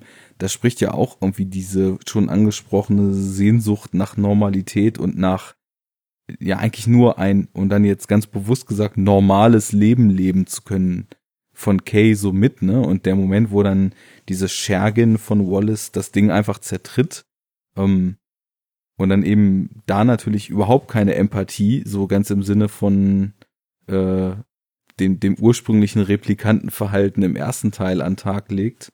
Ähm, ja, hat das, das hatte für mich schon so eine sehr tragische Note und irgendwie auch was ziemlich Emotionales, dass er dann ja. sie dann so mhm. verliert, ne? Und ich glaube, das hat mich rückwirkend irgendwie total viel drüber nachdenken lassen, wie so diese Beziehung ist und wie was Körperlichkeit eigentlich für eine Rolle spielt, wie wichtig die ist oder ob die überhaupt notwendig ist und in diesem sehr, sehr theoretischen Konstrukt des Films, ob das so alles für mich aufgeht halt. Das war ja auch so ein bisschen das, was ich vorhin meinte mit diesem heteronormativen. Ja. Ne, also muss es der Körper sein? Also ja, gute Frage. I don't know. Was, Aber hm? Ja, was, was ich ganz cool fand, ist, dass das ja auf mehreren Ebenen funktioniert. Also du sagtest ja auch, im, durch die Auslassung ähm, kannst du es so interpretieren, dass die KI vielleicht eine Liebe zu Kay ähm, entwickelt hat, also dass die Beziehung von beider Seiten ähm, auf Gefühlen basiert. Äh, man könnte aber auch sagen, ja, die Gefühle sind mehr oder weniger programmiert und nicht echt von der jo von Joyce Seite her, äh, was natürlich dann der ganzen Werbung äh, im oder der ganzen Bewerbung in Los Angeles von Joy ähm, entsprechen würde. Auch das ähm, letzte Bild ne, von dieser übergroßen äh, pinken Joy, äh, die dann Ryan Gosling dann anschaut und merkt, oder ich finde, er merkt dann, okay, das ist einfach ein, ein Produkt, was hier verkauft wird. Ne, könnte auch ähm, dann in die Richtung interpretiert werden. Was ich, was mir noch aufgefallen ist, ist folgendes, dass Joya auch sagt, okay, wenn ich dann in die Hände falle von oder oder ich habe das so interpretiert, dass wenn Joy in die Hände fällt von Love, dann äh, wüsste Love, ähm, dass Kay eventuell ein ja dieser dieser dieser gesuchte Replikant ist. Ja klar. Und und mhm. dadurch, dass sie sagt, nein, ich liebe dich, und Love merkt, okay, da ist eine besondere Beziehung zwischen den beiden, zerstört sie quasi den einzigen Beweis, den sie gehabt hätte. Das fand ich so als Drehbuchschreiberei, ähm, äh, fand ich dann echt schon ganz clever, fand ich gut durchdacht. Ja, und vor allem, weil es eben noch mehrere Ebenen hat. Also es hat mhm. sowohl plotwise als auch auf Figurenebene irgendwie ja. gut funktioniert. Und auch wobei, wobei die Love äh, wiederum schon so ein bisschen platt ist, ne? Ja, schon, aber ich finde so als Badass-Bösewichtin habe ich die echt gefeiert. Ich fand das so cool, eine ne richtig, ja, eindimensionale Bösewichtin zu haben, aber die richtig Badass ist und das Eindimensionale passt halt zu dem, mhm. zur Programmierung, ne? Und ich muss die aber, aber mega sagen, Schiss hat vor Wallace, ne? Bitte? Also so, die aber total Schiss hat vor Wallace. Also sie ist halt krass Badass, aber sie hat halt Angst vor, vor ihm. Und mhm. weißt du, wie ich das verstanden habe? Also für mich war es irgendwie so, äh, ihr habt schon recht, also sie ist im Film so relativ eindimensional porträtiert, aber ich, ich habe ihre Triebkraft für ihr Handeln eigentlich als so eine Suche nach Anerkennung von seitens Wallace so wahrgenommen und mhm. äh, eben auch, ähm, sie, sie hat im Endeffekt auch diese Komplexe, die Kay hatte, nämlich irgendwie in dem, in dem Kontext, in dem sie existiert und in dem Narrativ, in dem sie existiert, nur ein Lebewesen zweiter Klasse zu sein, weil Wallace ist halt völlig abgehoben, gibt ihr Aufträge, ist aber auf der Suche quasi den ultimativen Replikanten zu bauen, nämlich einen, ja. der sich, der sich fortpflanzen kann und sie ist das nicht und sie hat ja. so eine Sie, sie wäre es aber gerne und sie würde gern irgendeine Form von Zuneigung, Anerkennung und so weiter auch kriegen und ist dann in so einer angestrengten, bemühten Art und Weise total überaktiv, also ihm, ihm jeden Wunsch zu erfüllen und kriegt aber trotzdem auf so eine ganz tragische Art und Weise nie diese Anerkennung, weil sie nicht die Schöpfung ist, die er erschaffen will. Und das, das hatte irgendwie auch, es wird nicht groß ausformuliert, da gebe ich euch auf jeden Fall recht. Ähm, sie ist hauptsächlich so ein Badass-Bösewicht, aber das hat dem Ganzen doch irgendwie noch eine tragische Note gegeben und ihr ganzes Handeln mhm. irgendwie noch so ein bisschen untermauert. Ja, ja, ich, ich, schon. Ich muss, ich muss sagen, ich mochte die ganz gerne. Ich mochte die auch, keine Frage. Also es ist ein äh, dimensionale Bösewichte oder Bösewichtinnen, die haben ja auch manchmal was. Ich fand auch das Finale dieser, haben wir noch gar nicht angesprochen, so dieses krass anti äh, klimatische Finale da vor dieser äh, vor diesem Verteidigungswall Finde ich auch total geil irgendwie. Mhm. Und ähm, es hätte wahrscheinlich noch ein bisschen mehr emotionales Gewicht, wenn sie ein bisschen vielschichtiger wäre. Aber auch so funktioniert das hervorragend, keine Frage. Ja. Ähm, bezüglich Und emotionalen sieht wahnsinnig gut aus übrigens. Nur mal ganz kurz. Also es gibt da, ähm, das ist ja super dunkel da, ne? Diese Szene. Mhm. Aber es gibt, ich glaube, kurz bevor die irgendwie crashen oder sowas, ist mir so krass aufgefallen, gibt es so eine Szene von diesem Spider, wie, wie der so halt fliegt oder gerade abstürzt oder so. Und dieses Spider ist das einzige, was du siehst auf dem Bild. Und zwar nicht zentral, sondern irgendwie so krass unten rechts in der Bildecke. Und der Rest ist komplett schwarz von dem Bild. Und das so für so zwei, drei Sekunden gehalten. Das sieht so krass aus. Ich dachte, was wahnsinnig schön das ist irgendwie. halt so diese Rücklichter in diesem Nebel. Und der Rest ist schwarz. War total geil. Mhm. Ja, und dann eben halt diese, das, das äh, Finale da. Und halt Deckard Harrison Ford ist auch irgendwie dabei. Über den haben wir noch gar nicht so richtig das gesprochen. wollte ich noch einmal ansprechen, bevor ich hier gleich vor Müdigkeit vom Stuhl falle. Ähm, ja. äh, ja, ich also muss sagen, ich habe ihn auch durch manche Filme in den letzten Jahren irgendwie schlafwandeln sehen. Mhm. Und da, da war er hier Und richtig da. Mhm. Der hat hier mal, der hatte richtig Bock drauf gehabt, oder? Ja, denke ich auch. Es gibt, äh, wie gesagt, so ein paar Sachen. Also vor allem die Szene mit Rachel, die ist halt komisch, aber das liegt nicht an ihm unbedingt. Ähm, aber sein erster. Bitte? Hat er gelitten, das kam auch rüber. Ja. Aber was er sagt, halt irgendwie, her eyes were green oder sowas, das war ja auch so ein bisschen so, ja, okay. Gut, meinetwegen. Ähm, aber sein erster Auftritt äh, in Vegas, den fand ich super. Wie er da so eremitenmäßig irgendwie rumhängt, mit seinem Doge äh, irgendwie Whisky trinkt. Das war schon. mit seinem Doge. So ja. wow. Ja. Much Doge. Much Many Doge, Whisky. so wow.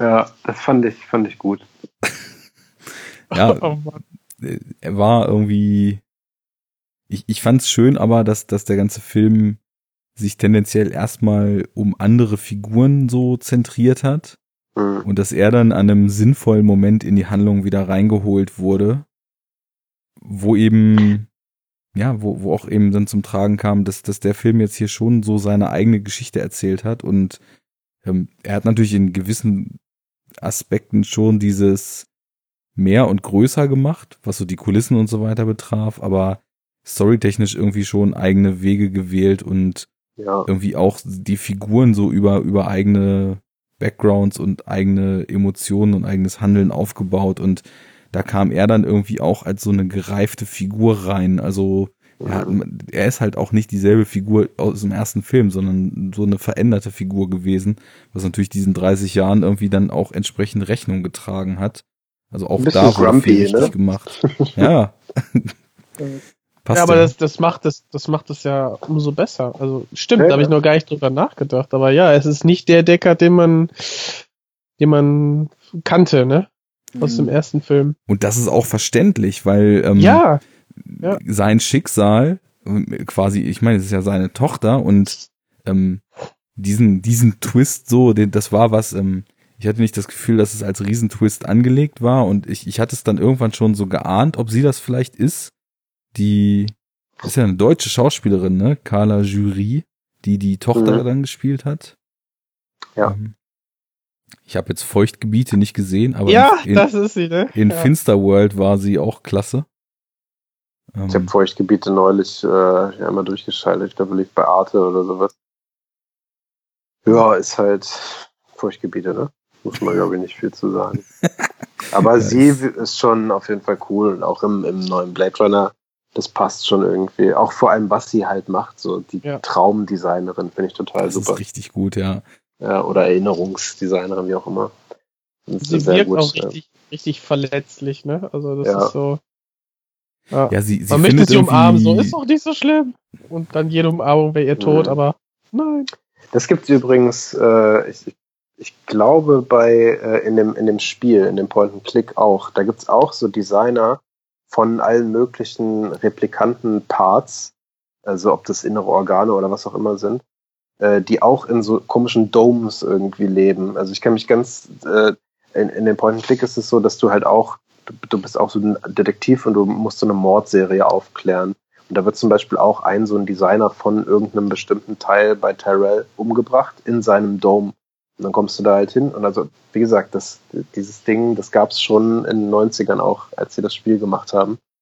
Äh, diese Idee, dass von diesen eingeschlossenen Menschen, die dann da halt irgendwie arbeiten. Sehr interessant auf jeden Fall. Auch da sah das schon total cool aus. Ähnlich wie das jetzt im, im neuen Film. Äh, aber zu Harrison Ford nochmal ganz kurz, ähm, nur eine, ein Gedanke, es wäre irgendwie cooler gewesen, nicht zu wissen, dass er drin ist in dem Film. Weil dadurch, dass er so spät kommt, äh, wäre es noch geiler gewesen, irgendwie. Ja, so das Kevin Spacey Seven Ding. Ja, genau. Ja, sowas zum Beispiel. Das wäre halt ja. schon krass, aber die haben ihn so massiv irgendwie in, in, die, in die Werbung eingebaut, dass man halt einfach wusste, dass er kommt. Und wenn er dann so spät kommt, dann weißt du halt irgendwie den ganzen Film über, ja, irgendwann kommt noch Harrison Ford, irgendwann kommt er noch. Also mich Und hat der Film so eingenommen, ich wusste natürlich, dass er kommt, aber als er dann kam, fand ich es doch überraschend. So ein bisschen. Ja, mir war es auch so, ach ja, der soll ja auch noch kommen. ja, weil an, also von Anfang der Las Vegas Szene war mir klar, Harrison Ford wird in Vegas gefunden werden. Ja, ja, das stimmt. Äh, richtig. Durch den, durch den ersten Trailer wusste man, okay, das hat irgendwie mit dem roten Setting zu tun. Ja. Gebe ich, geb ich dir recht. Aber ähm, als Aber es dann klar. kam, dachte ich, ach, ach stimmt, da war was so, weißt du? Das aber macht ja vorher... auch den Film nicht kaputt. Wir haben ja vorhin schon gesagt, ja. der Film lebt jetzt nicht irgendwie von, von Major Reveals und Plot-Twists und so weiter. Es geht ja eher um den Vibe und so, um das Gesamte. Von daher ist es schon nicht schlimm, aber es wäre halt noch geiler gewesen. Man geht ja, halt in den Film und auf einmal so, bam, Harrison Ford ist da und der performt auch noch geil. Ja, ja das wäre wär cool gewesen. Aber hätte ich, es war ja zu Seven schon irgendwie fast, fast ein Wunder, dass man es vorher nicht wusste, ne? Und äh, mhm. äh, heutzutage. Vor 20 Jahren, ja. Ja, heutzutage kriegst du das nicht mehr hin. Ja. Naja. Ja. So, was habt ihr noch auf dem Herzen? Ja, Love habe ich schon gesagt. Also ich, ich denke, dass wir da vielleicht noch ein, noch, noch ein paar coole Filme von äh, Sylvia Höchs, Höchs, Hoax sehen können werden in der Zukunft. Hoffe ich zumindest, weil ähm, sie hat mir echt ganz gut gefallen. Also vielleicht noch mal einmal äh, ganz allgemein, ne? Mir ja. haben alle Performances in dem Film richtig gut gefallen. Ja. Also ja. bei Gosling war ich mir schon recht sicher. Ich wollte gerade Gosling über den Klee loben, aber ja, mach mal. war ich mir schon recht sicher, dass der das irgendwie nailt, so mit dem, was er in den letzten Jahren sich auch an Rollen ausgesucht hat. Aber Robin Wright war jetzt nicht viel, hatte aber irgendwie, hatte was. Und ähm, auch so diese Anna de Armas oder Armas, die die Joy gespielt hat. Über gut. Die, die hat, also die haben alle irgendwie so. Süß, süß war sie. Selbst der Wrestler war gut. Ja, ja, irgendwie schon. Dave Batista, der war Hammer. Der war dieses, wahnsinnig gut sogar, ja. Dieses melancholische Endzeit-Ding, was den ganzen Film so überschattet hat, irgendwie fand ich das hat sich auch in das Schauspiel von eigentlich allen Figuren so reingetragen. Also mhm. ich, ich fand bei, bei allen war so eine Ambivalenz drin. Also ich weiß nicht, so zum Beispiel Joy, war irgendwie zwischen diesem süß gefälligen und dann, dann waren aber zwischendurch so Momente des Zweifels in diesem Schauspiel auch immer wieder so drin. Genauso mhm. wie zum Beispiel Carla Jury irgendwie so zwischen diesem Verspielten, was total zu so einer Traumdesignerin passt, und so einer tiefen Traurigkeit, dass sie ihr Leben da einfach in diesem Käfig verbringen muss, immer wieder total gut ja. gewechselt hat. Und das ist vollkommen recht. Äh, fällt mir auch, also kann ich äh, komplett verstehen, was du meinst. Ist mir so nicht aufgefallen, aber jetzt, wo du sagst.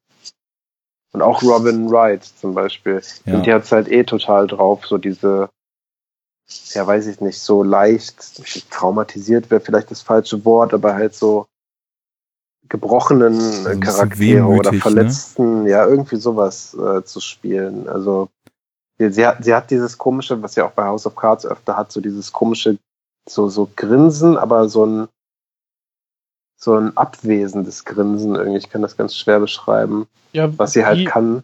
Wie so ein Charakter, der schon viel erlebt hat, einfach, ne? Ja. Ja, ich finde ja. sie auch echt gut in dem neuen. Mhm. Und auch diesen, äh, der hier, wie heißt der, Coco in dem Film, der, dieser, äh, aus der Morgue, aus, aus der Leichenschauhalle. Ach! Ja, der, der taucht ja auch ab und zu in, in aktuellen Filmen mal auf. Ich weiß jetzt nicht genau, wie er heißt. Ich glaube, der spielt ein Pinguin bei Gotham oder sowas. Bin mir nicht ganz sicher, aber der auf jeden Fall da, der den Handkanten-Genickbruchschlag bekommt. Das war auch so brutal. Ne? Mega fies. Den fand ich auch total geil. Und halt Ryan Gosling, einmal ganz kurz. Also ich finde den Typen einfach Wahnsinn. Vor allem, wenn er halt diese Rollen spielt. Ich, der kann auch gerne reden, irgendwie bei, wie heißt der? Äh, Aber besser nur gucken. Ja, wie heißt denn der Film mit dieser Börsenfilm nochmal? Den habe ich auch gesehen. Äh, ähm, Big, ähm, äh, The Big Short. Big, Big Short. Short, genau da ist er ja todeswitzig. So, was er da erzählt, irgendwie, das ist einfach hochgradig äh, sarkastisch und, und das ist einfach, das ist geil, das kann er auch. Aber die Filme, wo er eigentlich nur, wo er guckt, er kann halt irgendwie gucken. Ich meine, manche Leute machen sich darüber lustig, aber ich finde das einfach geil. Wenn ich den Typen sehe bei Drive oder bei Only God Forgives oder sowas, mhm. ne? Oder jetzt bei dem hier, das ist, das funktioniert einfach. Der Typ ist der Wahnsinn. Ich sehe den so gerne. Ja, der guckt halt nicht einfach nur, sondern der transportiert halt auch was über vermeintlich erstmal neutrale Blicke. Ja. Ich finde auch Only God Forgives und äh, ähm, vor allem auch das Spiel von Gosling in Only God Forgives finde ich gar nicht so unähnlich zu dem neuen, äh, zu, zu Blade Runner. Ja. Das, das hat schon was äh, ähnliches auf jeden Fall. Und er hat halt einfach den coolsten Kragen aller Zeiten in dem im Blade Runner. Also so eine Jacke würde ich auch tragen, auf jeden Fall. Ich habe mal eine Letterbox-Liste gesehen. Ryan Gosling Movies ranked äh, by how much I want the jacket he's wearing. Ja. Geil. Aber Drive auf 1, ne? Ich glaube ja, aber tatsächlich. Jetzt Blade Runner auf 1, ey. Also, ja, der, der, Mantel ist jedenfalls alltagstauglicher, auf jeden Fall. Ja, und diesen miesen Kragen, der so fast bis zu den Augen geht, ey. Siehst Boah, voll gut. Ich habe Khatar gefragt, was er tragen soll und Khatar hat Mantel gesagt. aber ohne Pelz. Ich bin, bin bei Ryan Gosling aber noch nicht so richtig sicher, ob ich das richtig geil finde, was er macht oder nicht. Also ich finde. Du musst noch ähm, ein bisschen mit uns abhängen, dann findest du das auch alles geil. also, also, wo du gerade sagtest, Big Short, ne? Stimmt, mhm. auf jeden Fall. Das war richtig Hammer und Inside a Skinhead ist auch eine frühe Rolle von ihm, das macht er auch richtig gut. Ähm, mhm. ich, ich finde, Ryan Gosling, dadurch, dass er so ein Gesicht hat, da kannst du einfach viel reinlegen als Regisseur. Ne? Du kannst quasi die Bilder so aufladen, dass der genau, dass du als Zuschauer das reininterpretierst, was der ähm, Regisseur will. Und somit ist er ja für Blade Runner eine perfekte Wahl in der Besetzung. Defin definitiv, super Casting, gebe ich dir recht. Ich würde das so ein bisschen vergleichen ähm, wie mit James Stewart, dem wurde das nämlich auch immer nachgesagt, und dass dann quasi der Hitchcock ihn ähm, deswegen so gerne besetzt hat, weil er äh, in seine Blicke einfach durch seinen Schnitt und durch seine Inszenierung das reinlegen kann, was er immer gerade wollte. Ich bin so schlecht mit Namen, ist der Herr aus Vertigo und Rear ja. Window und so weiter, ne? Ganz genau, ja. ja. Und Rope. Der war ja auch bei Hitchcock öfter mal vertreten, ja. Mhm, genau. Also das ist so für mich so Also wenn ich den jetzt schon so die beiden vergleiche, ja, also von der, vom Bekanntheitsgrad passt auf jeden Fall. Ob Ryan Gosling so dieses Standing dann bekommen wird, könnte ich mir gut vorstellen. Also ja, von also daher ist schon nicht schlecht. Gosling macht auf jeden Fall bei der Rollenwahl vieles richtig, merke ich. Und der hat auch irgendwie, also ich meine, zwischendurch gab es ja mal so kurz diesen Hype, wo er so ein bisschen in Richtung, also medial neuer Romcom-Held gepusht wurde, was aber halt Blödsinn war, weil Ach. er hat halt, er hat halt irgendwie in einer, und das ist halt tatsächlich wahrscheinlich auch so eine der besten existenten Romcoms der letzten 20 Jahre mitgespielt, hat da halt auch irgendwie so sein suffisantes Ding abgezogen. Und Was war das für ein Film? Wie hieß der denn? Crazy Stupid Love wahrscheinlich, ne? Genau. Ich habe gerade total halt auch, ja. Ja, er ist, er ist hier La La Land Großer und Christian, ne? Ja. genau. Und Blade Runner aber haten, aber La La Land feiern. Der Christian? Der hat doch Blade Runner nicht gehatet. Nein, er, er hatet nicht, aber er, ich glaube, er, er hat nicht verstanden, dass er Blade Runner noch so zwei, drei, vier Mal sehen müsste und dann würde er auch verstehen, was der Film von ihm will. ihm fehlt halt der emotionale Anknüpfungspunkt. Ich glaube, ich mag Ryan Gosling doch ganz gerne, weil erstens La Land, zweitens Nice Guys. Da war der auch mega witzig. ja. Ist das Alt. mit Russell Crowe oder so? Ja. Genau. Ja, okay. Der ist so gut. So eine richtig also, schön zynische Komödie. Ja. Ja. Der sich da verletzt am Fenster. Also ja, auf jeden Fall gleich als Profi eingeführt, ne? Ja.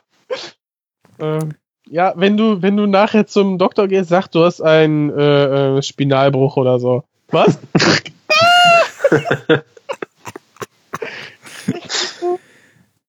ja, war ein ulkiges Ding. Ja, also Und der. Place Beyond the, Place Beyond the Pine. Okay. Den fand ich super. Der ist der Hammer, ja. Also ich, mir fällt eigentlich kein schlechter Film mit ihm ein. Auch die frühen Sachen irgendwie, die ich kenne, so Lars and the Real Girl heißt er, glaube ich, ne? Lars und die Frauen, ja. Und dann Half Nelson ist auch ein ziemliches Brett. Oh, Half Nelson ist Wahnsinn, ja, stimmt. Aber den muss ich noch gucken. Ist auch, also ist so eine der richtig, also richtig emotional mitnehmende Rolle von, von Gosling. Ja, auf jeden Fall Tiefschlag in den Bauch. Ja. Und dann in diesem geilen 16 Millimeter Look gefilmt. Also es ist schon so körnig, grob. Naja, aber wir fransen jetzt ein bisschen aus und ich will ins Bett. Deswegen. Was? What? Wir fangen doch gerade erst an. Ja, hallo? ähm, wollt ihr ein Fazit raushauen? Ähm, ja. Ja. Ja. Soll ich oder was? Ja, fang an.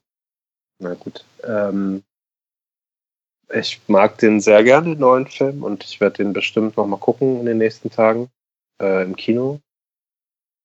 Äh, also so groß wie es geht, auf jeden Fall. Und äh, ich war sehr skeptisch irgendwie, gerade auch aufgrund meines Phantoms gegenüber dem ersten Film. Aber das äh, hat sich doch zerschlagen. Der Film ist nicht perfekt, aber auf jeden Fall sehr gut. Sehr langsam, man muss sich darauf einlassen.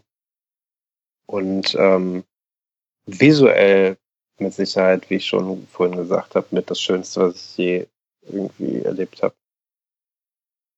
Punkt. Ja.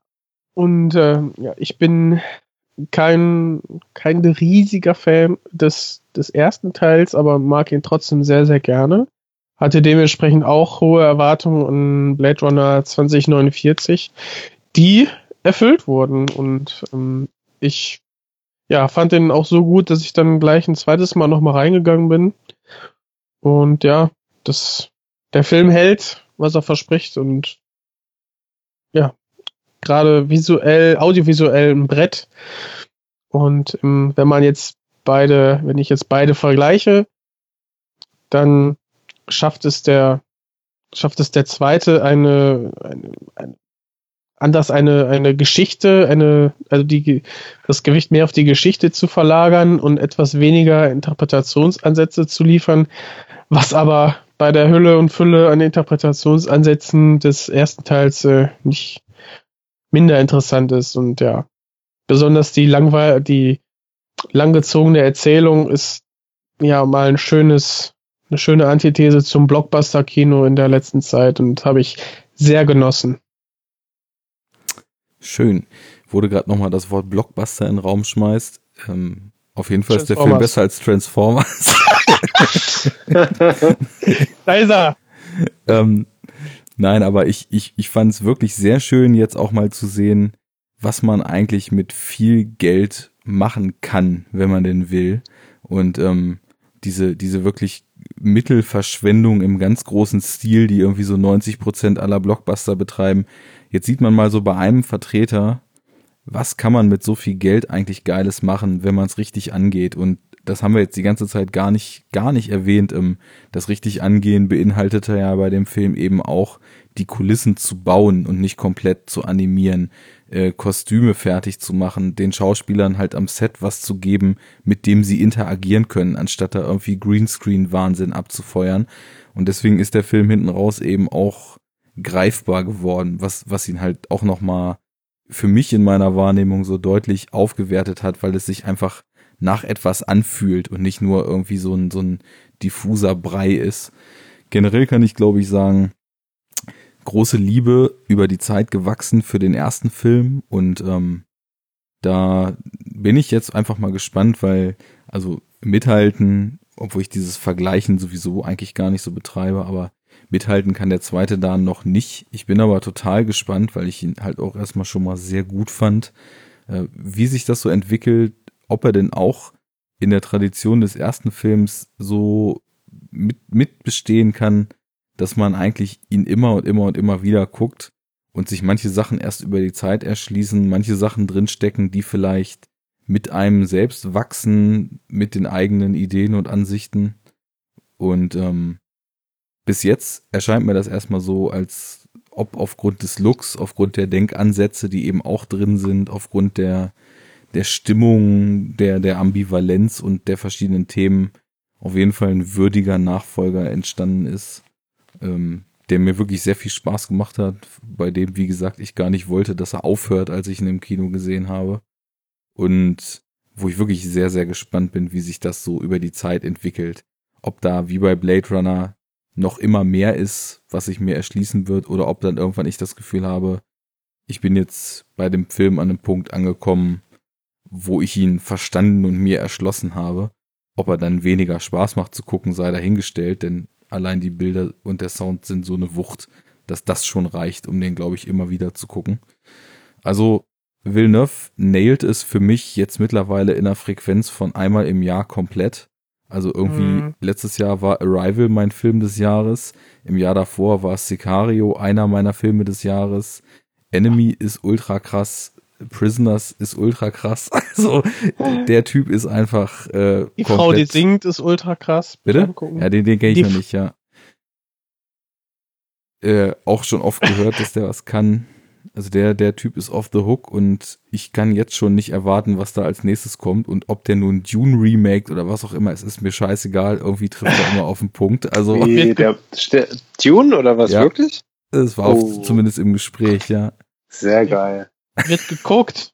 geguckt. Ja. Oh, krass, das, das kann doch nur gut werden. ja. Also. Ja. Vorher ziehe ich mir nochmal Jodorowskis Dune rein und dann ich habe die Doku neulich gesehen, die ist Wahnsinn. Ich muss ja, sie auch. Jodorowski ist halt Wahnsinn, ne? Ja. ja. das stimmt.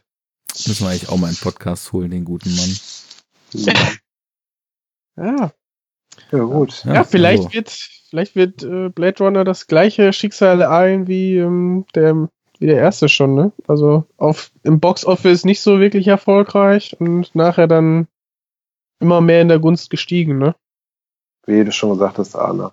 Hauptsache, alle haben sich schon ihre Star Wars Tickets gekauft vor zwei Monaten. Ja. blöden naja. Penner, geht mal lieber in Blade Runner. Wir gehen einfach noch so oft rein, dass er doch noch ein Erfolg wird. Und, und was hast du in 2017 gemacht? 250.000 Mal Blade Runner geguckt. ja. Naja, also ähm, ich habe das Gefühl, man ist auch irgendwie nach, und es tut mir jetzt auch leid, dass ich das so abgewürgt habe, nach knapp vier Stunden noch nicht ansatzweise irgendwie am Ziel. Aber ich glaube, für die Hörer reicht das erstmal. Und da wir bestimmt noch mal eine Denis Villeneuve Werkschau in Form von Podcast machen, sprechen wir mhm. bestimmt irgendwann noch mal über unsere Folgeerfahrungen mit Blade Runner. Und ja. Ja, und äh, schreibt doch mal in die Kommentare, was, was ihr so zum neuen Blade Runner fandet. Wäre auch mal interessant, ja. wie das so sich verlagert bei den Hörern. Ja, Kommentare, Und Twitter, Facebook gibt's auch. Ich will wissen, wie haben die Leute Replikanten verstanden? Ja, Maschinen oder nicht Maschinen? Das ist auch tatsächlich was, wo irgendwie nie so konkret drüber geredet wird. Deswegen. Nee, aber wenn ich jetzt so über das nachdenke, was du vorhin gesagt hast, macht es schon Sinn, dass es eher so ist, so, so bioengineert irgendwie, weil sonst könnte Deckard ja auch mit so einem Scanner rumlaufen und gucken, ob da irgendwie Metall drin ist oder so. Ja. Dann ja. müsste er keinen Void-Kampftest machen. Ja. Von daher. Ja, after all these years. Quite an experience to live in fear, isn't it? ja. That's how it feels Welt, to be a slave in der Welt, wo irgendwie da irgendwie so ein äh, Dominostein an den Hals geklippt wird, kannst du wahrscheinlich auch mal eben so ein Herz austauschen oder so. Ja, vielleicht. also, muss, muss dich nicht schlecht fühlen. Okay. Dann würde ich Danke. sagen, einmal nochmal ein Dank an unsere Patreons, die uns Folge um Folge ähm, mit ihrem Geld beschmeißen. Vielen Dank auch an die, die neu dazugekommen sind. Da gab es nämlich welche. Oh. Ihr seid gut und die, die alt dabei sind, sind auch gut. Und ähm, wir hoffen, dass wir mit solchen Podcasts wie diesem euren Durst nach unserem Gesülze entsprechend. das klang ja schon echt seltsam. Naja, aber wir bauen ihnen ein Haus aus Schweinskopfsülze. Mit Senf. Oh ja. Danke euch, danke fürs Zuhören. We've seen things you people wouldn't believe. Oh ja, time to die. Haut rein. Enough talk. Weißt du, was ich übrigens letztes Mal wieder gehört habe? Den Barcode Filth Cast Nummer 2. Oha, das ist große Klasse. ich glaube, eins und zwei waren grandios. Ne? war denn bei drei? Drei ist, ich Kopf, drei ist bei der drei passiert ist. Mit Counter-Strike und ID, mit My Dance. Ach so, okay. I had ID over here, he came around to smash up my dance, my couch and my upstairs, my weed and my upstairs dance. What? Oh Mann, äh, das war so ein Musikpodcast äh, vor, weiß ich nicht. Wann war das? 2008 oder so, ne? Ja. Hey. So ein Drum-Bass-Podcast. Ja. Von so mega knöteren Typen. Wirklich. Das war einfach todeswitzig, den zuzuhören. Mhm. War richtig gut das war halt so eine Zeit, so, da ist im Drum Bass, es gab halt so diesen total glatten Rave-Sound, so, den die Masse eigentlich größtenteils gefeiert hat. Und dann gab's halt so eine Gegenbewegung von so Typen, die einfach nur so richtig, richtig harten Drum-Sound gemacht haben. Und auch ultra stumpf, ne? Aber halt so als, als, als Gegenbewegung. Und ähm, ich sehe gerade auch, dass der Barcode Filthcast auf iTunes äh, von, von dem Herausgeber Crash Bang Wallop hochgeladen ist. so hieß doch ein, ein, Tune von, wie hieß er nochmal? Ähm, Limewax? Nee, nicht Limewax, sondern Lucio de Rimanes. Ach so, ach so, ja, ja, ja, Alter. ja, ja, ja, ja.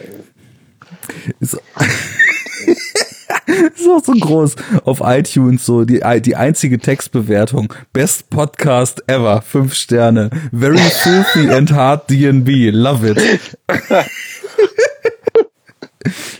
Nee wirklich also das, diese Gegenbewegung, das, das war halt so extrem harter Drum Bass, der nur voll mit Drums steckte, so teilweise aus Death Metal gesampelt und so. Und dann gab's halt so ein paar Typen, der, der eine war ein Brite, Donny, und der hat dieses Barcode Record Label geleitet und hat äh, dann da so einen Sound halt rausgebracht. Und die hatten diesen Podcast. Und die ersten waren so geil, weil das waren so DJ-Sets, die sie halt noch so moderiert haben sozusagen. Und die waren halt richtig knöterig, die Typen. Also das oh, lohnt auch neun Jahre später nochmal anzuhören. Ja, aber das ist ja. ja, also wenn ich höre, teilweise aus Death Metal gesampelt und dann noch mehr, ich denke mal, die haben es ja nicht dabei belassen. ja, halt auch ultra heftige Bässe drunter, ne? Also alles natürlich irgendwie elektronisch produziert. oh, hier, Alter. Äh, wie hieß das Ding? Revealing the Concealed, ne? Die. äh, äh war das Revealing the Concealed? Das war die EP. Du meinst die Donny und äh, Counter-Strike. Äh, Do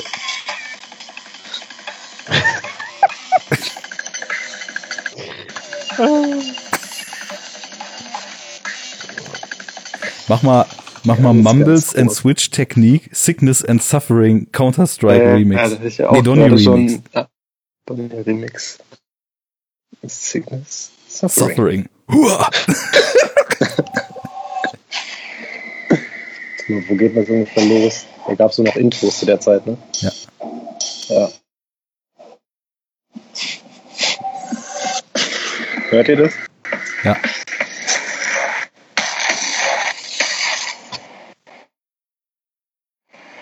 Mhm. Musst du gleich? Ja. Kommt gleich. Suffering.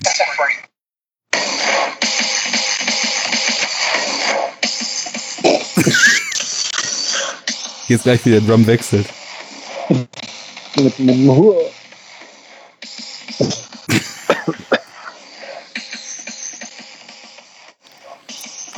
Aber ich muss auch sagen,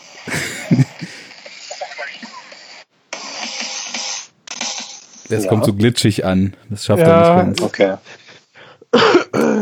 Aber ich werde die Gesichter nie vergessen, als wir das erste Mal die äh, Current Value EP im, im Night Flight Club gespielt haben. Oh ja, äh. Wenn man sich aber auch am Anfang nicht getraut hat, sowas zu machen, ne? Mhm. Und dann irgendwann scheiß auf alles mäßig die Dinger da rausgebrettert, ey. Ich meine, man muss sich das mal vorstellen, also im Nachhinein, du hast da teilweise Publikum gehabt, das halt in eine Mainstream-Disse gegangen ist, um, weiß ich nicht, Justin Timberlake zu hören. Und, und sich mal auf diesem Floor verirrt dann sind hatte. Die bei uns, uns gelandet, wo dann sowas lief. Alter. Ja, stimmt. Revealing the Concealed war die EP. Ja, ja, genau. Und ich habe gerade ähm, an eine andere hm. gedacht.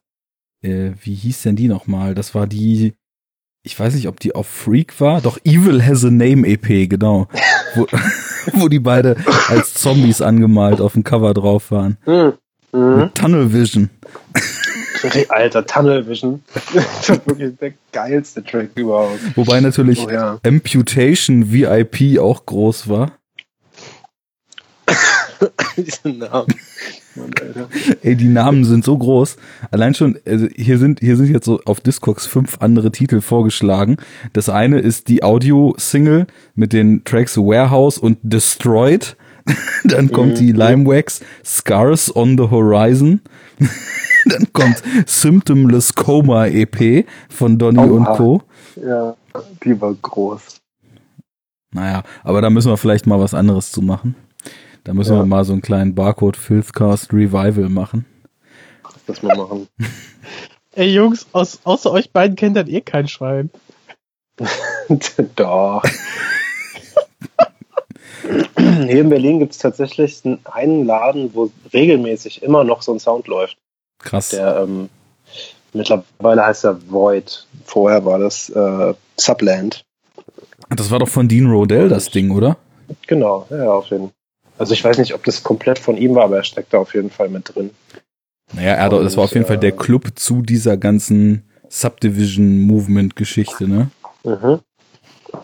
Wobei das irgendwie, ich glaube, den Club gab es erst ein paar Jährchen danach auf jeden Fall. Ich meine, wann waren das? 2007, 8, 9 so, ne? Als wir das Zeug viel aufgelegt haben. Ich gucke gerade mal. Ich glaube, die erste Subdivision, die Oral, Ox äh, Oral Exeter, die kam erst 2008. Division. Ja, genau. Oral Exciter. Oral, Ex Oral Exciter, genau. Ja. You are going to pay for this. Oh yes. genau. Diese scheiß Samples auch nur. 2007 Oral Exciter. Und dann kamen die Kings of the Warehouse EP schon 2008. Und die Hydraulics nee, 9 so Remixes. Ja, boah, Mann. Ja, ja, ja, langes her. Fast zehn Jahre war. Mhm. Krass. Ekelhaft. Ekelhaft. So, jetzt holen wir Jens mal wieder ins Gespräch rein und fangen an, wa? Ich höre gerade Glenn Wilson und Mike Humphreys. bum, bum, bum. Achso, dann hast du aber die, das Original von Oral Exciter und nicht die Remixes. Ja. Den Sect Remix. Genau, The Sect Remix musst du hören. Den Sect Remix, Remix, der Sekte. Hm. You are going to, to pay, pay, for, this. this. Oh. oh, oh, oh, oh, oh. Vor allem mit diesem Oh yes. Das sind halt auch Pornofilm-Samples, ne? Komplett, glaube ich. Ja. Ist ja auch so eine Domina auf dem Plattencover. Ja, genau. Da werden einem übrigens als ähnliche Scheiben Noisia, The Tide und Concussion und die Audio Design for War EP vorgeschlagen. Finde ich gar nicht, ehrlich gesagt. Ich auch also nicht. Die Audio EP eventuell. Wobei die auch ein bisschen dreckiger ist, ehrlich gesagt. Aber mhm. so die Noisia-Sachen, die ja wohl gar nicht. Nee. The Tide habe ich neulich mal wieder gehört, ne? Das Ding ist so geil, ey. Also ja. es ist halt, wenn ich das vergleiche mit heute, mit dem, was sie heute machen, merkt man schon so einen krassen Unterschied im Sounddesign so grundsätzlich. Das ist schon, da, sind, da liegen Welten zwischen, aber ja auch irgendwie 14 Jahre oder sowas. Alter, die äh, Block Control EP geht bei Discogs bei 45 Euro los ja, ja. und geht bis 100 Dollar. Das ja die, die Moving Shadow EPs sind doch alle so teuer. Glaube ich nicht. Ich Vor glaube, die Hits die davon sind so teuer und die anderen kriegst du auch für ja. 2,50 hinterhergeschmissen. Ja, gut, okay. Aber also ich meine, die waren ja eh alle limitiert, die mhm. äh, Moving Shadow EPs. Und äh, also immer diese MSX EPs, ne? Und manche davon, da, da ist äh, durch die Limitierung dann die Nachfrage natürlich schon krass gewesen. Also jetzt die Noise zum Beispiel oder die Corrupt Souls EPs. Gehabt. Die Corrupt Souls EP, die ist so geil. Ja, beide, da gab es ja zwei. Und die erste ist noch. Aber die erste war besser. Ja. ja. Mal was anderes. Belastest du dein Netzwerk immer noch hart, weil jetzt glitscht du schon ein bisschen? Und? Äh, nee, jetzt bin ich eigentlich mittlerweile fertig damit. Okay. Hm. Und Wolle ich muss sagen, dieser Remix ist ganz geil im Vergleich zum Original. Ja. ja. Den haben wir auch damals hart gezockt auf den so richtig, Raves, ja. wo wir aufgelegt haben. Aber das ist doch. Einfach. Ja? Es fällt doch locker Anfang 2000er in die Jahre, ne? Also nee. der Remix ist von 2007 zum Beispiel. Ach so, echt? Mhm. Matrix war 2000. Wann? 99. Zwei? Eins? Oh, 99. Mhm. Mhm. Matrix 99 und äh, wie kommst du auf Matrix jetzt gerade? Ähm, ähnlicher Sound. Irgendwie bin ich damit so ein bisschen auch in Berührung gekommen, glaube ich. Bei Blade gibt es ja ein bisschen Drum Bass. äh, Hast du da eigentlich eine Sherry-Pulle am Hals? Oder ein Pilz? Ja, ah, okay. Hm? Baltic Lager. Sehr gut. Lecker. ja, klar. Schön, schön, den Wein aus der Pulle. gut Portwein. Ja. Wollen wir? Äh, ja. Ich, äh, ich bin hier nur gerade am Rumräumen. Ich höre das schon. ja, ich überlege halt, wie ich die äh, Qualität hier verbessern kann. Ich habe eigentlich, äh, mein Nicht Internet bewegen, ist eigentlich weil das Headset gut. auch immer an deinem Kragen lang streift. Ja, gut zu wissen, dann passe ich da auf. Also ich bewege mich jetzt eh gleich nicht mehr. Ich habe gerade nur so ein bisschen geguckt. Äh, mein Netz ist eigentlich ziemlich gut. Ich habe halt eine 200.000er Leitung hier. Ja. Aber ähm, mein Modem ist, also das, äh, das WLAN-Netz ist halt nicht so ganz das Beste. hm, dann. Leg dich neben ja, den Router auf den Boden.